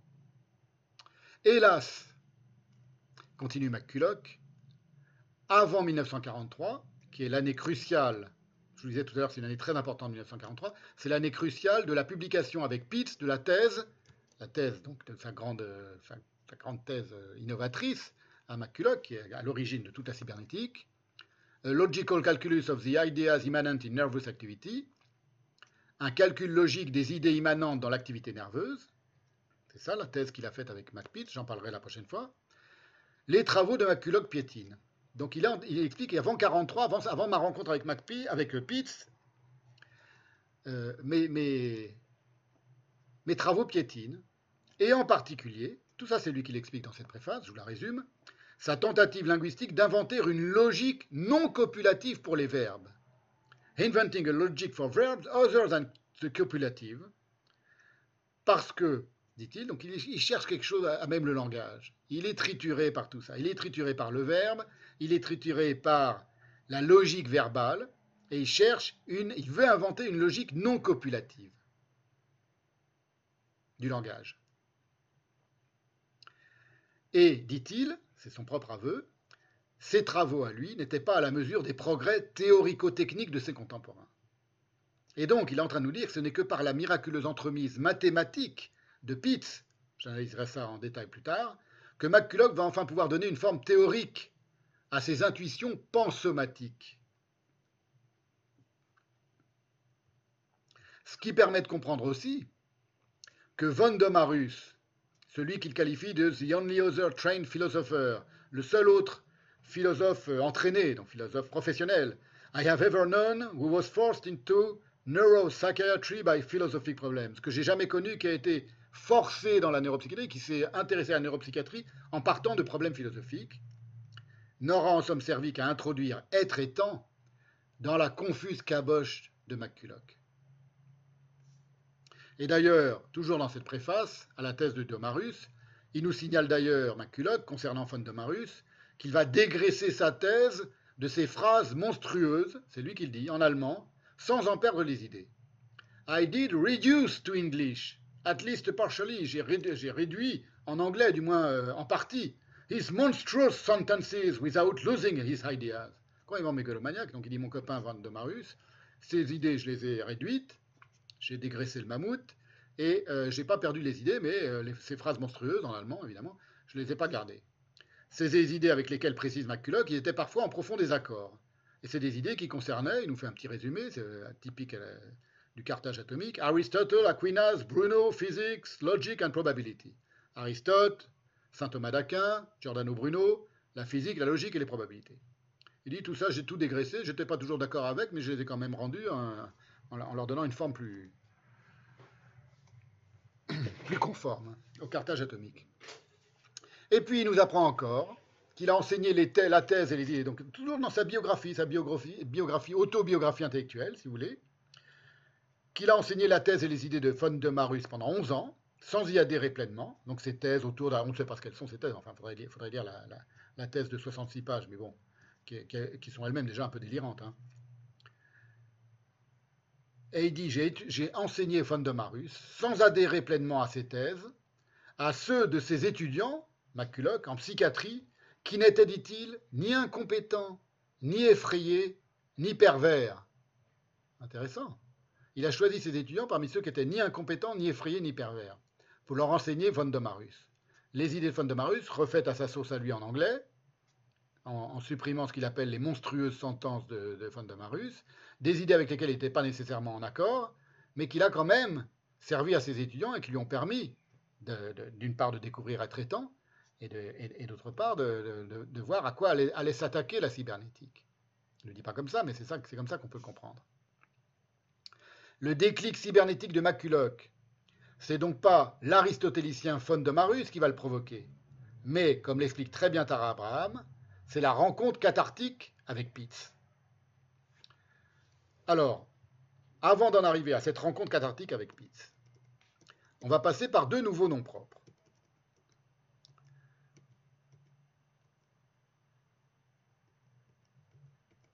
Qui sont, je regarde un petit peu où j'en suis, ça va être une longue séance aujourd'hui, hein, je vous avais prévenu. Et, sachez qu'elle elle devait être encore plus longue et je l'ai coupée en deux parce que sinon elle aurait fait 15 heures.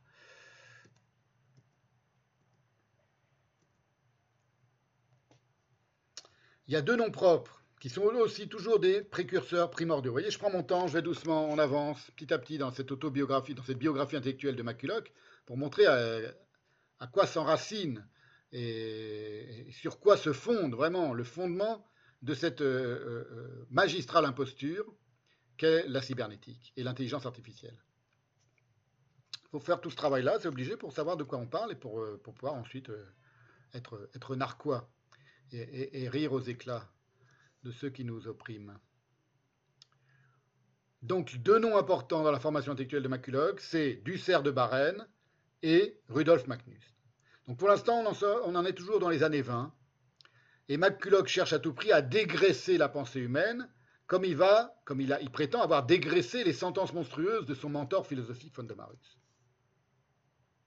Ce qui est d'autant plus ironique que McCulloch reproche précisément au début de son introduction aux sciences séparées de son temps, donc le fameux old schisme, le vieux schisme, qui est rejoué par la théorie mathématique d'un côté et par la biophysique du cerveau de l'autre, de pratiquer justement un réductionnisme exagéré, ce que le physicien Donald McKay appelait, c'est McCulloch qui le cite, rien de trop gras, nothing buttery.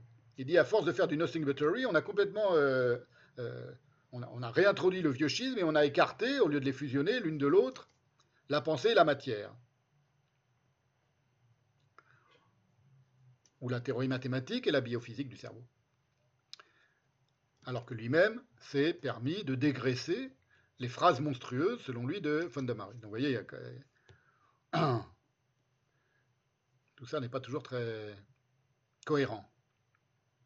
Pour cela donc, pour dégraisser la pensée, dans le sillage de son échec, tout ça est de son propre aveu, c'est lui qui parle d'échec, a inventé une logique des verbes transitifs, ça ce sera le lot de Chomsky, Chomsky qui va s'y qui va s'y coller et qui va y parvenir sur le mode du MIT, sur le mode de la cybernétique, McCulloch va, à partir de 1923, inventer une nouvelle invention. C'est plus le lecton des stoïciens, c'est ce qu'il va appeler le psychone, une sorte de plus petit événement psychique envisageable. L'unité même de l'événement de, ce qu'il y a dans le cerveau, le plus petit élément euh, psychique envisageable. A kind of list, une sorte de list psychic event, de plus petit événement psychique, event, qu'il va appeler, il va baptiser le psychone. Le psychone, ça ne correspond à rien d'autre qu'à une transposition fantasmatique dans la psychologie et la neurologie de la notion de nombre en logique, le plus petit, plus petit élément, ou d'axiome en mathématiques, le plus petit élément possible, la plus petite unité à partir de laquelle on va pouvoir, en agglomérant les choses, construire des théories. Eh ben, il la cherche dans le cerveau, il dit, je l'ai trouvé, c'est le psychone. il trouve tout, ce mec-là, le McCulloch, il a tout trouvé. Il a trouvé le lecton, il a trouvé le psychone, il a tout trouvé.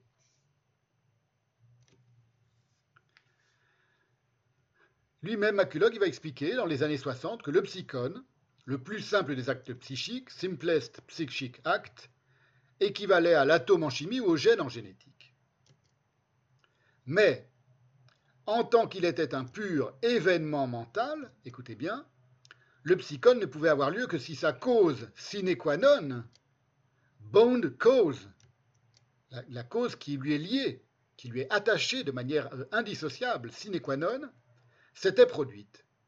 Donc il dit c'est un pur événement mental, le plus petit événement mental envisageable, qui ne peut exister, qui ne peut surgir, qui peut comme une, minuscule étincelle de, même pas de pensée, d'amibe de, pensée, si vous voulez, de microscopique euh, première unité de pensée, elle ne peut être que provoquée par autre chose.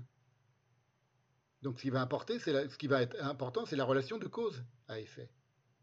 Pas de savoir ce qu'il y aurait dans, ce, dans ce psycho, il n'y a rien. C'est le plus petit événement psychique envisageable. Minuscule, inframince impulsion psychologique dont on ne peut pas connaître le contenu, dont on peut savoir qu'elle est liée à une cause. Bond cause, elle est liée à une cause.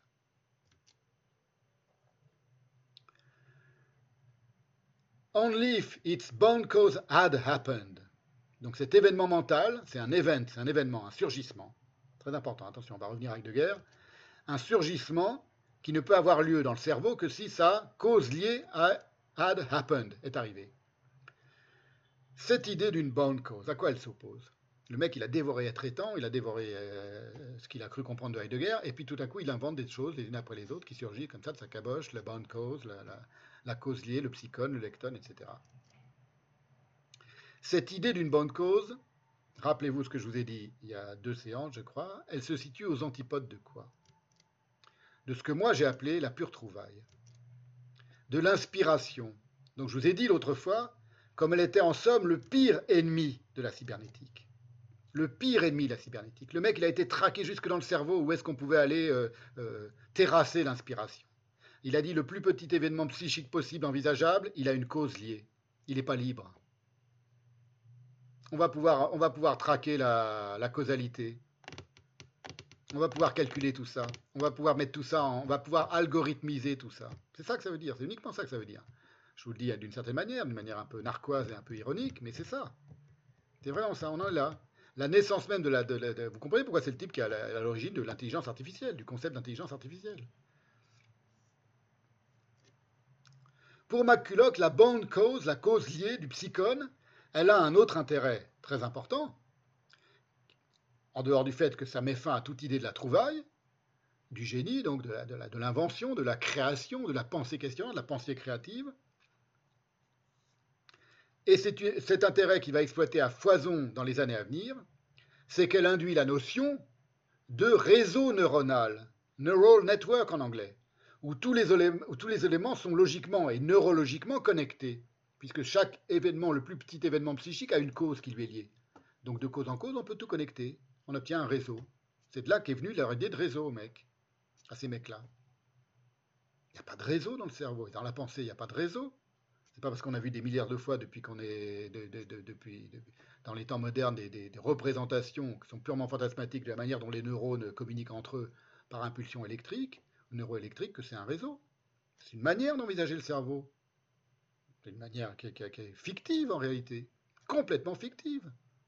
Depuis tout à l'heure, en, vous citant Lacan, je vous ai expliqué que même la pseudo-exactitude chronologique, chronométrique qu'on trouve dans les machines, elle a été imposée aux machines de l'extérieur. C'est un effet de langage en réalité. C'est une pure élucubration, comme une autre, comme n'importe quelle autre.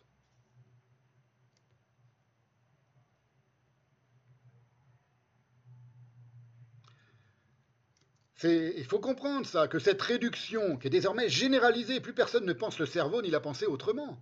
Plus personne n'est capable d'envisager ce que c'est que la, pensée en réalité. Parce que tout le monde a cette idée du cerveau et des neurones et des, impulsions électroencéphalogrammatiques dans, dans la tête. Qui, va, qui va pouvoir contredire ça? Mais en réalité, c'est une parfaite imposture cette réduction de la pensée à l'activité neuronale. C'est pas qu'il n'y a pas d'activité neuronale, c'est qu'y voir de la pensée ou penser que la, pensée puisse se, référer ou se réduire, surtout se réduire à ça, c'est ridicule. Que l'on distingue, et c'est fondé uniquement, rappelez-vous tout ce qu'on a dit sur le regard euh, médical avec Foucault euh, il y a deux, trois séances, c'est fondé sur le regard médical assisté par ordinateur, qui est venu confirmer les thèses de McCulloch.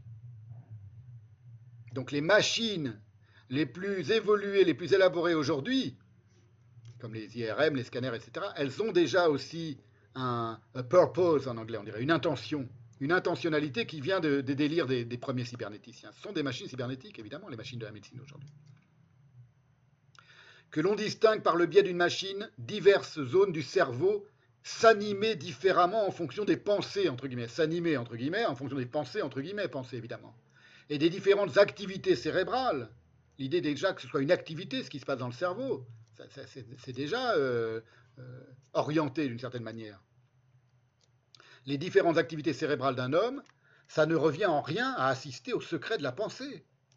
Autant imaginer assister au secret de la musique en voyant chaque muscle et chaque nerf et chaque os du bras, de la main, euh, du bras et de la main de Glenn Gould en train de jouer une sonate de Mozart. Même si vous arriviez à disséquer en direct Glenn Gould pendant qu'il joue une sonate de Mozart, et vous voyez euh, le plus minutieusement possible tous les muscles de la main et du bras de Glenn Gould en train de, en en jouer, vous n'assistez pas au secret de la musique. C'est aussi délirant que de dire qu'on assiste au secret de la pensée, qu'on va chercher. On cherche, on ne l'a pas trouvé évidemment. Mais on veut le chercher, le secret de la pensée, en, en, faisant des IRM à tout va. Le secret de la mémoire, le secret de la pensée, le secret de la réflexion, le secret du sommeil, tous les secrets. Tous les secrets de la pensée humaine. Le regard médical et scientifique ne voit jamais que ce qu'il place d'abord devant ses yeux. Comme l'avait parfaitement exprimé Lacan dans sa conférence de 55 à propos de l'exactitude que nous avons fait descendre, dit-il, dans la pendule et la montre. Et c'est à partir de cette base imaginaire, donc on est vers 1929, comme le précise Tara Abraham, que McCulloch eut l'idée de concevoir les impulsions tout ou rien, All or nothing, je crois en anglais. Des neurones. Vous voyez comme tout se construit fantasmatiquement dans la tête, dans la de McCulloch. Là encore, l'artificielle grossièreté du procédé saute aux yeux. Alors, pour vous en convaincre, je vais vous citer quelqu'un d'autre que je n'ai pas encore cité dans ce séminaire, pour vous convaincre de la vulgarité intellectuelle de ce tout ou rien, pour désigner les impulsions initiales de la pensée, des neurones donc, qui a infecté tous les ordinateurs sous la forme du 1 et du 0, ça c'est une évidence. Écoutez ce que Vladimir Yankelevitch écrivait à propos de son impensé, cet impensé du tout ou rien, qui est le presque rien, ce que lui appelait Yankelevitch, le presque rien et le je ne sais quoi. C'est une très belle ligne de Yankelevitch que je vous cite maintenant. Là, on est vraiment à l'opposé de la pensée cybernétique, la non-pensée cybernétique la lueur timide et fugitive, l'instant éclair, instant trait d'union éclair, le silence, les signes évasifs, c'est sous cette forme que choisissent de se faire connaître les choses les plus importantes de la vie. Il n'est pas facile de surprendre la lueur infiniment douteuse, ni d'en comprendre le sens. Cette lueur est la lumière clignotante de l'entrevision dans laquelle le méconnu soudainement se reconnaît plus impalpable que le dernier soupir de Mélissande, la lueur mystérieuse ressemble à un souffle léger. Fin de la citation de Yankelevitch. Tout cela, ça rebute profondément. Il faut, qu'on comprenne aussi qu'il y a de l'animosité là-dedans. Ce sont des déclarations de guerre, toutes ces théories-là. Tout ce qui est le fuel quotidien du MIT aujourd'hui, au départ, ce sont des, des déclarations de guerre. C'est pas un hasard si tout ça se fomente en pleine guerre mondiale. Il y a aussi une guerre mondiale de la non-pensée contre la pensée. Une guerre mondiale de la technique contre la pensée, qui s'est déclenchée à peu près aux mêmes époques, pas par hasard. Tout cela, ça rebute profondément un McCulloch. Tout cela, c'est-à-dire tout ce que je viens de vous citer, par exemple, c'était cette subtilité du presque rien et du je ne sais quoi selon Yankelevitch, qui, au sens le plus propre, ne supporte pas de ne pas douter de rien. Il doute de rien, le mec. Il supporte pas de ne pas douter de rien. Et c'est pour ne douter de rien, parce qu'il suffirait d'un rien pour basculer dans le doute de tout. Parce que si vous doutez d'un rien, vous basculez immédiatement dans le doute de tout. Ça ne s'arrête plus non plus. C'est pour ne douter de rien qu'il va s'associer dans la décennie qui va de 1930 à 1940 avec nouveau mentor, nouveau nom propre qui apparaît dans sa biographie, du cerf de Barène. Alors, avant d'en venir à du cerf de Barène, je vais j'ouvre une, parenthèse consacrée à cette question de l'événement psychique, psychic event de McCulloch, qui est purement imaginaire. Pourquoi c'est purement imaginaire? Parce que qu'appelle-t-on pensée? Qui connaît la réponse à qu'appelle-t-on pensée? Si Heidegger a écrit qu'appelle-t-on pensée, c'est parce que la question se pose. Et ce n'est pas ces gens-là. Ces gens-là, ils ont répondu avant même de poser la question. Ça ne repose sur rien de concret, cette histoire d'un événement psychique. D'où tant d'efforts chez McCulloch pour lui assurer une base biologique. Cette réduction de la pensée à des événements, entre guillemets, events, c'est le, mot de lui, hein, reliés en réseau, est loin d'être anodine. C'est précisément la négation d'une autre conception de l'événement, qui elle est liée à la vraie pensée, dont vous n'êtes pas sans savoir qu'il s'agit d'une notion essentielle chez Heidegger, der Ereignis, l'événement, mais aussi, comme l'a montré Marlène Zarader, dans la conception juive du temps. C'est très intéressant, cette partie de, la dette impensée de, Marlène Zarader. Pour l'instant, on en vient à introduction à la métaphysique. Donc, on va, on réécrabouiller un petit peu le McCulloch sous, sous Heidegger, sous le marteau, enfin, sous la, l'enclume et le marteau de Heidegger et de Lacan. Là, maintenant, je reviens avec Heidegger sur cette question d'événements. Vous allez, vous allez voir pourquoi ce n'est pas, pas du tout euh, négligeable l'idée de, qualifier hein, ce qui se passe dans la pensée de, de psychic event de la part d'un Maculoc.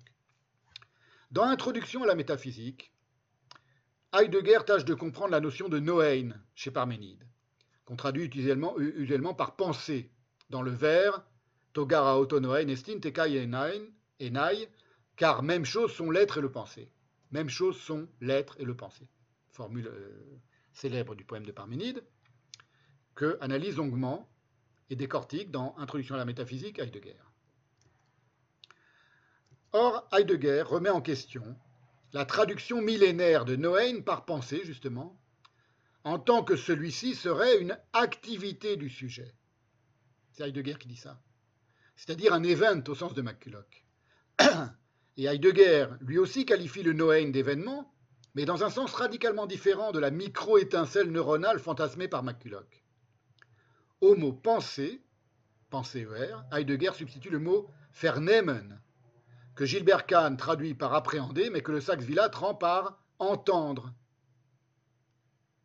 avec tous les sens de écouter, accueillir, entendre ma prière, au sens de entendre ma prière, d'apprendre, de percevoir, de remarquer et de comprendre, faire Nehmen. Nehmen, c'est prendre.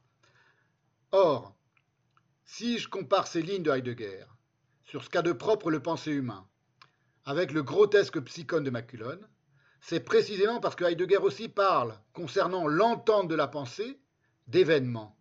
Geschenis, c'est pas Eragnis, c'est Geschenis, qui vient du mot Geschehen, arriver, se passer, advenir. C'est pour ça que je vous cite maintenant ces lignes de Heidegger. Là, vous allez voir, il faut les mettre vraiment pas en miroir, mais en rapport avec la notion d'événement de pensée selon McCulloch. L'appréhension, faire Nemung, l'appréhension, dit Heidegger, n'est pas un mode de comportement que l'homme possède comme une propriété, mais inversement, l'appréhension, dit Ferneyung donc, est l'événement, Geschellnis, qui possède l'homme.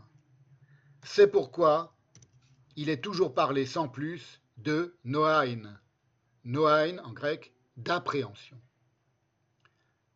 Fin de la citation de Heidegger. L'idée donc que la pensée, fût sous la forme d'une infinitésimale impulsion électrique entre deux neurones, proviendrait de quelque chose de regardable, palpable et reproductible. Oui, mais quoi? Tout est là. C'est quoi? Ce serait quoi ce quelque chose? Situé à l'intérieur de la caboche humaine, cette idée est ridicule pour toutes les sagesses traditionnelles les plus raffinées, autant qu'universellement répandue aujourd'hui. Universellement, c'est-à-dire occidentalement répandue aujourd'hui. Pour Heidegger, la pensée advient à l'homme comme une rencontre, par la voie de sa relation unique en son genre à l'être. L'homme vient vers l'être. La pensée, c'est une rencontre, ce que moi j'ai appelé une trouvaille. L'homme vient vers l'être, dit Heidegger. Zum Sein kommt. Toujours dans l'introduction à la métaphysique, page 149 de la, de la, de la traduction française. Et non en ce qu'il serait un animal rationnel, un zone logon un animal doté de pensée. Un peu comme on dirait qu'une voiture est dotée de l'option radar de recul. Il n'est pas doté de pensée. Il n'a pas la pensée comme quelque chose qui lui appartient, euh, comme un, un animal qui appartient à la pensée, l'homme.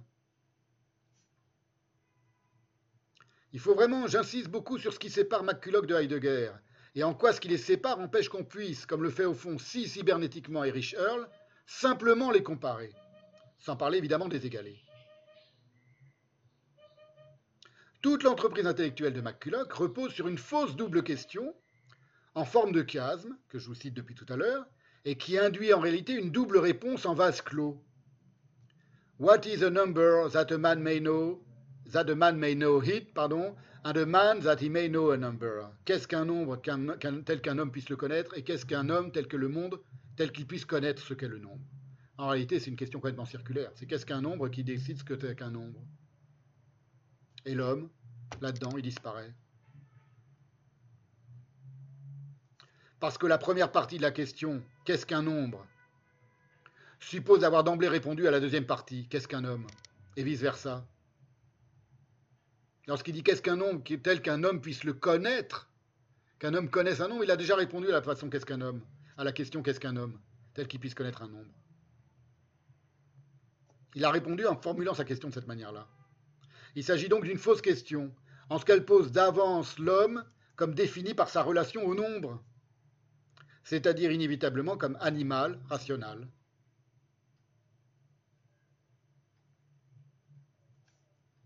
Cette définition de l'homme, dit Heidegger, toujours dans l'introduction à la métaphysique, de l'animal rationnel, qu'il associe au zoon logonekon, à l'animal doué de logos, est au fond zoologique, dit Heidegger. Le zone de cette zoologie est digne de question à plus d'un égard. Il ne va pas de soi, le zone de cette, zoologie.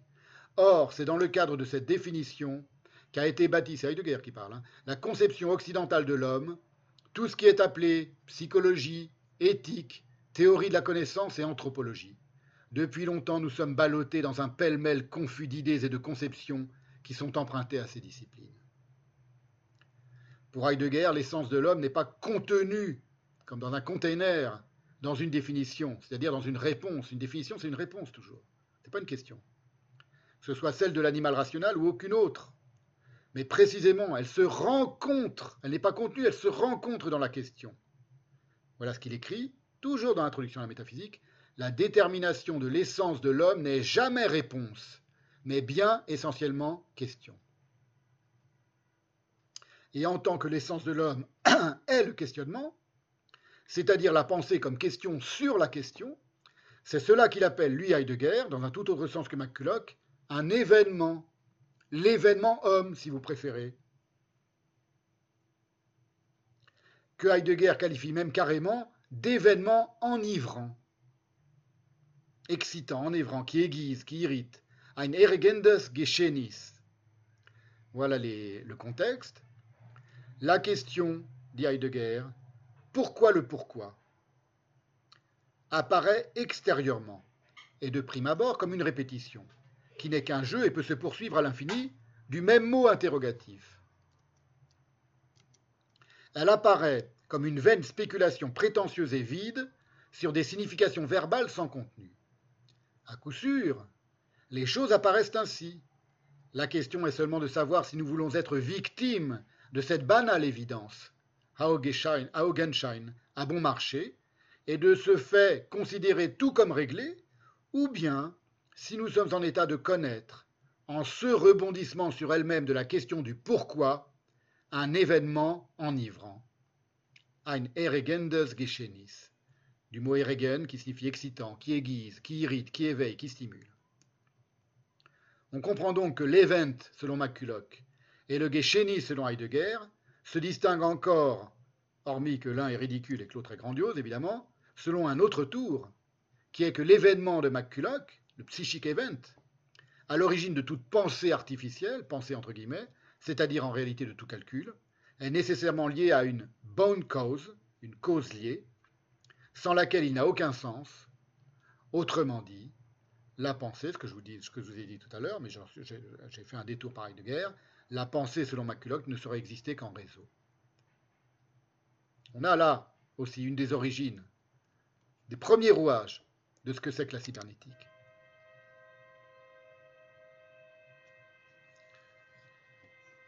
Alors que l'événement chez Heidegger, qu'il s'agisse du Geschehnis ou de l'Eragnis, il advient à chaque fois comme un pur commencement. Le mot Eragnis, dit Heidegger, par exemple, dans Identité et différence, penser à partir de ce qu'il nous découvre, doit maintenant nous parler comme un terme directeur au service de la pensée. Comme tel, il est aussi intraduisible que le logos grec ou le Tao chinois, ou le davar hébraïque, j'ai envie d'ajouter. Eragnis ne signifie plus ici un événement, une chose qui arrive. Nous employons maintenant ce mot comme singulare tantum. Ce qu'il désigne ne se manifeste qu'au singulier, il n'y en a qu'un, dans le nombre de l'unité, ou plutôt, même pas dans un nombre, mais d'une manière unique. Et Lacan, pour sa part, dans sa conférence sur la cybernétique, note comme la prétendue mesure exacte, isochrone du temps, est aussi, elle aussi est une entourloupe, qui va de fil en aiguille donner lieu à toute l'entourloupe du symbolisme scientifique. Voilà comment l'exprime Lacan. Si l'on mesure l'espace avec du solide, on mesure du temps avec du temps. L'espace, on mesure avec du solide, mais le temps, on mesure avec quoi? Avec du temps. Ce qui n'est pas pareil, continue Lacan. Nul étonnement dans ces conditions si une certaine partie de notre science exacte vient à se résumer dans un très petit nombre de symboles visant des choses telles que l'énergie, la matière, la pensée, j'ai envie d'ajouter. Ça, c'est moi qui parle. C'est là où va arriver, continue Lacan, pendant un certain temps, notre exigence que tout soit exprimé en termes de matière et de mouvement. Cela voulait dire de matière et de temps, car justement le mouvement en tant qu'il était quelque chose qui était dans le réel, c'est cela. Et, là, qu'on continue, nous sommes arrivés à l'éliminer, à le réduire, le temps. Eh bien, c'est quelque chose qui, en fin de compte, ce petit jeu symbolique, ces quelques petites lettres que je pourrais écrire au tableau, le système de Newton et celui d'Einstein, c'est quelque chose qui a finalement fort peu de choses à voir avec le réel. Cette science qui réduit le réel en ce petit paquet de formules apparaîtra, avec le recul des âges, sans doute comme une étonnante épopée, et cela peut-être aussi s'amincira dans la perspective des âges, comme une épopée peut-être dont le circuit est un peu court. Il parle de ce, qui est devenu aujourd'hui la cybernétique. Hein. Puis Lacan poursuit son analyse du calcul des probabilités par Pascal, à partir de son traité sur le triangle arithmétique en 1654, lequel calcul a tout à voir évidemment avec la cybernétique, mais également avec l'idée d'événement. Avec l'idée d'événement. Donc Lacan poursuit toute son analyse, je vous le disais, du calcul des probabilités par Pascal, qui a tout à voir évidemment avec la cybernétique, mais également avec l'idée d'événement, le calcul des chances en elles-mêmes, dit Lacan, c'est-à-dire de la rencontre en soi-même. Vous voyez, l'événement, c'est intéressant, c'est une notion qu'on trouve à la fois chez Lacan, la rencontre en soi-même, le calcul des chances en elles-mêmes, dit-il, la rencontre en soi-même, à propos des probabilités, chez Heidegger bien sûr, et chez McCulloch. Et après avoir détaillé le processus mathématique qui, à la science galiléenne fondée sur l'exactitude, va substituer celle pascalienne des probabilités, à la science des nombres celle de la combinatoire, soit, continue Lacan, la loi des présences et abstances, c'est de là que viendra le tout ou rien, symbolisée par la corrélation de 0, l'absence, et de 1, la présence, Lacan en conclut à l'apparition qu'il qualifie lui-même de symbolique de la cybernétique, et qu'il relie, dit-il, à ce quelque chose qui est l'attente de l'homme en tant que tel. Alors, je ne peux pas m'attarder trop maintenant, parce qu'il faut que j'avance un peu, on a encore de longues choses à, à voir. Donc je suis obligé de vous passer le reste du prodigieux développement de Lacan sur la question du réel et de la porte. Il y a tout un développement sur la porte qui est très intéressant. Car s'il y a des machines qui calculent toutes seules, dit-il, des machines qui vous additionnent, qui vous totalisent, qui font toutes les merveilles que l'homme avait cru jusque-là être le propre de sa pensée, c'est parce que nous avons la possibilité d'établir, grâce à la fée électricité comme on dit, des circuits, des circuits qui s'ouvrent ou qui se ferment, qui s'interrompent ou se rétablissent, en fonction de l'existence de portes, c'est-à-dire de portes cybernétisées, de la porte où l'accès règle la clôture, ce qui est la définition essentielle à partir de quoi vous pouvez en développer tout le maniement. Donc lisez toute la séance que dont je vous ai envoyé le texte, ça vaut le coup. Et j'en reviens à la question de la rencontre, c'est-à-dire, Lacan l'a d'ailleurs très bien perçu, nul autre que celle du temps.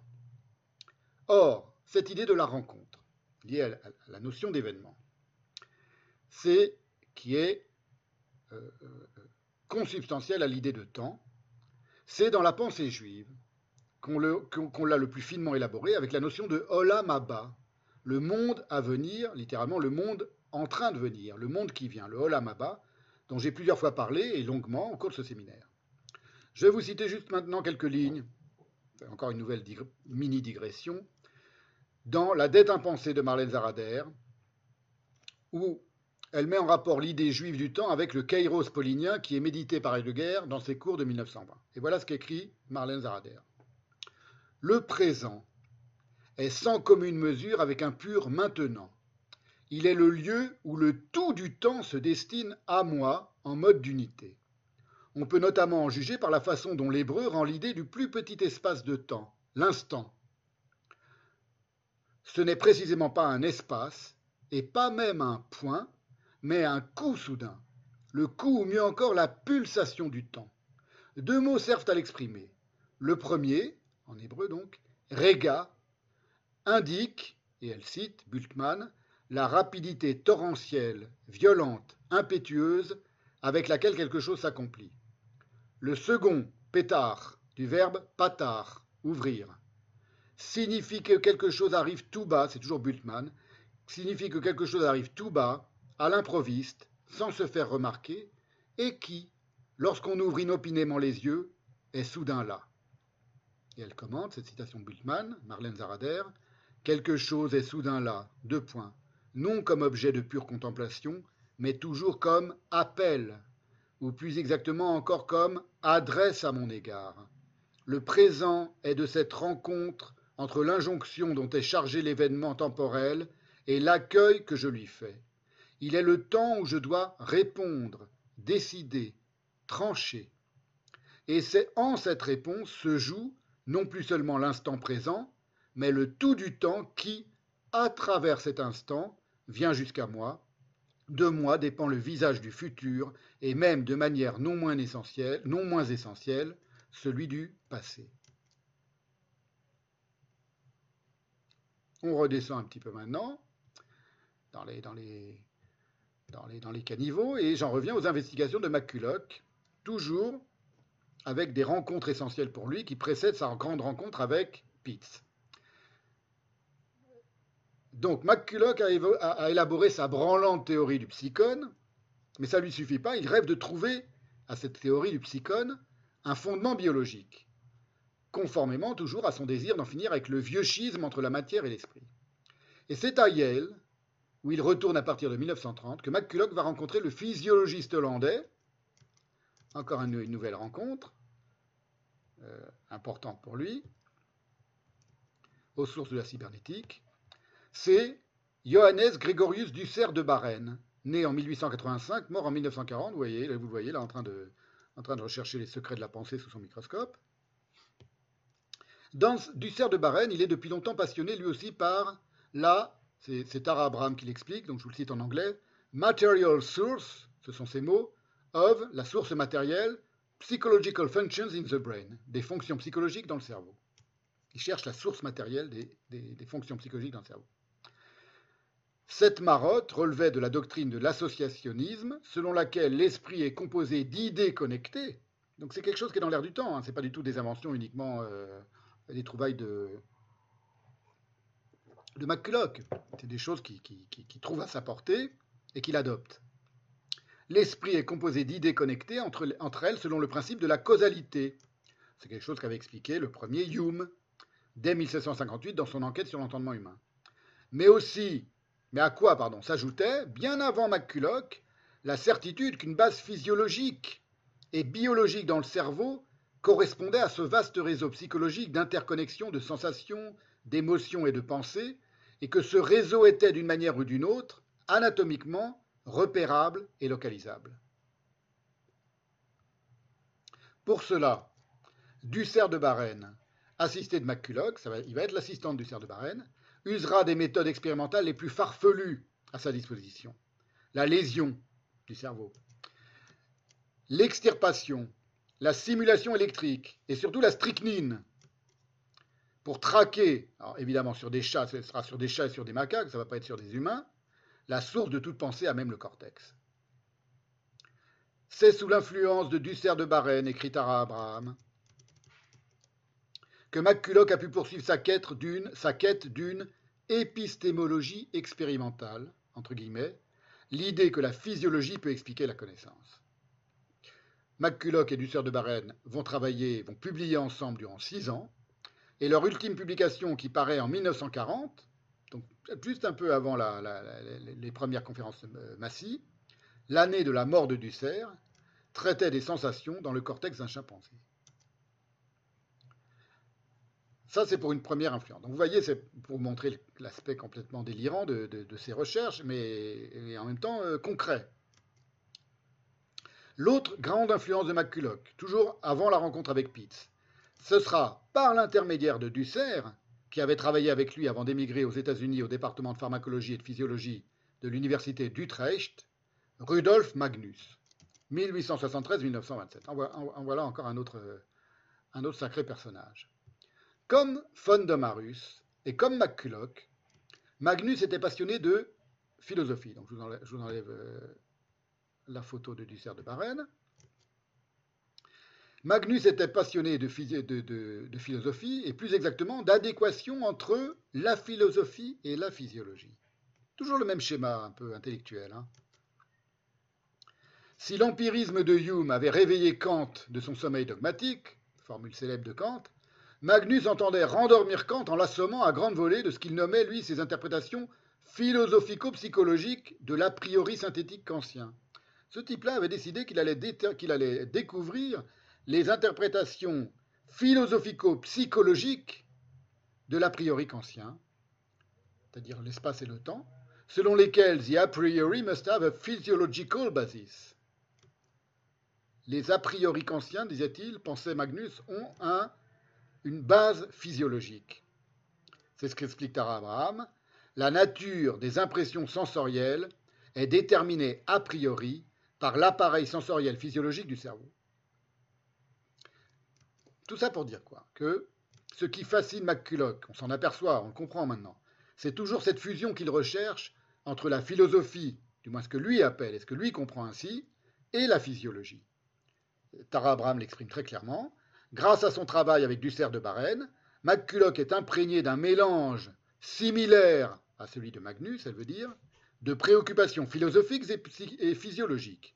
Bien que McCulloch ait réalisé de nombreuses expériences productives sur le cerveau des primates, acquérant ainsi une formation approfondie en anatomie et en physiologie du cerveau, il n'en demeure pas moins préoccupé par des questions plus philosophiques.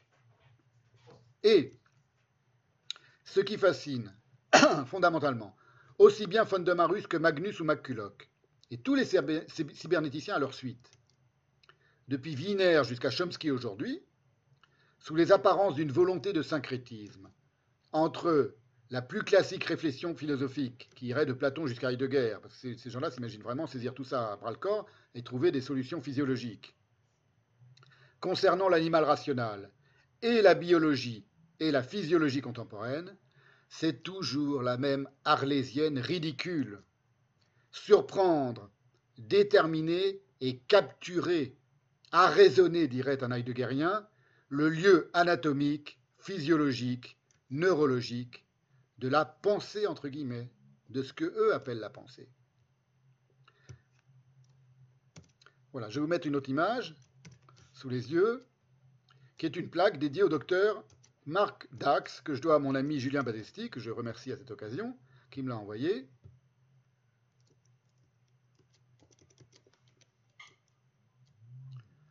Vous voyez, je vous la mets maintenant. Pour vous montrer que, toujours pour confirmer ce que je suis en train de vous dire maintenant, c'est à savoir que euh, McCulloch, il ne, surgit pas ex nihilo. Il a des précurseurs, quelques grands précurseurs dont, je parle longuement aujourd'hui et, en détail, et d'autres précurseurs euh, dispersés un peu dans le temps et dans les, dans les même géographiquement. Mais vous voyez, par exemple, ce docteur Marc Dax, c'est une plaque qui se trouve à Sommières, né en 1770 et mort en 1807, qui est le premier en 1870 à avoir trouvé la localisation cérébrale du langage. Donc ça tracasse ces gens-là, ça tracasse ces types-là. Ils veulent, ils veulent localiser le truc. Ils veulent voir où ça se passe dans le cerveau. Ils savent que, et ils pensent que ça se passe quelque part dans le cerveau. Il leur vient pas l'idée qu'on pense aussi avec le reste de son corps, qu'on pense avec le reste de son corps. N'importe quel euh, pratiquant d'art martial euh, vous le dira. N'importe quel non-occidental vous le dira d'ailleurs. N'importe quel danseur vous le dira. N'importe quel acrobate vous le dira. On pense avec son corps. Tout son corps. Ses mains, ses pieds, ses bras, ses muscles, son sang, le battement de son cœur. Sa respiration, son souffle. On pense avec son souffle, c'est une évidence. Pour un Chinois, un Chinois traditionnel, c'est une évidence. Donc c'est quelque chose d'extraordinairement réducteur. Tout ce qui va donner lieu à la, science contemporaine et à la cybernétique contemporaine, c'est quelque chose d'extrêmement réducteur. Conception de l'humain et des êtres humains extrêmement réductrice.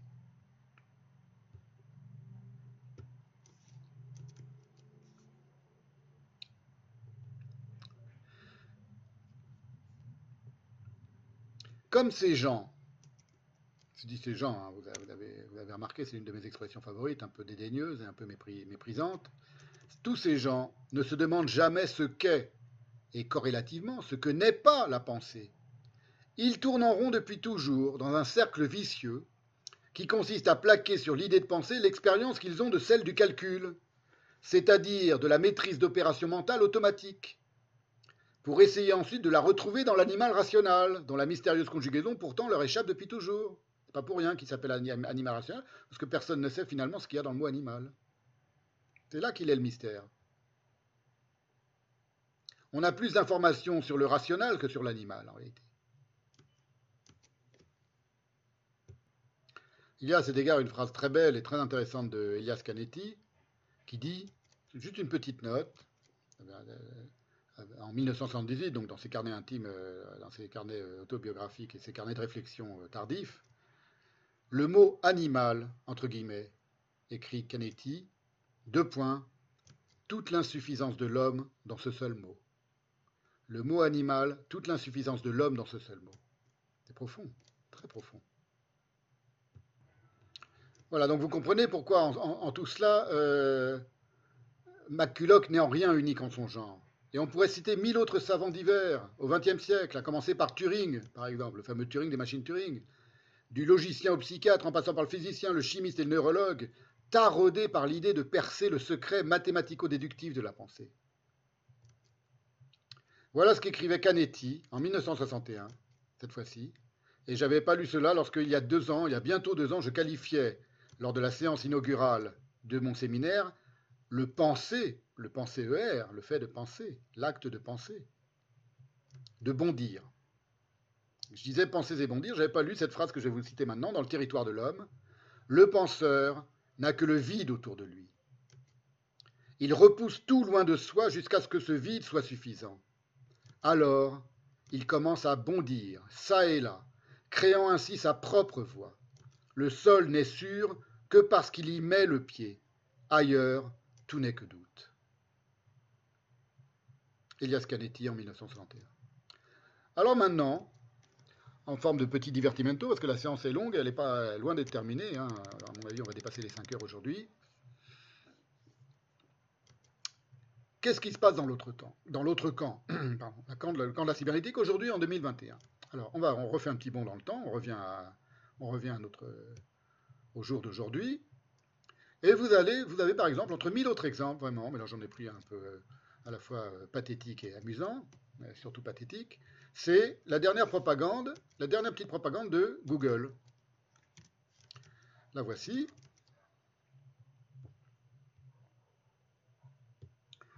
Voilà, c'est ce qu'on appelle, en globiche cybernétique, un doodle. C'est-à-dire, conformément à la définition qu'en donne le Collins, un gribouillage. Donc ça, c'est ce que Google appelle ses doodles, ses gribouillages. Il y en a un par jour, je crois quasiment, apparaît euh, en haut de la page Google. Donc sur des milliards, même plus des millions maintenant, sur des milliards d'ordinateurs tous les jours. Euh, le, le, dictionnaire Robert et Collins vous dit A doodle is a pattern or picture, un gribouillage, c'est un motif ou une image, that you draw when you are bored, que l'on dessine lorsqu'on s'ennuie, pardon, or thinking about something else, ou que l'on pense à autre chose. Autre chose que quoi, on ne le saura pas, mais peu importe. En français, un gribouillage, c'est très intéressant que la traduction de doodle, qui correspond à un petit dessin animé, vous voyez, c'est pas, pas vraiment un gribouillage, c'est un dessin animé, mais ils ont appelé ça un gribouillage. Quelque chose que l'on dessine lorsqu'on pense à quelque chose d'autre ou que l'on s'ennuie. Et en français, un gribouillage, c'est une série de caractères d'écriture, signes graphiques, quelconques, maladroits, confus ou informes. Et étymologiquement, selon apparemment sa première apparition qui serait dans la correspondance de Voltaire, un gribouillage, c'est une écriture illisible. Donc ce que Google appelle ces doodles, ces gribouillages, dans l'étymologie du mot gribouillage en français, c'est écriture illisible. Google, c'est alphabet, hein, n'oublie pas, c'est la, euh, la même compagnie. Et pour comprendre le rapport profond entre la cybernétique, la propagande et le gribouillage, il suffit d'avoir à l'esprit cette remarque de Lacan, toujours dans cette même conférence sur la cybernétique.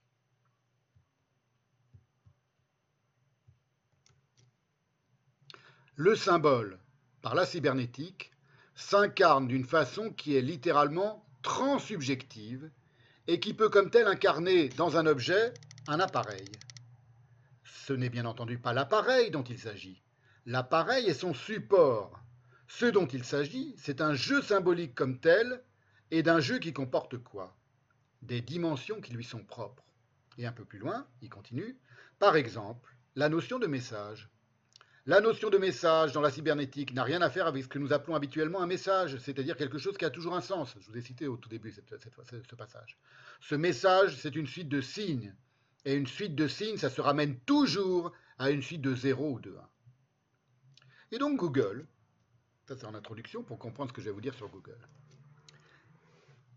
Depuis des années, il inonde les écrans de ces petits dessins animés puérils et débilisants, qui portent tous un message toujours très politiquement correct et cybernétiquement dogmatique, et dont le dernier en date, à l'heure où j'écrivais ce que je suis en train de vous dire maintenant, c'est-à-dire le 14 décembre 2021, il y a quelques jours, il y a une semaine, était consacré à la vaccination, parce que tous les jours ça change, donc évidemment ça ne reste pas. Et si l'on clique dessus, on est renvoyé à diverses informations, parce que ce n'est pas simplement un petit dessin, c'est un, un, lien Internet évidemment.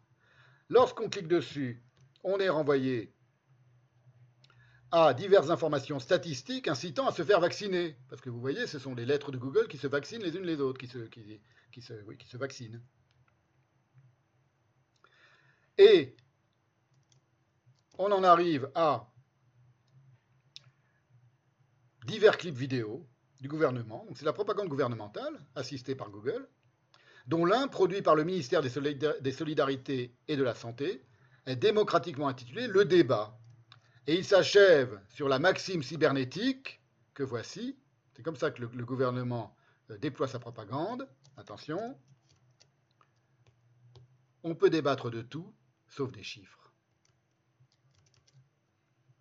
Voilà, je vous lance cette petite vidéo de propagande pour que vous compreniez euh. Où on en est.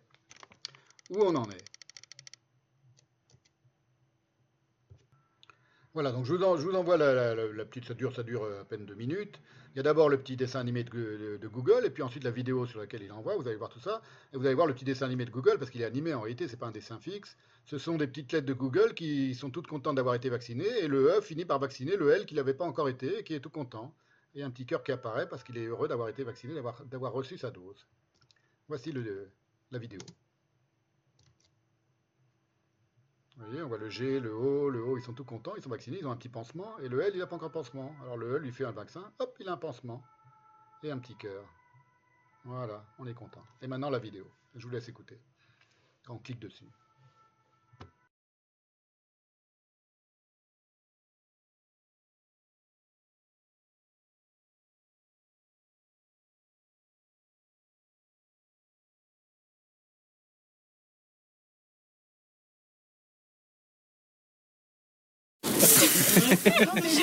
Alors, je sais pas vous, mais j'en ai vraiment ma dose de ce Covid. Oh non, non. tu peux pas faire cette blague. Mais ça va, toi, t'es comme moi, t'es vacciné. Euh. Mais tu me diras, mais comment ne pas se faire vacciner aujourd'hui, quoi? C'est tellement important. Ben, perso, j'hésite encore. T'es sérieuse? Franchement, je préfère attendre. Attendre quoi? D'être hospitalisé Eh oh, doucement, là. Hein. Euh, moi, je la comprends. Moi non plus, je le connais pas ce vaccin. Par contre, les conséquences du Covid, on commence à bien les connaître. Et depuis trop longtemps même. Bah, j'avoue, moi aussi, j'hésite. Hein. Bah, à mon âge, c'est quoi les risques de me retrouver à l'hôpital? Tout le monde peut se retrouver à l'hôpital. La question, c'est pas seulement de te protéger toi, mais aussi les autres. Merci. C'est important aussi les autres.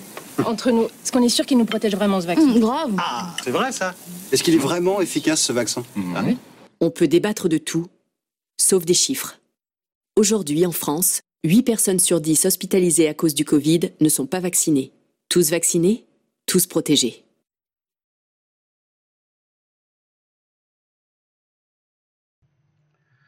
Alors, on peut discuter de tous sauf des chiffres, c'est une contre-vérité évidente, au sens où l'on peut tout à fait débattre aussi des chiffres. Qui calcule les chiffres, par exemple? C'est une question qu'on peut se poser. Quelle méthode de calcul utilisent ceux qui calculent les chiffres? Qui contrôle ceux qui calculent les chiffres et vérifie qu'ils n'ont aucun conflit d'intérêt avec le résultat chiffré de leur calcul? Par exemple, vous voyez, c'est des questions qu'on peut poser. On peut débattre de tout, y compris des chiffres. Qui privilégie, qui de publier ces chiffres-là plutôt que d'autres chiffres comme par exemple les chiffres de la corruption des trucages passés de Pfizer, etc., etc. Et même les chiffres qui sont donnés par le gouvernement, apparemment, ils sont faux parce que c'est l'inverse qui, semblerait vrai selon d'autres chiffres et d'autres témoignages. À savoir qu'il y a une majorité de gens vaccinés et même de morts euh, en hôpital parmi les gens qui étaient vaccinés que parmi les gens qui n'étaient pas vaccinés.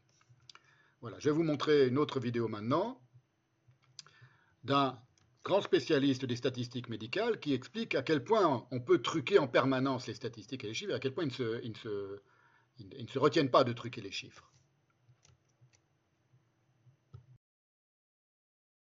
Euh, aujourd'hui, les mathématiques, c'est le langage du délire. Les gens qui veulent délirer se mettent à faire des mathématiques.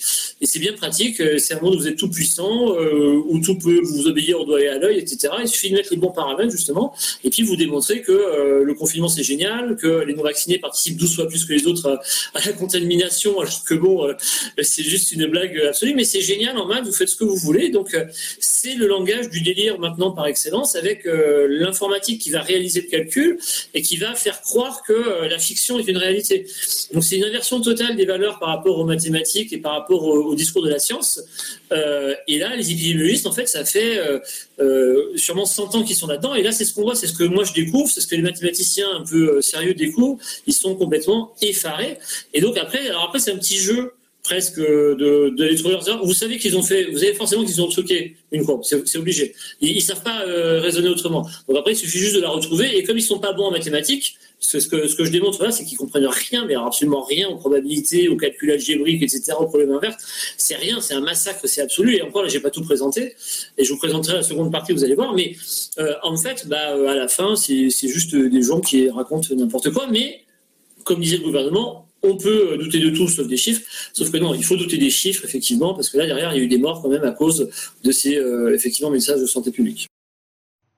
Voilà, vous voyez, Vincent Pavant, c'est un, très bon statisticien qui fait des longues démonstrations pour montrer à quel point les, chiffres officiels sont complètement truqués. Il, va, retrouver dans les, codages, dans les algorithmes des, statisticiens officiels du gouvernement, les endroits où les mecs ont trafiqué les données. Pas seulement pas les données, mais enfin la, la, manière de calculer les données. Donc évidemment, non seulement on peut douter de tout sauf des chiffres, mais il est évident qu'ils mentent. Évident que la propagande gouvernementale officiellement. J'en profite pour vous dire que si vous voulez vous, vous, vous informer sur ces choses-là, avec des gens très sérieux, euh, comme toute cette équipe autour de Jean-Dominique Michel, par exemple, euh, grand spécialiste des questions de santé en Suisse.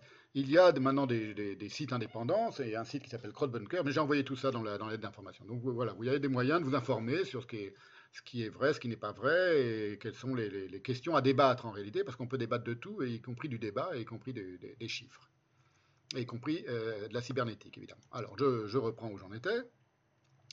Fin de l'intermède musical, j'en reviens à nos moutons de la cybernétique.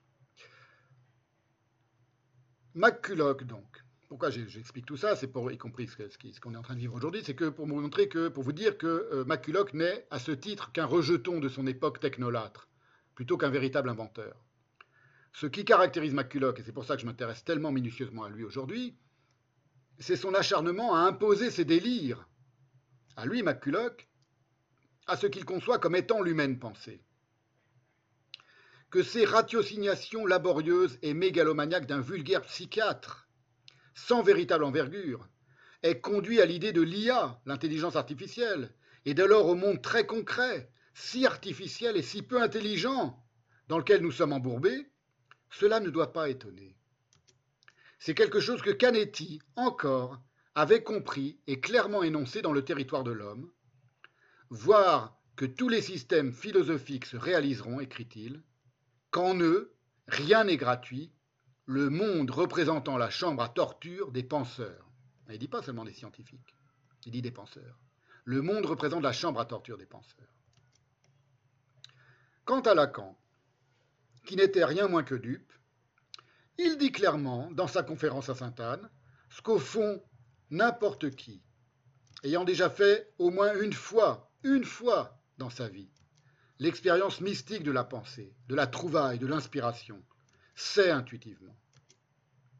Toutes ces élucubrations de la cybernétique qui vont du moteur asservi, on en a parlé, jusqu'aux ordinateurs d'IBM capables aujourd'hui de battre le champion du monde d'échecs ou de Go, ça ne s'appelle pas penser. Voilà ce que, dit Lacan.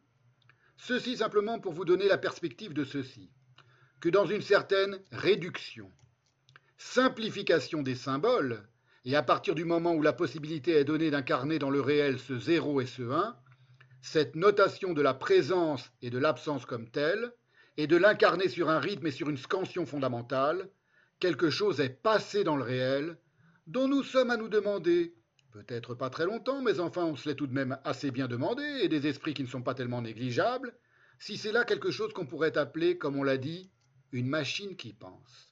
1955. Bien entendu, on sait bien qu'elle ne pense pas, cette machine. C'est nous qui l'avons faite, cette machine. Et elle pense, mon Dieu, ce qu'on lui a dit de penser. Vous vous souvenez ce que j'avais parlé des mon Dieu de, de, Lacan Mon Dieu, ce qu'on lui a dit de penser. Donc il n'est pas dupe, évidemment. Et pourquoi ça ne s'appelle pas penser Pourquoi cette intelligence artificielle, ça ne s'appelle pas penser Et tous les délires scientifiques des scientifiques, ça ne s'appelle pas penser Pour diverses raisons, mais principalement dans le cadre du domaine qui nous intéresse aujourd'hui, parce que la science ne pense pas, bien sûr. Pas au sens où, par exemple, danser, c'est penser. Rire, c'est penser. Dormir même, c'est penser. Et bien sûr, écrire, peindre, créer pensivement et poétiquement, c'est penser. Ou parce que, comme le dit encore très nettement Lacan, une opération logique, de la plus simple addition 1 plus 1 égale 2 à l'équation la plus complexe, ça n'est pas de la pensée. Car enfin, dit-il, quand nous faisons les mêmes choses, et nous faisons les mêmes choses dès que nous prenons avec notre main un crayon et que nous commençons à écrire sur un petit bout de papier un des signes, et à faire des additions, des multiplications, des choses très fastidieuses, très fastidieuses encore qu'elles comportent chacune un type d'action résolument original, c'est à savoir que l'on a fait ces symboles avec son action. Et plus loin, quand nous l'opérons effectivement, c'est-à-dire quand nous faisons l'addition de 2, 4 et 5, si on nous dit que nous ne pensons pas à ce moment-là, nous sommes plutôt vexés, dit Lacan. Et pourtant c'est clair que si nous refusons la pensée à la machine, nous ne pensons pas non plus au moment où nous faisons une opération quelconque, particulière. Nous suivons exactement les mêmes, entre guillemets, je vous prie, mécanismes que la machine.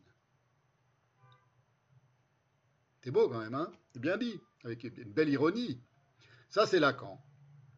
Évidemment, depuis tout à l'heure, je vous dis la science ne pense pas, c'est ce qu'a médité Heidegger depuis longtemps, bien avant de le formuler ainsi dans sa conférence Que veut dire penser qui a été faite en 1952, donc trois ans avant, avant, Lacan, à la radio bavaroise. Dans cette conférence faite à la radio Que veut dire penser, il a eu cette phrase qui a fait scandale, qui était une déflagration dans le monde de la pensée, dans le monde de la philosophie et dans le monde de la science, c'est La science ne pense pas. Je vais vous citer, pour commencer, tout le, euh, le contexte, le passage du contexte de cette formule qui fit scandale en son temps et qui est le parti pris le plus éloigné possible de celui de la cybernétique. Celui que comprendront d'emblée, le fait que la science ne pense pas, sans besoin d'avoir fait 20 ans d'études de philosophie, tous les véritables artistes parmi vous, tous les véritables écrivains, tous les danseurs et les musiciens et les peintres et les penseurs, et même parmi eux les scientifiques ou les mathématiciens, qui savent penser, pas par la mathématique, même s'ils pensent leur mathématique. Bref, tous ceux qui ont un sens aigu de ce que Heidegger appelle pour sa part la poésie. Alors, avant, je vais revenir dans, le, dans notre triste aujourd'hui et dans le camp adverse, toujours pour un petit, un petit divertimento, et ensuite je conclurai tout ce que je vais vous montrer maintenant avec la, le passage, le contexte du passage de cette phrase célébrissime de Heidegger, la science ne pense pas.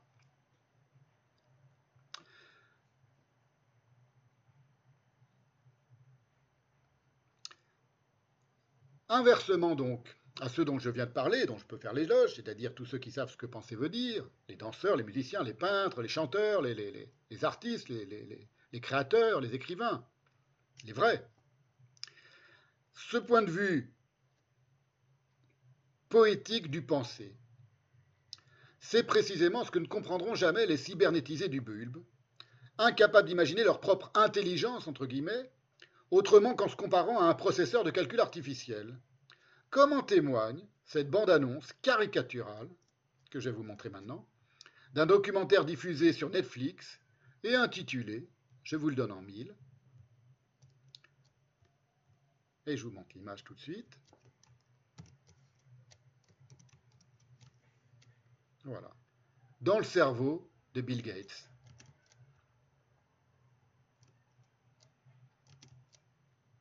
Voilà la bande-annonce, et je vais en, en, donner quelques, quelques petits aperçus. Et puis après, on reviendra à Heidegger. Bill Gates, what's your favorite animal? Dog. What's your favorite food? Hamburger. What do you eat for breakfast? Nothing. What is your worst fear? I don't want my brain to stop working.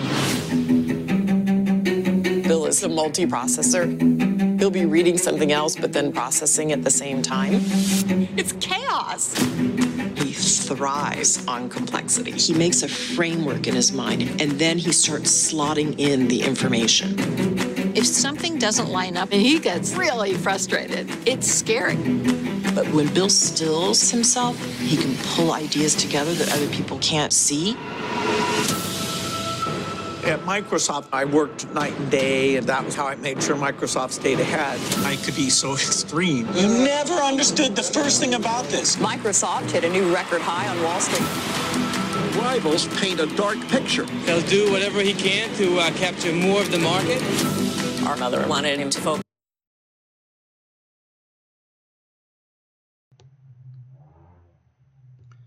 Voilà, ça suffit. Bon, c'est pas très intéressant. J'ai vu, le documentaire, j'ai regardé les trois, heures du, documentaire sur Netflix.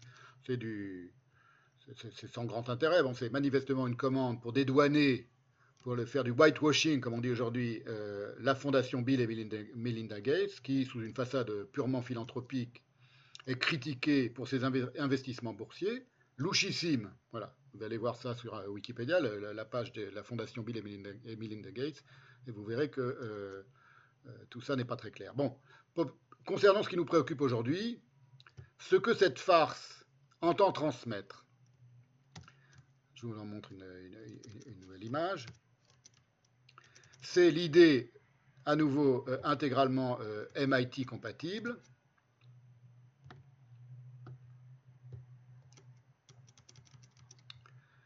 que les Américains se font du génie, évidemment. Le cerveau The Brain de Bill travaille, dit-on dans ce documentaire, au point que son souci serait qu'il cesse de travailler, stop working. Si par exemple Bill oublie un jour de recharger la batterie de son cerveau, on ne sait pas, et qu'il compare sans sourire son cerveau dans ce documentaire, un CPU. Un CPU, c'est-à-dire Central Processing Unit, un processeur. Il y a quelqu'un qui dit à un moment, je crois que c'est sa femme ou, sa, ou, la directrice de la fondation Bill Gates, je ne me souviens plus, Bill Gates. Bill est un multiprocesseur, hein, vous avez vu ça dans, la bande-annonce.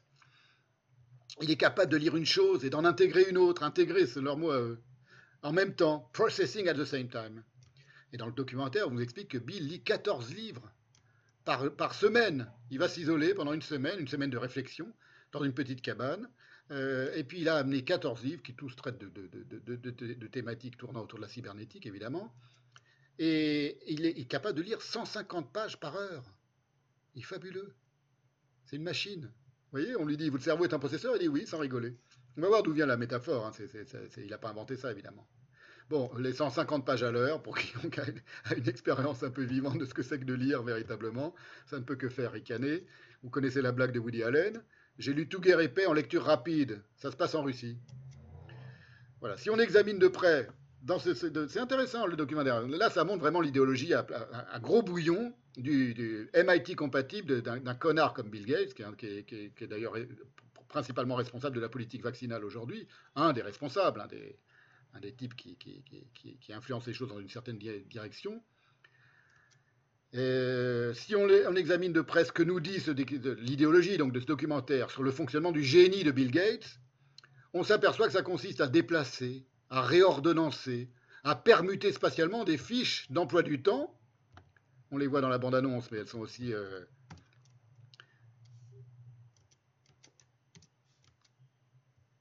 elles sont aussi euh, présente dans le documentaire. C'était lorsqu'il était étudiant, il y avait toute une série d'horaires à réorganiser avec un ami. Il a, été, il a, utilisé l'ordinateur euh, euh, très. comment dire enfin, premiers, ordinateurs de, l'époque, dans les années 60, et il a, réglé tous les problèmes du collège ou de l'université dans laquelle il venait d'être intégré, et il a réorganisé tous les emplois du temps. Et donc, ça, ça a fasciné tout le monde. Il a trouvé son premier emploi comme ça, et ses, premières trouvailles comme ça, c'est ça. C'est qu'il a évidemment toute la métaphore de son cerveau, elle est fondée sur cette, manière de permuter des fiches d'emploi du temps, qui correspondent, qui, qui représentent ses idées, ses formidables idées. Il déplace les choses dans son esprit et tire les choses de divers compartiments, dit le documentaire à un moment.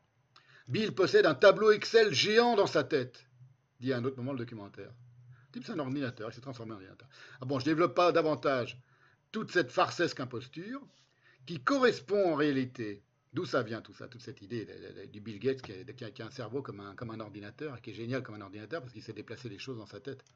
Ça vient de McCulloch, à nouveau, selon qui, selon les mots de qui, The brain is a computing machine.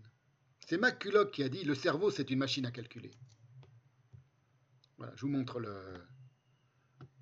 le, texte de McCulloch en anglais qu'on trouve aussi en ligne. Tout ça se trouve en ligne, hein, très, très, très aisément. Attendez.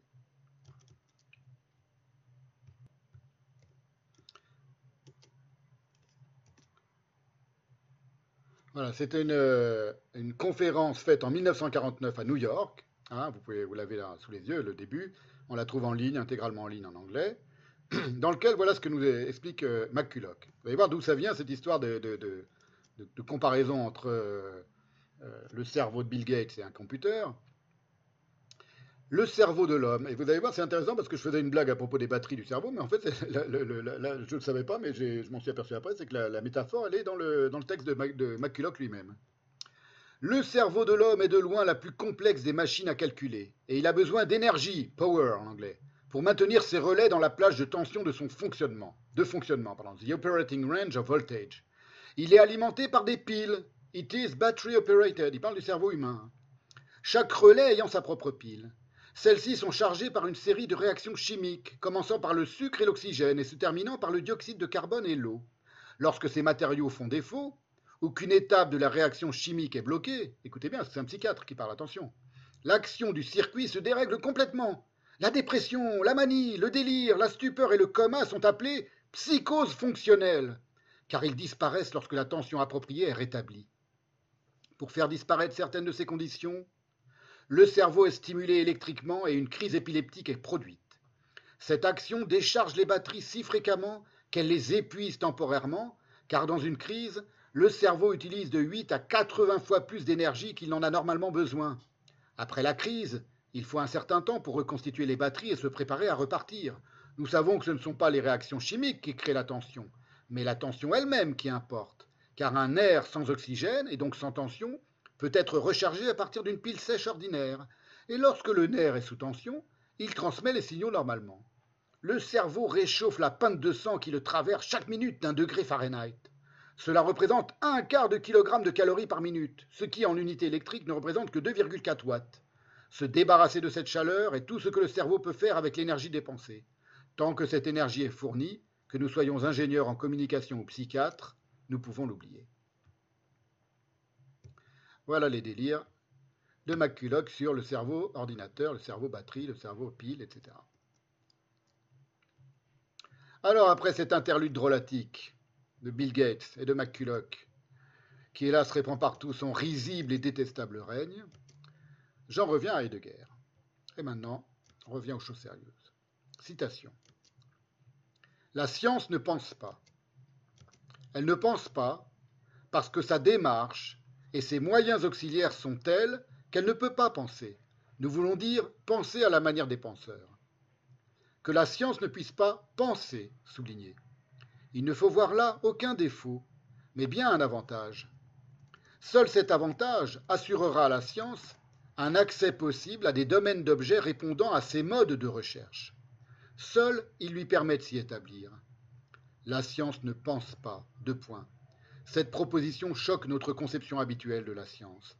Laissons-lui son caractère choquant, alors même qu'une autre la suit à savoir que, comme toute action ou abstention de l'homme, la science ne peut rien sans la pensée.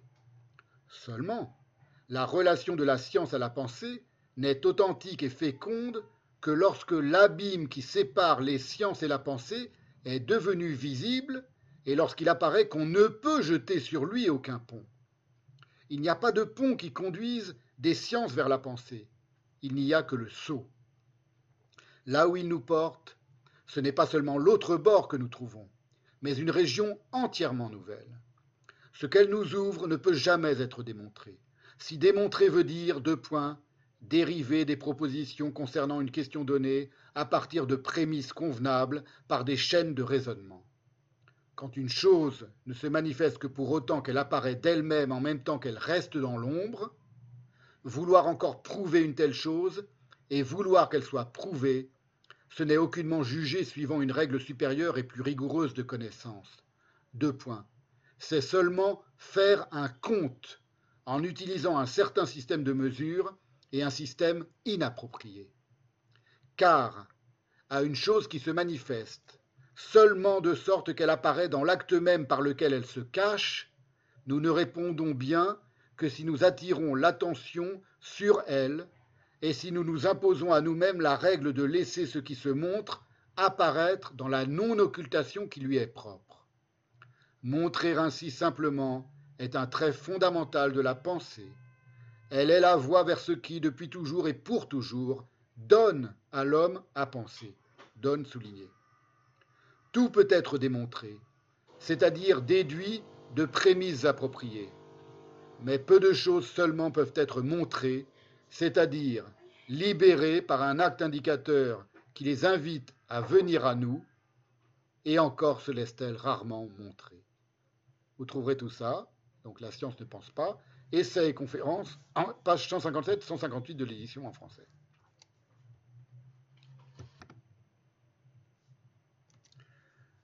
Il faut savoir et comprendre que cette pensée par guerre de l'impensé de la science, elle se prépare en lui et peut-être même à son insu, depuis très longtemps, autrement dit, à nouveau, depuis être étant. C'est ce que je vais essayer d'examiner un petit peu maintenant, pour montrer comment ça va, comme ça vient de très loin, cette idée euh, prodigieuse que la science ne pense pas. Dès le paragraphe 2, donc tout début de Sein und Zeit, intitulé La structure formelle de la question de l'être, où Heidegger tâche de distinguer ce que la question de l'être a d'exceptionnel, par rapport à toute autre question, y compris des questions euh, scientifiques. Il en distingue la question de, la question il distingue la question au sens le plus général, celle à quoi ça donne la recherche, dit-il, que ce soit philosophique ou scientifique. Et à partir du, paragraphe 9, il va distinguer précisément, nommément, toute psychologie, anthropologie et même biologie de cette recherche essentielle et de ce qu'a de ce d'exceptionnel la question de l'être, soit psychologie, anthropologie et même biologie, vous remarquerez, trois domaines qui intéresseront directement un McCulloch. Tout questionner est un chercher. Voilà ce qu'il entend par questionner euh, Heidegger. C'est dans, les traitants, vous allez voir, on va aller doucement et c'est très, clair en réalité. Tout questionner est un chercher. Tout chercher tire de ce qu'il recherche la direction qui précède et dicte sa démarche. Ça, c'est dans la traduction de Vezin. Je vous lis maintenant, ça c'est le début, hein, le tout début. Tout questionner est un chercher.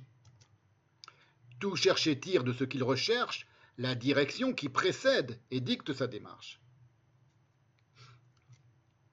Je suis en train, là maintenant, je vais, ce que, je, m'apprête à faire maintenant, c'est la dernière partie de la séance, c'est de vous montrer que cette question du, euh, ce, que la, ce, Lacan disait, d'aller injecter dans la machine quelque chose que l'on a déjà euh, préconçu, ce qu'on va appeler le cercle ontologique, quelque chose qui chez Heidegger concerne le Dasein dans son rapport au monde, qui est qu'il ne peut concevoir quelque chose que si d'une certaine manière c'est déjà préconçu, mais pas préconçu sur un mode euh, dogmatique, mais c'est déjà là en lui et que c'est quelque chose qu'il va appeler le cercle ontologique du Dasein, et que de ce cercle ontologique va d'une certaine manière aussi se, former et se formuler la science.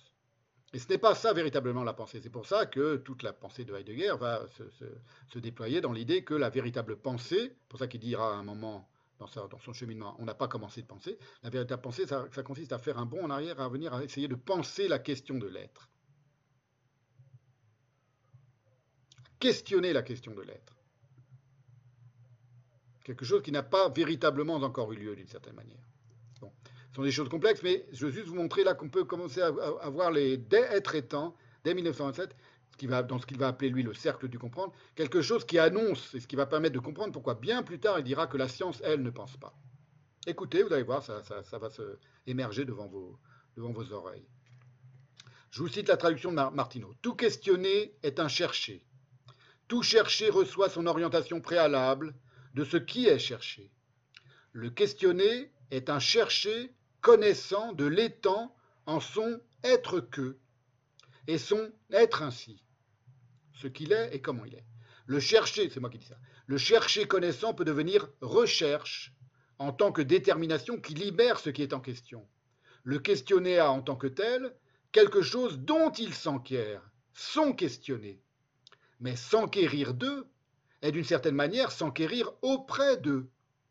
Au questionner, ER, outre le questionner et, appartient donc un interroger.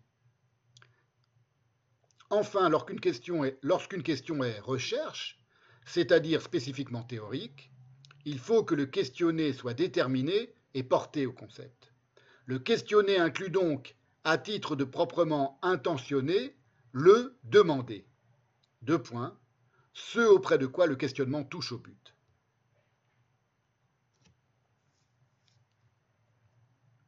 Cette idée que la recherche théorique ne peut ni outrepasser ce vers quoi elle dirige d'emblée sa recherche, ni s'extirper des limites sans lesquelles elle ne saurait même concevoir qu'elle recherche, Heidegger la formule nettement comme un aveuglement, toujours dans les traitants, c'est au paragraphe 10, intitulé délimitation des frontières séparant l'analytique du Dasein de l'anthropologie, la psychologie et la biologie.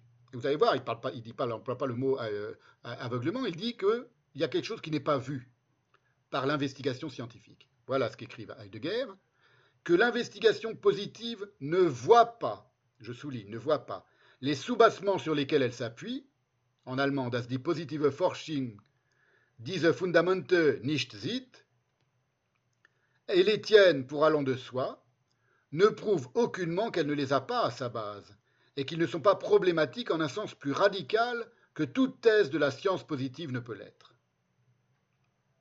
Et encore plus loin, paragraphe 32, consacré au comprendre dans les traitants et à l'explicitation, où Heidegger, partant de la science historique, élargit son propos au cercle du comprendre, c'est lui qui, parle de cercle du comprendre, il évoque alors la connaissance mathématique et la science de la nature. Vous allez voir, qui compare à la science historique. Finalement, il les met dans un même cercle, c'est le cas de le dire.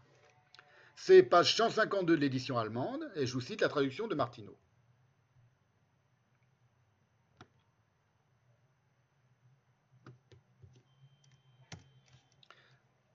Toujours pour vous montrer que les, racines de la, de la réflexion de Heidegger sur l'impensé de la science, elles apparaissent dès être étant. C'est assez net quand on lit être étant et quand on lit certaines pages et certains euh, paragraphes d'être étant, comme celui que je vais vous lire maintenant, vous allez voir, c'est très net. Enfin, moi, ça me semble très net.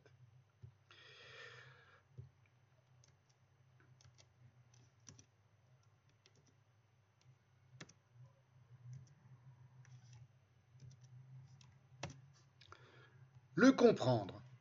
Das Verstehen. Vezin traduit par l'entendre, peu importe, c'est la même chose. Le comprendre ou l'entendre, das Verstehen, comme ouverture du là, concerne toujours le tout de l'être au monde. En tout comprendre du monde, l'existence est co-comprise, mitverstanden, et inversement. En outre, toute explicitation, Auslegung en allemand, se tient dans la structure de préalable, fort structure, avec un trait d'union entre fort et structure, qu'on a caractérisé. Toute explicitation qui doit contribuer à de la compréhension doit avoir déjà compris ce qui est à expliciter. On n'a jamais, jamais manqué de remarquer ce fait, ne serait-ce que dans le domaine des guises dérivées du comprendre et de l'explicitation, c'est-à-dire de l'interprétation philologique. Celle-ci appartient à la sphère de la connaissance scientifique. Une telle connaissance exige la rigueur de la légitimation fondatrice. La preuve scientifique n'a pas le droit de présupposer déjà ce que sa tâche est de fonder.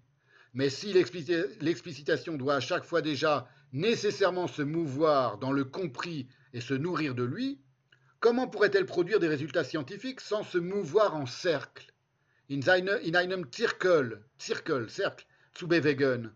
Surtout si la compréhension présupposée se meut de surcroît au sein de la connaissance commune des hommes et du monde.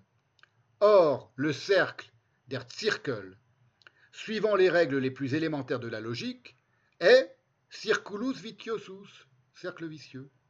Du coup, le travail de l'explicitation historique se trouvera a priori proscrit du domaine de la connaissance rigoureuse.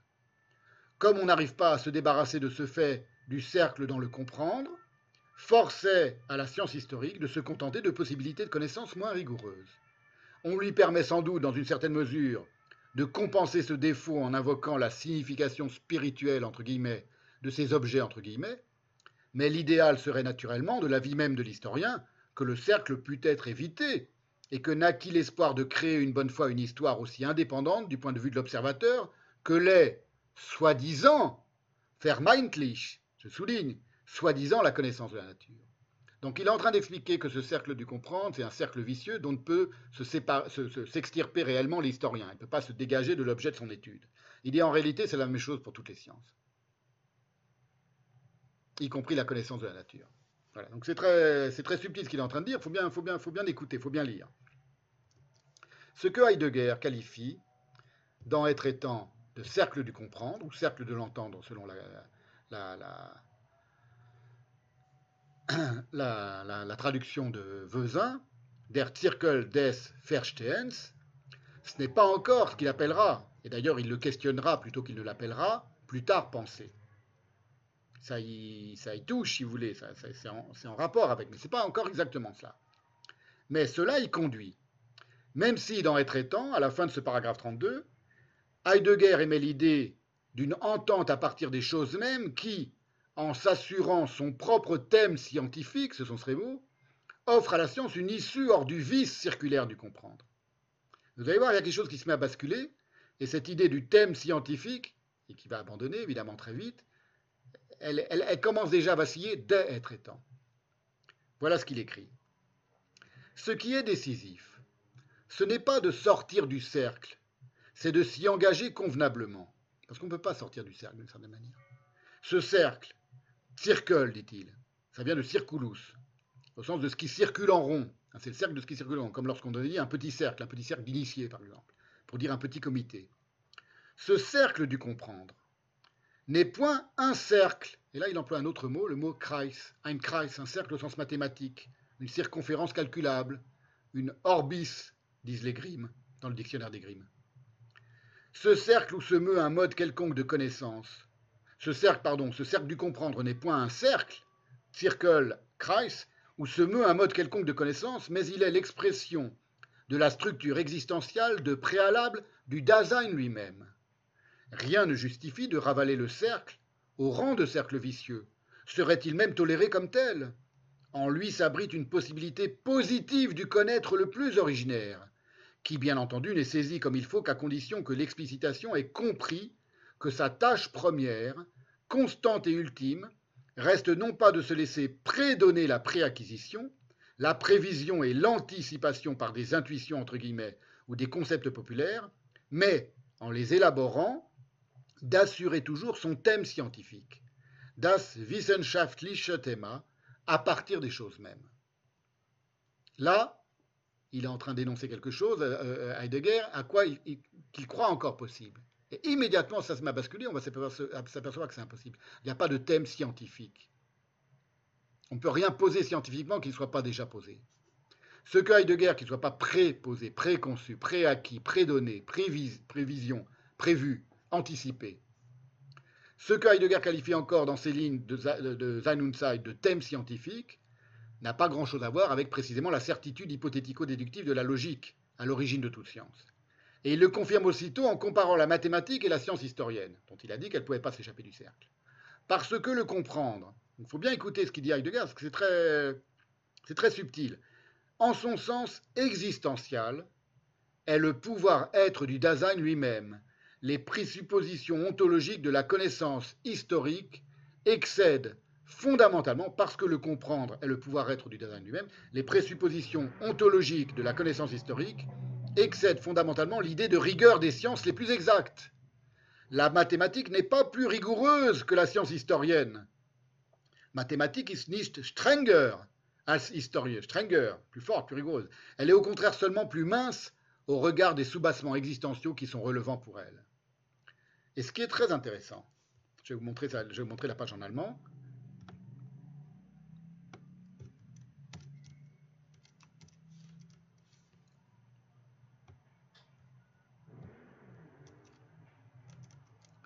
C'est qu'à partir de ce moment-là, ça, marque un, un, véritable soubresaut, si vous voulez, subi et presque imperceptible dans la pensée en train d'avoir lieu de Heidegger, c'est qu'au dernier paragraphe de ce chapitre 32, que je suis en train de vous lire depuis tout à l'heure, il va dissocier l'idée de ce cercle, qu'il met à présent entre guillemets, circle, il le met entre guillemets, vous l'avez sous les yeux, et tout le soubresaut est dans ces guillemets. Après l'oscillation, il a commencé par osciller entre circle et kreis, et maintenant il y a ces guillemets qui font leur apparition sans prévenir dans son texte. Der Circle, vous voyez, im Verstehen. Qui applique à la structure ontologique circulaire de l'homme, une ontologische Zirkelstruktur, il va dissocier cette idée de cercle, donc, cette circularité ontologique, de celle de subsistance qui caractérise tout cercle. Le cercle, dit-il, c'est ce qui subsiste. C'est propre du cercle, c'est la subsistance. Et donc de l'idée de thème. Le thème, c'est ce que l'on pose et sur ce sur quoi l'on repose le thème, étymologiquement. Mais cela, c'est dans une des notes en bas de page ultérieure lors de sa relecture de Sein Parce que dans, dans, exemplaire de, dans les exemplaires modernes de, Zeit, on a les relectures qu'il a faites plus tard, je ne me souviens plus en quelle année. Il s'est relu, il a relu tout Zeit et il a, mis, il a mis quelques, quelques remarques qui euh, corrigent d'une certaine manière ce qu'il disait dans Zeit à certains endroits. Là, c'est le, cas à propos du thème, justement, il dit que finalement, ce n'est pas un thème. C'est donc pas un thème scientifique, ce n'est pas quelque chose sur quoi la science puisse se reposer. Selon moi, c'est dans ce, ce, presque imperceptible basculement des quelques lignes de la fin du chapitre 32, et dans l'apparition soudaine des guillemets au mot cercle, circle, que se prépare la critique de la non-pensée scientifique des années ultérieures. Voilà, je vous cite la traduction cette fois-ci de Vezin, pour changer un peu. Le cercle, entre guillemets, c'est la page que vous avez en allemand euh, sous les yeux. Le cercle, entre guillemets, dans l'entendre, verstehen, c'est le comprendre chez Martineau, c'est l'entendre chez Vezin. appartient à la structure du sens, phénomène qui s'enracine dans la constitution existentielle du Dasein, dans l'entendre qui s'explicite, im Auslegenden verstehen, le comprendre explicitatif, traduit Martineau, l'étang pour lequel il y va en tant qu'être au monde de son être même, c'est la définition du Dasein, donc de l'homme, chez Heidegger, l'étang pour lequel il y va en tant qu'être au monde de son être même, a une structure ontologique de cercle. Et là, il met plus de guillemets.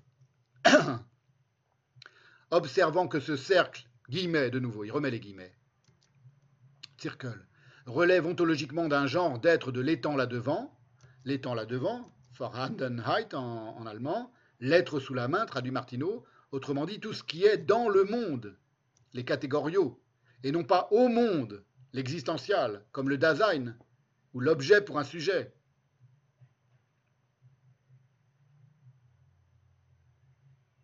Distingue évidemment le Dasein de l'objet pour un sujet. Ça, c'est une distinction euh, de base chez Heidegger.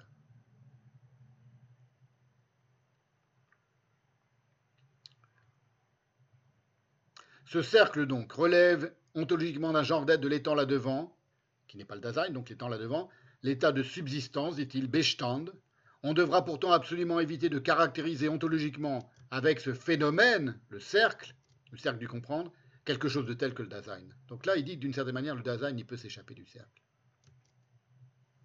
Et la note en bas de page, placée juste après la définition allusive du Dasein, il n'a pas mis le mot Dasein, il a mis l'étang pour lequel il y va en tant qu'être au monde de son être même, c'est le Dasein, mais il ne le dit pas. Et là, il met sa petite note bien ultérieure en bas de page. Je vous la mets sous les yeux.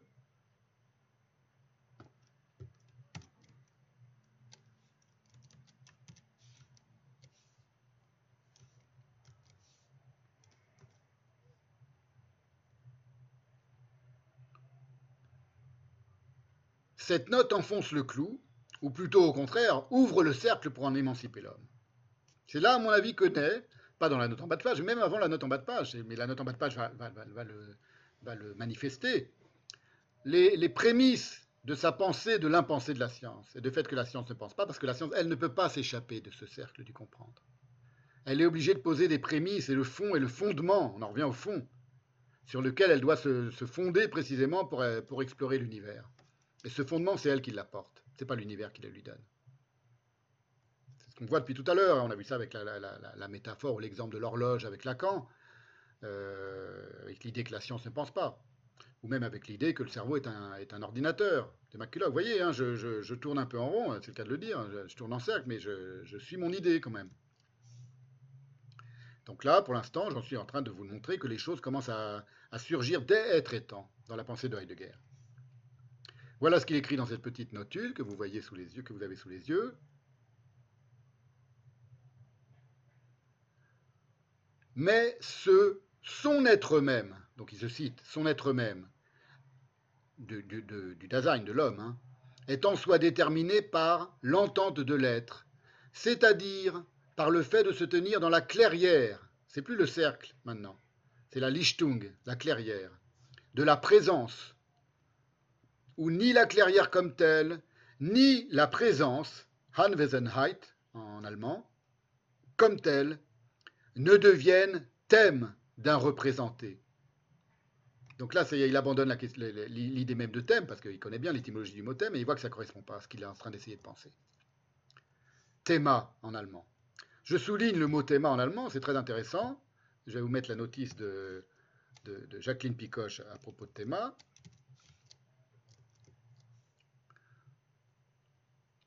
Parce que l'étymologie du mot théma renvoie, selon Jacqueline Picoche, à la racine indo-européenne des. Vous voyez, vous l'avez en haut de la, photo, je ne sais pas si vous la voyez bien. Placer, ce qui a donné en grec titenai, poser, et tous les dérivés. Voilà. Teke, la boîte, le coffre où l'on dépose quelque chose, d'où apothéquer, le lieu de dépôt. Bibliothéquer, le dépôt de livres. Hypothéquer, ce qui sert de fondement. Gage, épithéton, adjectif neutre substantivé, ce qui est ajouté, l'adjectif. Théma, c'est là, là, là qu'on arrive à théma, se compose ou dépose.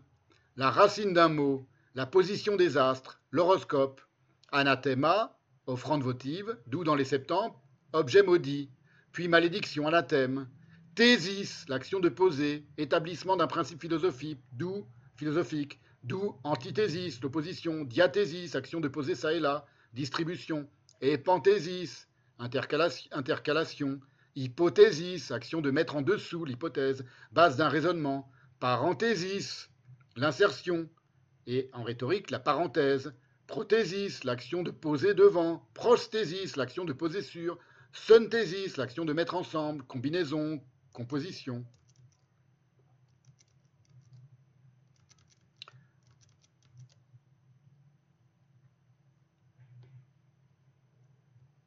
Ce sont des, méditations très, très puissantes, évidemment, très profondes.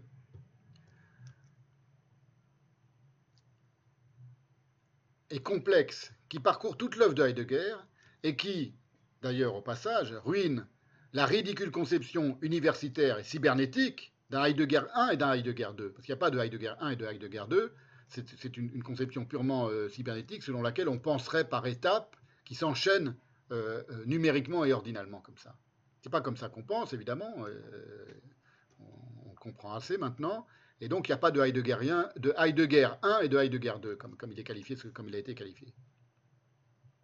Alors, je vais vous donner une autre, encore un autre, une autre manière de, s'approcher de tout cela et de montrer à, quel point la, science et, la cybernétique manquent, manquent tout, au fond. Elles manquent tout. Elles ne comprennent rien à rien et surtout pas à l'homme, et surtout pas à la pensée. Il se trouve que quelques années avant sa euh, conférence sur la cybernétique, je reviens à Lacan maintenant, le 7 avril 1953, Lacan écrit une lettre à son frère Marc. Alors, je vais euh, remercier la personne qui m'a permis de découvrir cette lettre, que je ne connaissais pas. C'est Rudy Goubet-Baudard qui la cite. On la trouve aussi sur Internet. Je vous la mets sous les yeux. C'est une très belle lettre à son père, à son frère, pardon, au frère de Lacan, euh, Marc, qui est euh, moine bénédictin, pour lui demander une intermission auprès de la hiérarchie ecclésiale, parce qu'il va divorcer sa première femme pour euh, épouser, juste avant d'épouser Sylvia Bataille. Et donc, je remercie Rudy Goubet-Baudard de m'avoir donné l'occasion de citer un paragraphe de cette lettre. Voilà ce qu'écrit dans cette lettre que vous avez sous les yeux, à un moment, Lacan à son frère. Je sais maintenant donc c'est en 53, deux ans avant la conférence sur la cybernétique. Je sais maintenant où je suis dans un certain moment qui est celui de mon siècle concernant l'homme, c'est-à-dire dans un moment qui va déterminer d'où dépend la façon dont les hommes se traiteront eux-mêmes pour un certain temps, au moins dans le domaine laïque, peut-être au-delà. Ce traitement, entre guillemets, ce rapport de l'homme à l'homme, est celui qui se manifeste pour l'instant sous diverses rubriques qu'un seul mot peut provisoirement représenter, de points, psychologie. J'en vois le sens, c'est-à-dire j'en vois les dangers. La psychanalyse occupe là une position suréminente d'où chacun de ses tenants ne songe qu'à déchoir pour concourir à quelque grand et général abaissement. Je suis presque le seul à enseigner une doctrine, continue Lacan à son frère, qui permettrait au moins de conserver à l'ensemble du mouvement son enracinement dans la grande tradition, c'est là que je voulais en venir, écoutez bien, celle pour laquelle l'homme ne saurait jamais être réduit à un objet. La grande tradition pour laquelle l'homme ne saurait jamais être réduit à un objet. S'il y a bien un souci commun à Heidegger et à Lacan, et c'est pour ça que depuis le début de cette séance, je les cite en, en intermittence, tous les deux, c'est volontaire évidemment, et auquel un McCulloch ni aucun des cybernéticiens après lui ne sont jamais, c'est de ne pas réduire l'homme à un objet. Dix ans après être étant, soit en 1937, Heidegger tient une conférence, quasiment en secret, auprès de collègues et d'étudiants qui sont triés sur le volet, intitulée La menace qui pèse sur la science.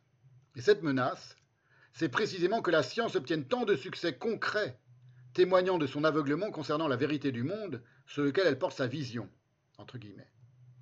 La menace qui pèse sur la science, c'est précisément d'être si efficace et d'avoir autant de succès concrets dans le monde. Voilà ce qu'écrit Heidegger.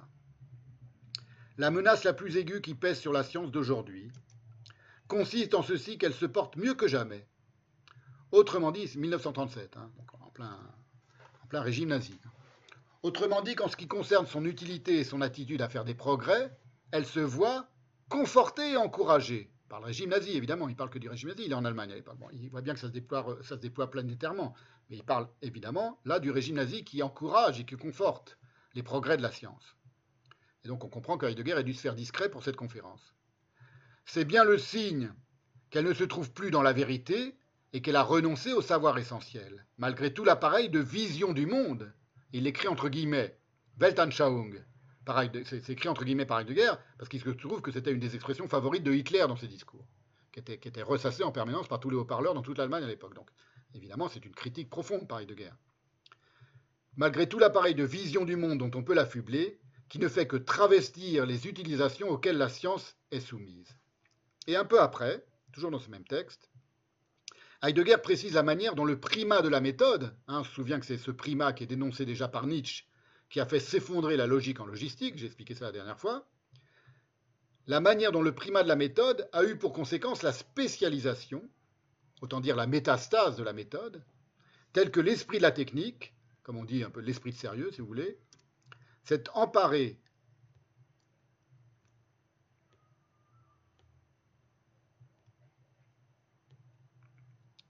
de tous les domaines du savoir et de la pensée, et pas seulement celui des sciences exactes, ce que laissait déjà présager le paragraphe 32 des traitants. Voilà ce qu'écrit Heidegger. Vous trouvez ça dans Essais et conférences. La menace qui pèse sur la science. Ce primat des méthodes conduit à une technicisation de la science, à un ordonnancement fermé sur soi, on retrouve le cercle, de la manière d'avancer, et à partir de quoi, désormais, tout ce qui est objectif est visé a priori. La conséquence immédiate en est la spécialisation. Ces deux caractéristiques ne sont pas ressenties, et à bon droit par la science des temps modernes, comme un défaut, mais au contraire comme sa propriété la plus spécifique et comme une supériorité, comme la garantie de son progrès, cette spécialisation. Cette technicisation, continue Heidegger, par ailleurs, n'est pas seulement le fait des sciences mathématiques de la nature, mais tout aussi bien des sciences humaines.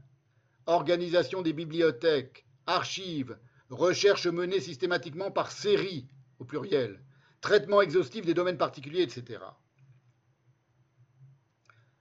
C'est très intéressant parce que c'est très important parce que ce qu'il est en train de dénoncer là en 1937, cette technicisation et cette spécialisation de toutes les sciences, et y compris les sciences humaines, ça va être une des caractéristiques principales, évidemment, de la cybernétique, et c'est aujourd'hui une des caractéristiques principales de l'organisation cybernétique de la pensée universitaire, y compris quand, quand elle se penche sur Heidegger, quand elle critique Heidegger, quand elle dénonce le nazisme de Heidegger. C'est toujours sur un mode qui est celui qu'il est en train de décrire ici, et qu'il condamne, évidemment, et qui est, en train de se, déployer et de s'installer, entre autres, dans l'Allemagne nazie.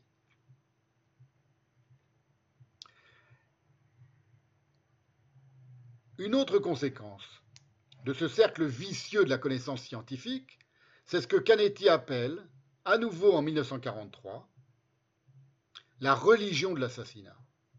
Voilà ce qu'écrit Canetti. C'est très intéressant, c'est pour ça aussi que je cite Lacan et, j'intercale euh, des, passages de pensée pure de Lacan et de Heidegger, mais aussi de Canetti, parce que tout ça se passe, enfin Canetti en tout cas en 1943, donc vraiment dans cette année cruciale où naît la cybernétique. Et Canetti aussi comprend quelque chose. Je ne sais pas s'il a, a, lu Heidegger, c'est pas impossible, mais pas en 1943, parce que euh, c'était une période où Heidegger ne publiait plus, mais euh, il comprend beaucoup de choses, Canetti aussi. À sa manière à lui, pas philosophique. Il n'aime pas les philosophes. Il est comme moi. Il ne leur fait pas confiance. Voilà ce qu'il écrit. La science s'est trahie en devenant une fin en soi. Canetti, 1943, Elias Canetti. La science s'est trahie, trahie elle-même, en devenant une fin en soi. Elle s'est érigée en religion, religion de l'assassinat, et ose prétendre que le passage des religions traditionnelles de la mort à la religion de l'assassinat constitue un progrès. Et Heidegger, je reviens maintenant à Heidegger, toujours dans la même conférence secrète, ne disait déjà pas autre chose, à savoir que la science, parce qu'elle en devient sa propre fin en soi, elle en devient sa propre fin en soi, et ce en renvoie loin en arrière, et sans doute jusqu'à Descartes pour Heidegger, elle a si peu de rapport avec son propre objet, C'est quoi le propre objet de la science? C'est l'homme, dont elle cherche à percer la pensée, ou la nature, dont elle cherche à découvrir les lois, qu'elle peut aussi bien s'en passer, voire participer à sa complète destruction. Là, ça devient très intéressant parce que le, le, cercle du vicieux de la science et du rapport de la science au monde fait que finalement, elle n'a même plus besoin du monde. C'est exactement ce que dit Heidegger. Elle n'a plus besoin du monde, elle peut s'en passer. C'est pour ça qu'elle détruit le monde, au fond. C'est pour ça que la finance algorithmique, elle détruit l'économie traditionnelle, au fond. C'est pour ça que les, industries de la santé détruisent toute santé, toute bonne santé. Et instituent la maladie sur, un mode délirant, sur un, mode, un mode, hystérique, comme étant le, naturel même de l'être humain qui doit par, par, conséquent se faire vacciner en permanence et se faire surveiller en permanence, faire surveiller son statut vaccinal en permanence. C'est du délire, on est d'accord. C'est une évidence. C'est là qu'il naît. Il a une source, ce délire. Le délire de 2021 qu'on est en train de, vivre tous un peu effarés, pour ceux qui savent encore penser, il naît là, dans ce que je suis en train de vous dire depuis, depuis 4 heures, 5 heures maintenant, aujourd'hui. C'est pour ça que je fais une longue, longue séance aujourd'hui. Je commence à être un peu fatigué, j'ai la voix qui est enrouée. Bon, euh, j'arrive, à la toute fin de ma séance, mais je veux que vous compreniez que ces choses-là viennent de très loin. Je termine. Voilà ce qu'écrit Heidegger. Par la préséance de la méthode et sa rigidification en technique s'accomplit une émancipation croissante par rapport au domaine thématique comme tel, et ainsi, avant tout, se détruit le rapport au règne d'être, d'où le domaine thématique est dégagé à titre de section. Il y a, pour parler en général, des biologistes qui n'ont plus besoin d'avoir aucun rapport au sens essentiel et non sentimental à la nature vivante pour obtenir des résultats de recherche, et satisfaire ainsi aux exigences de leur branche et de ses progrès. Il y a des historiens de l'art qui, en tant qu'historiens, n'ont plus envers l'histoire et en tant qu'historiens de l'art, non plus envers l'œuvre d'art, aucun rapport mesuré à la vérité d'une expérience, c'est-à-dire éprouvé au cœur d'une passion. Cette impulsion mortifère, vous trouverez tout ça dans Essais et conférences, le livre d'Heidegger, page 169-170, La menace qui pèse sur la science, petit livre-là, collection telle. Hein. Cette impulsion mortifère de la science, je termine maintenant, une dernière citation, au succès moderne de laquelle un McCulloch a tant de parts, et on, verra, on va le voir encore la prochaine fois, avant d'en arriver au parallèle tracé par Erich Earl, que je déconstruis en quelque sorte par avance, hein, maintenant vous verrez, hein, vous comprenez quand même le, parallèle fait, euh, enfin oui, le parallèle fait par Erich Earl entre un McCulloch et un Heidegger, il, il est détruit d'avance. Hein. J'ai pris mon temps pour le faire, mais je l'ai vraiment déconstruit par avance. Il y a encore quelqu'un d'autre, hormis Canetti, qui l'a formulé parfaitement. Et ce n'est pas n'importe qui, parce qu'il s'agit d'un des plus grands et des plus géniaux mathématiciens du XXe siècle. C'est une, phrase, un passage que je vais vous lire maintenant, qui sera la conclusion de cette séance, que j'ai découvert très récemment. C'est Alexander, Alexander Grothendieck, dans un texte de lui, un livre de lui qui s'appelle La clé des songes, paru en 1987. Je vous lis cette euh, phrase euh, ce passage de Alexander Grothendieck, les plus géniaux mathématiciens du XXe siècle, sur la science. Voilà, ce sera la conclusion de la séance d'aujourd'hui. Au cours des quatre siècles écoulés, la science s'est développée en réaction contre l'emprise étouffante des églises, église avec un E majuscule, sur la pensée humaine, en faisant profession d'ignorer ou de nier la dimension spirituelle des êtres et des choses, cette dimension qui seule leur donne un sens. Elle s'est constituée, donc la science, en une nouvelle Église, N majuscule, E majuscule, aussi emplie de suffisance, et plus aveugle encore et souvent plus criminelle que les églises qu'elle a si radicalement supplantées. Au cours de ces dernières générations, cet esprit a fini par mener la vie humaine vers un non-sens de plus en plus délirant, à la fois débile et démentiel. L'humanité tout entière est sur le point d'y sombrer, yeux fermés, dévastatrice et dévastée, laissant derrière elle, sous les néons criards, à la place du paradis terrestre qui lui fut confié, une planète poubelle éventrée, empestée et morte.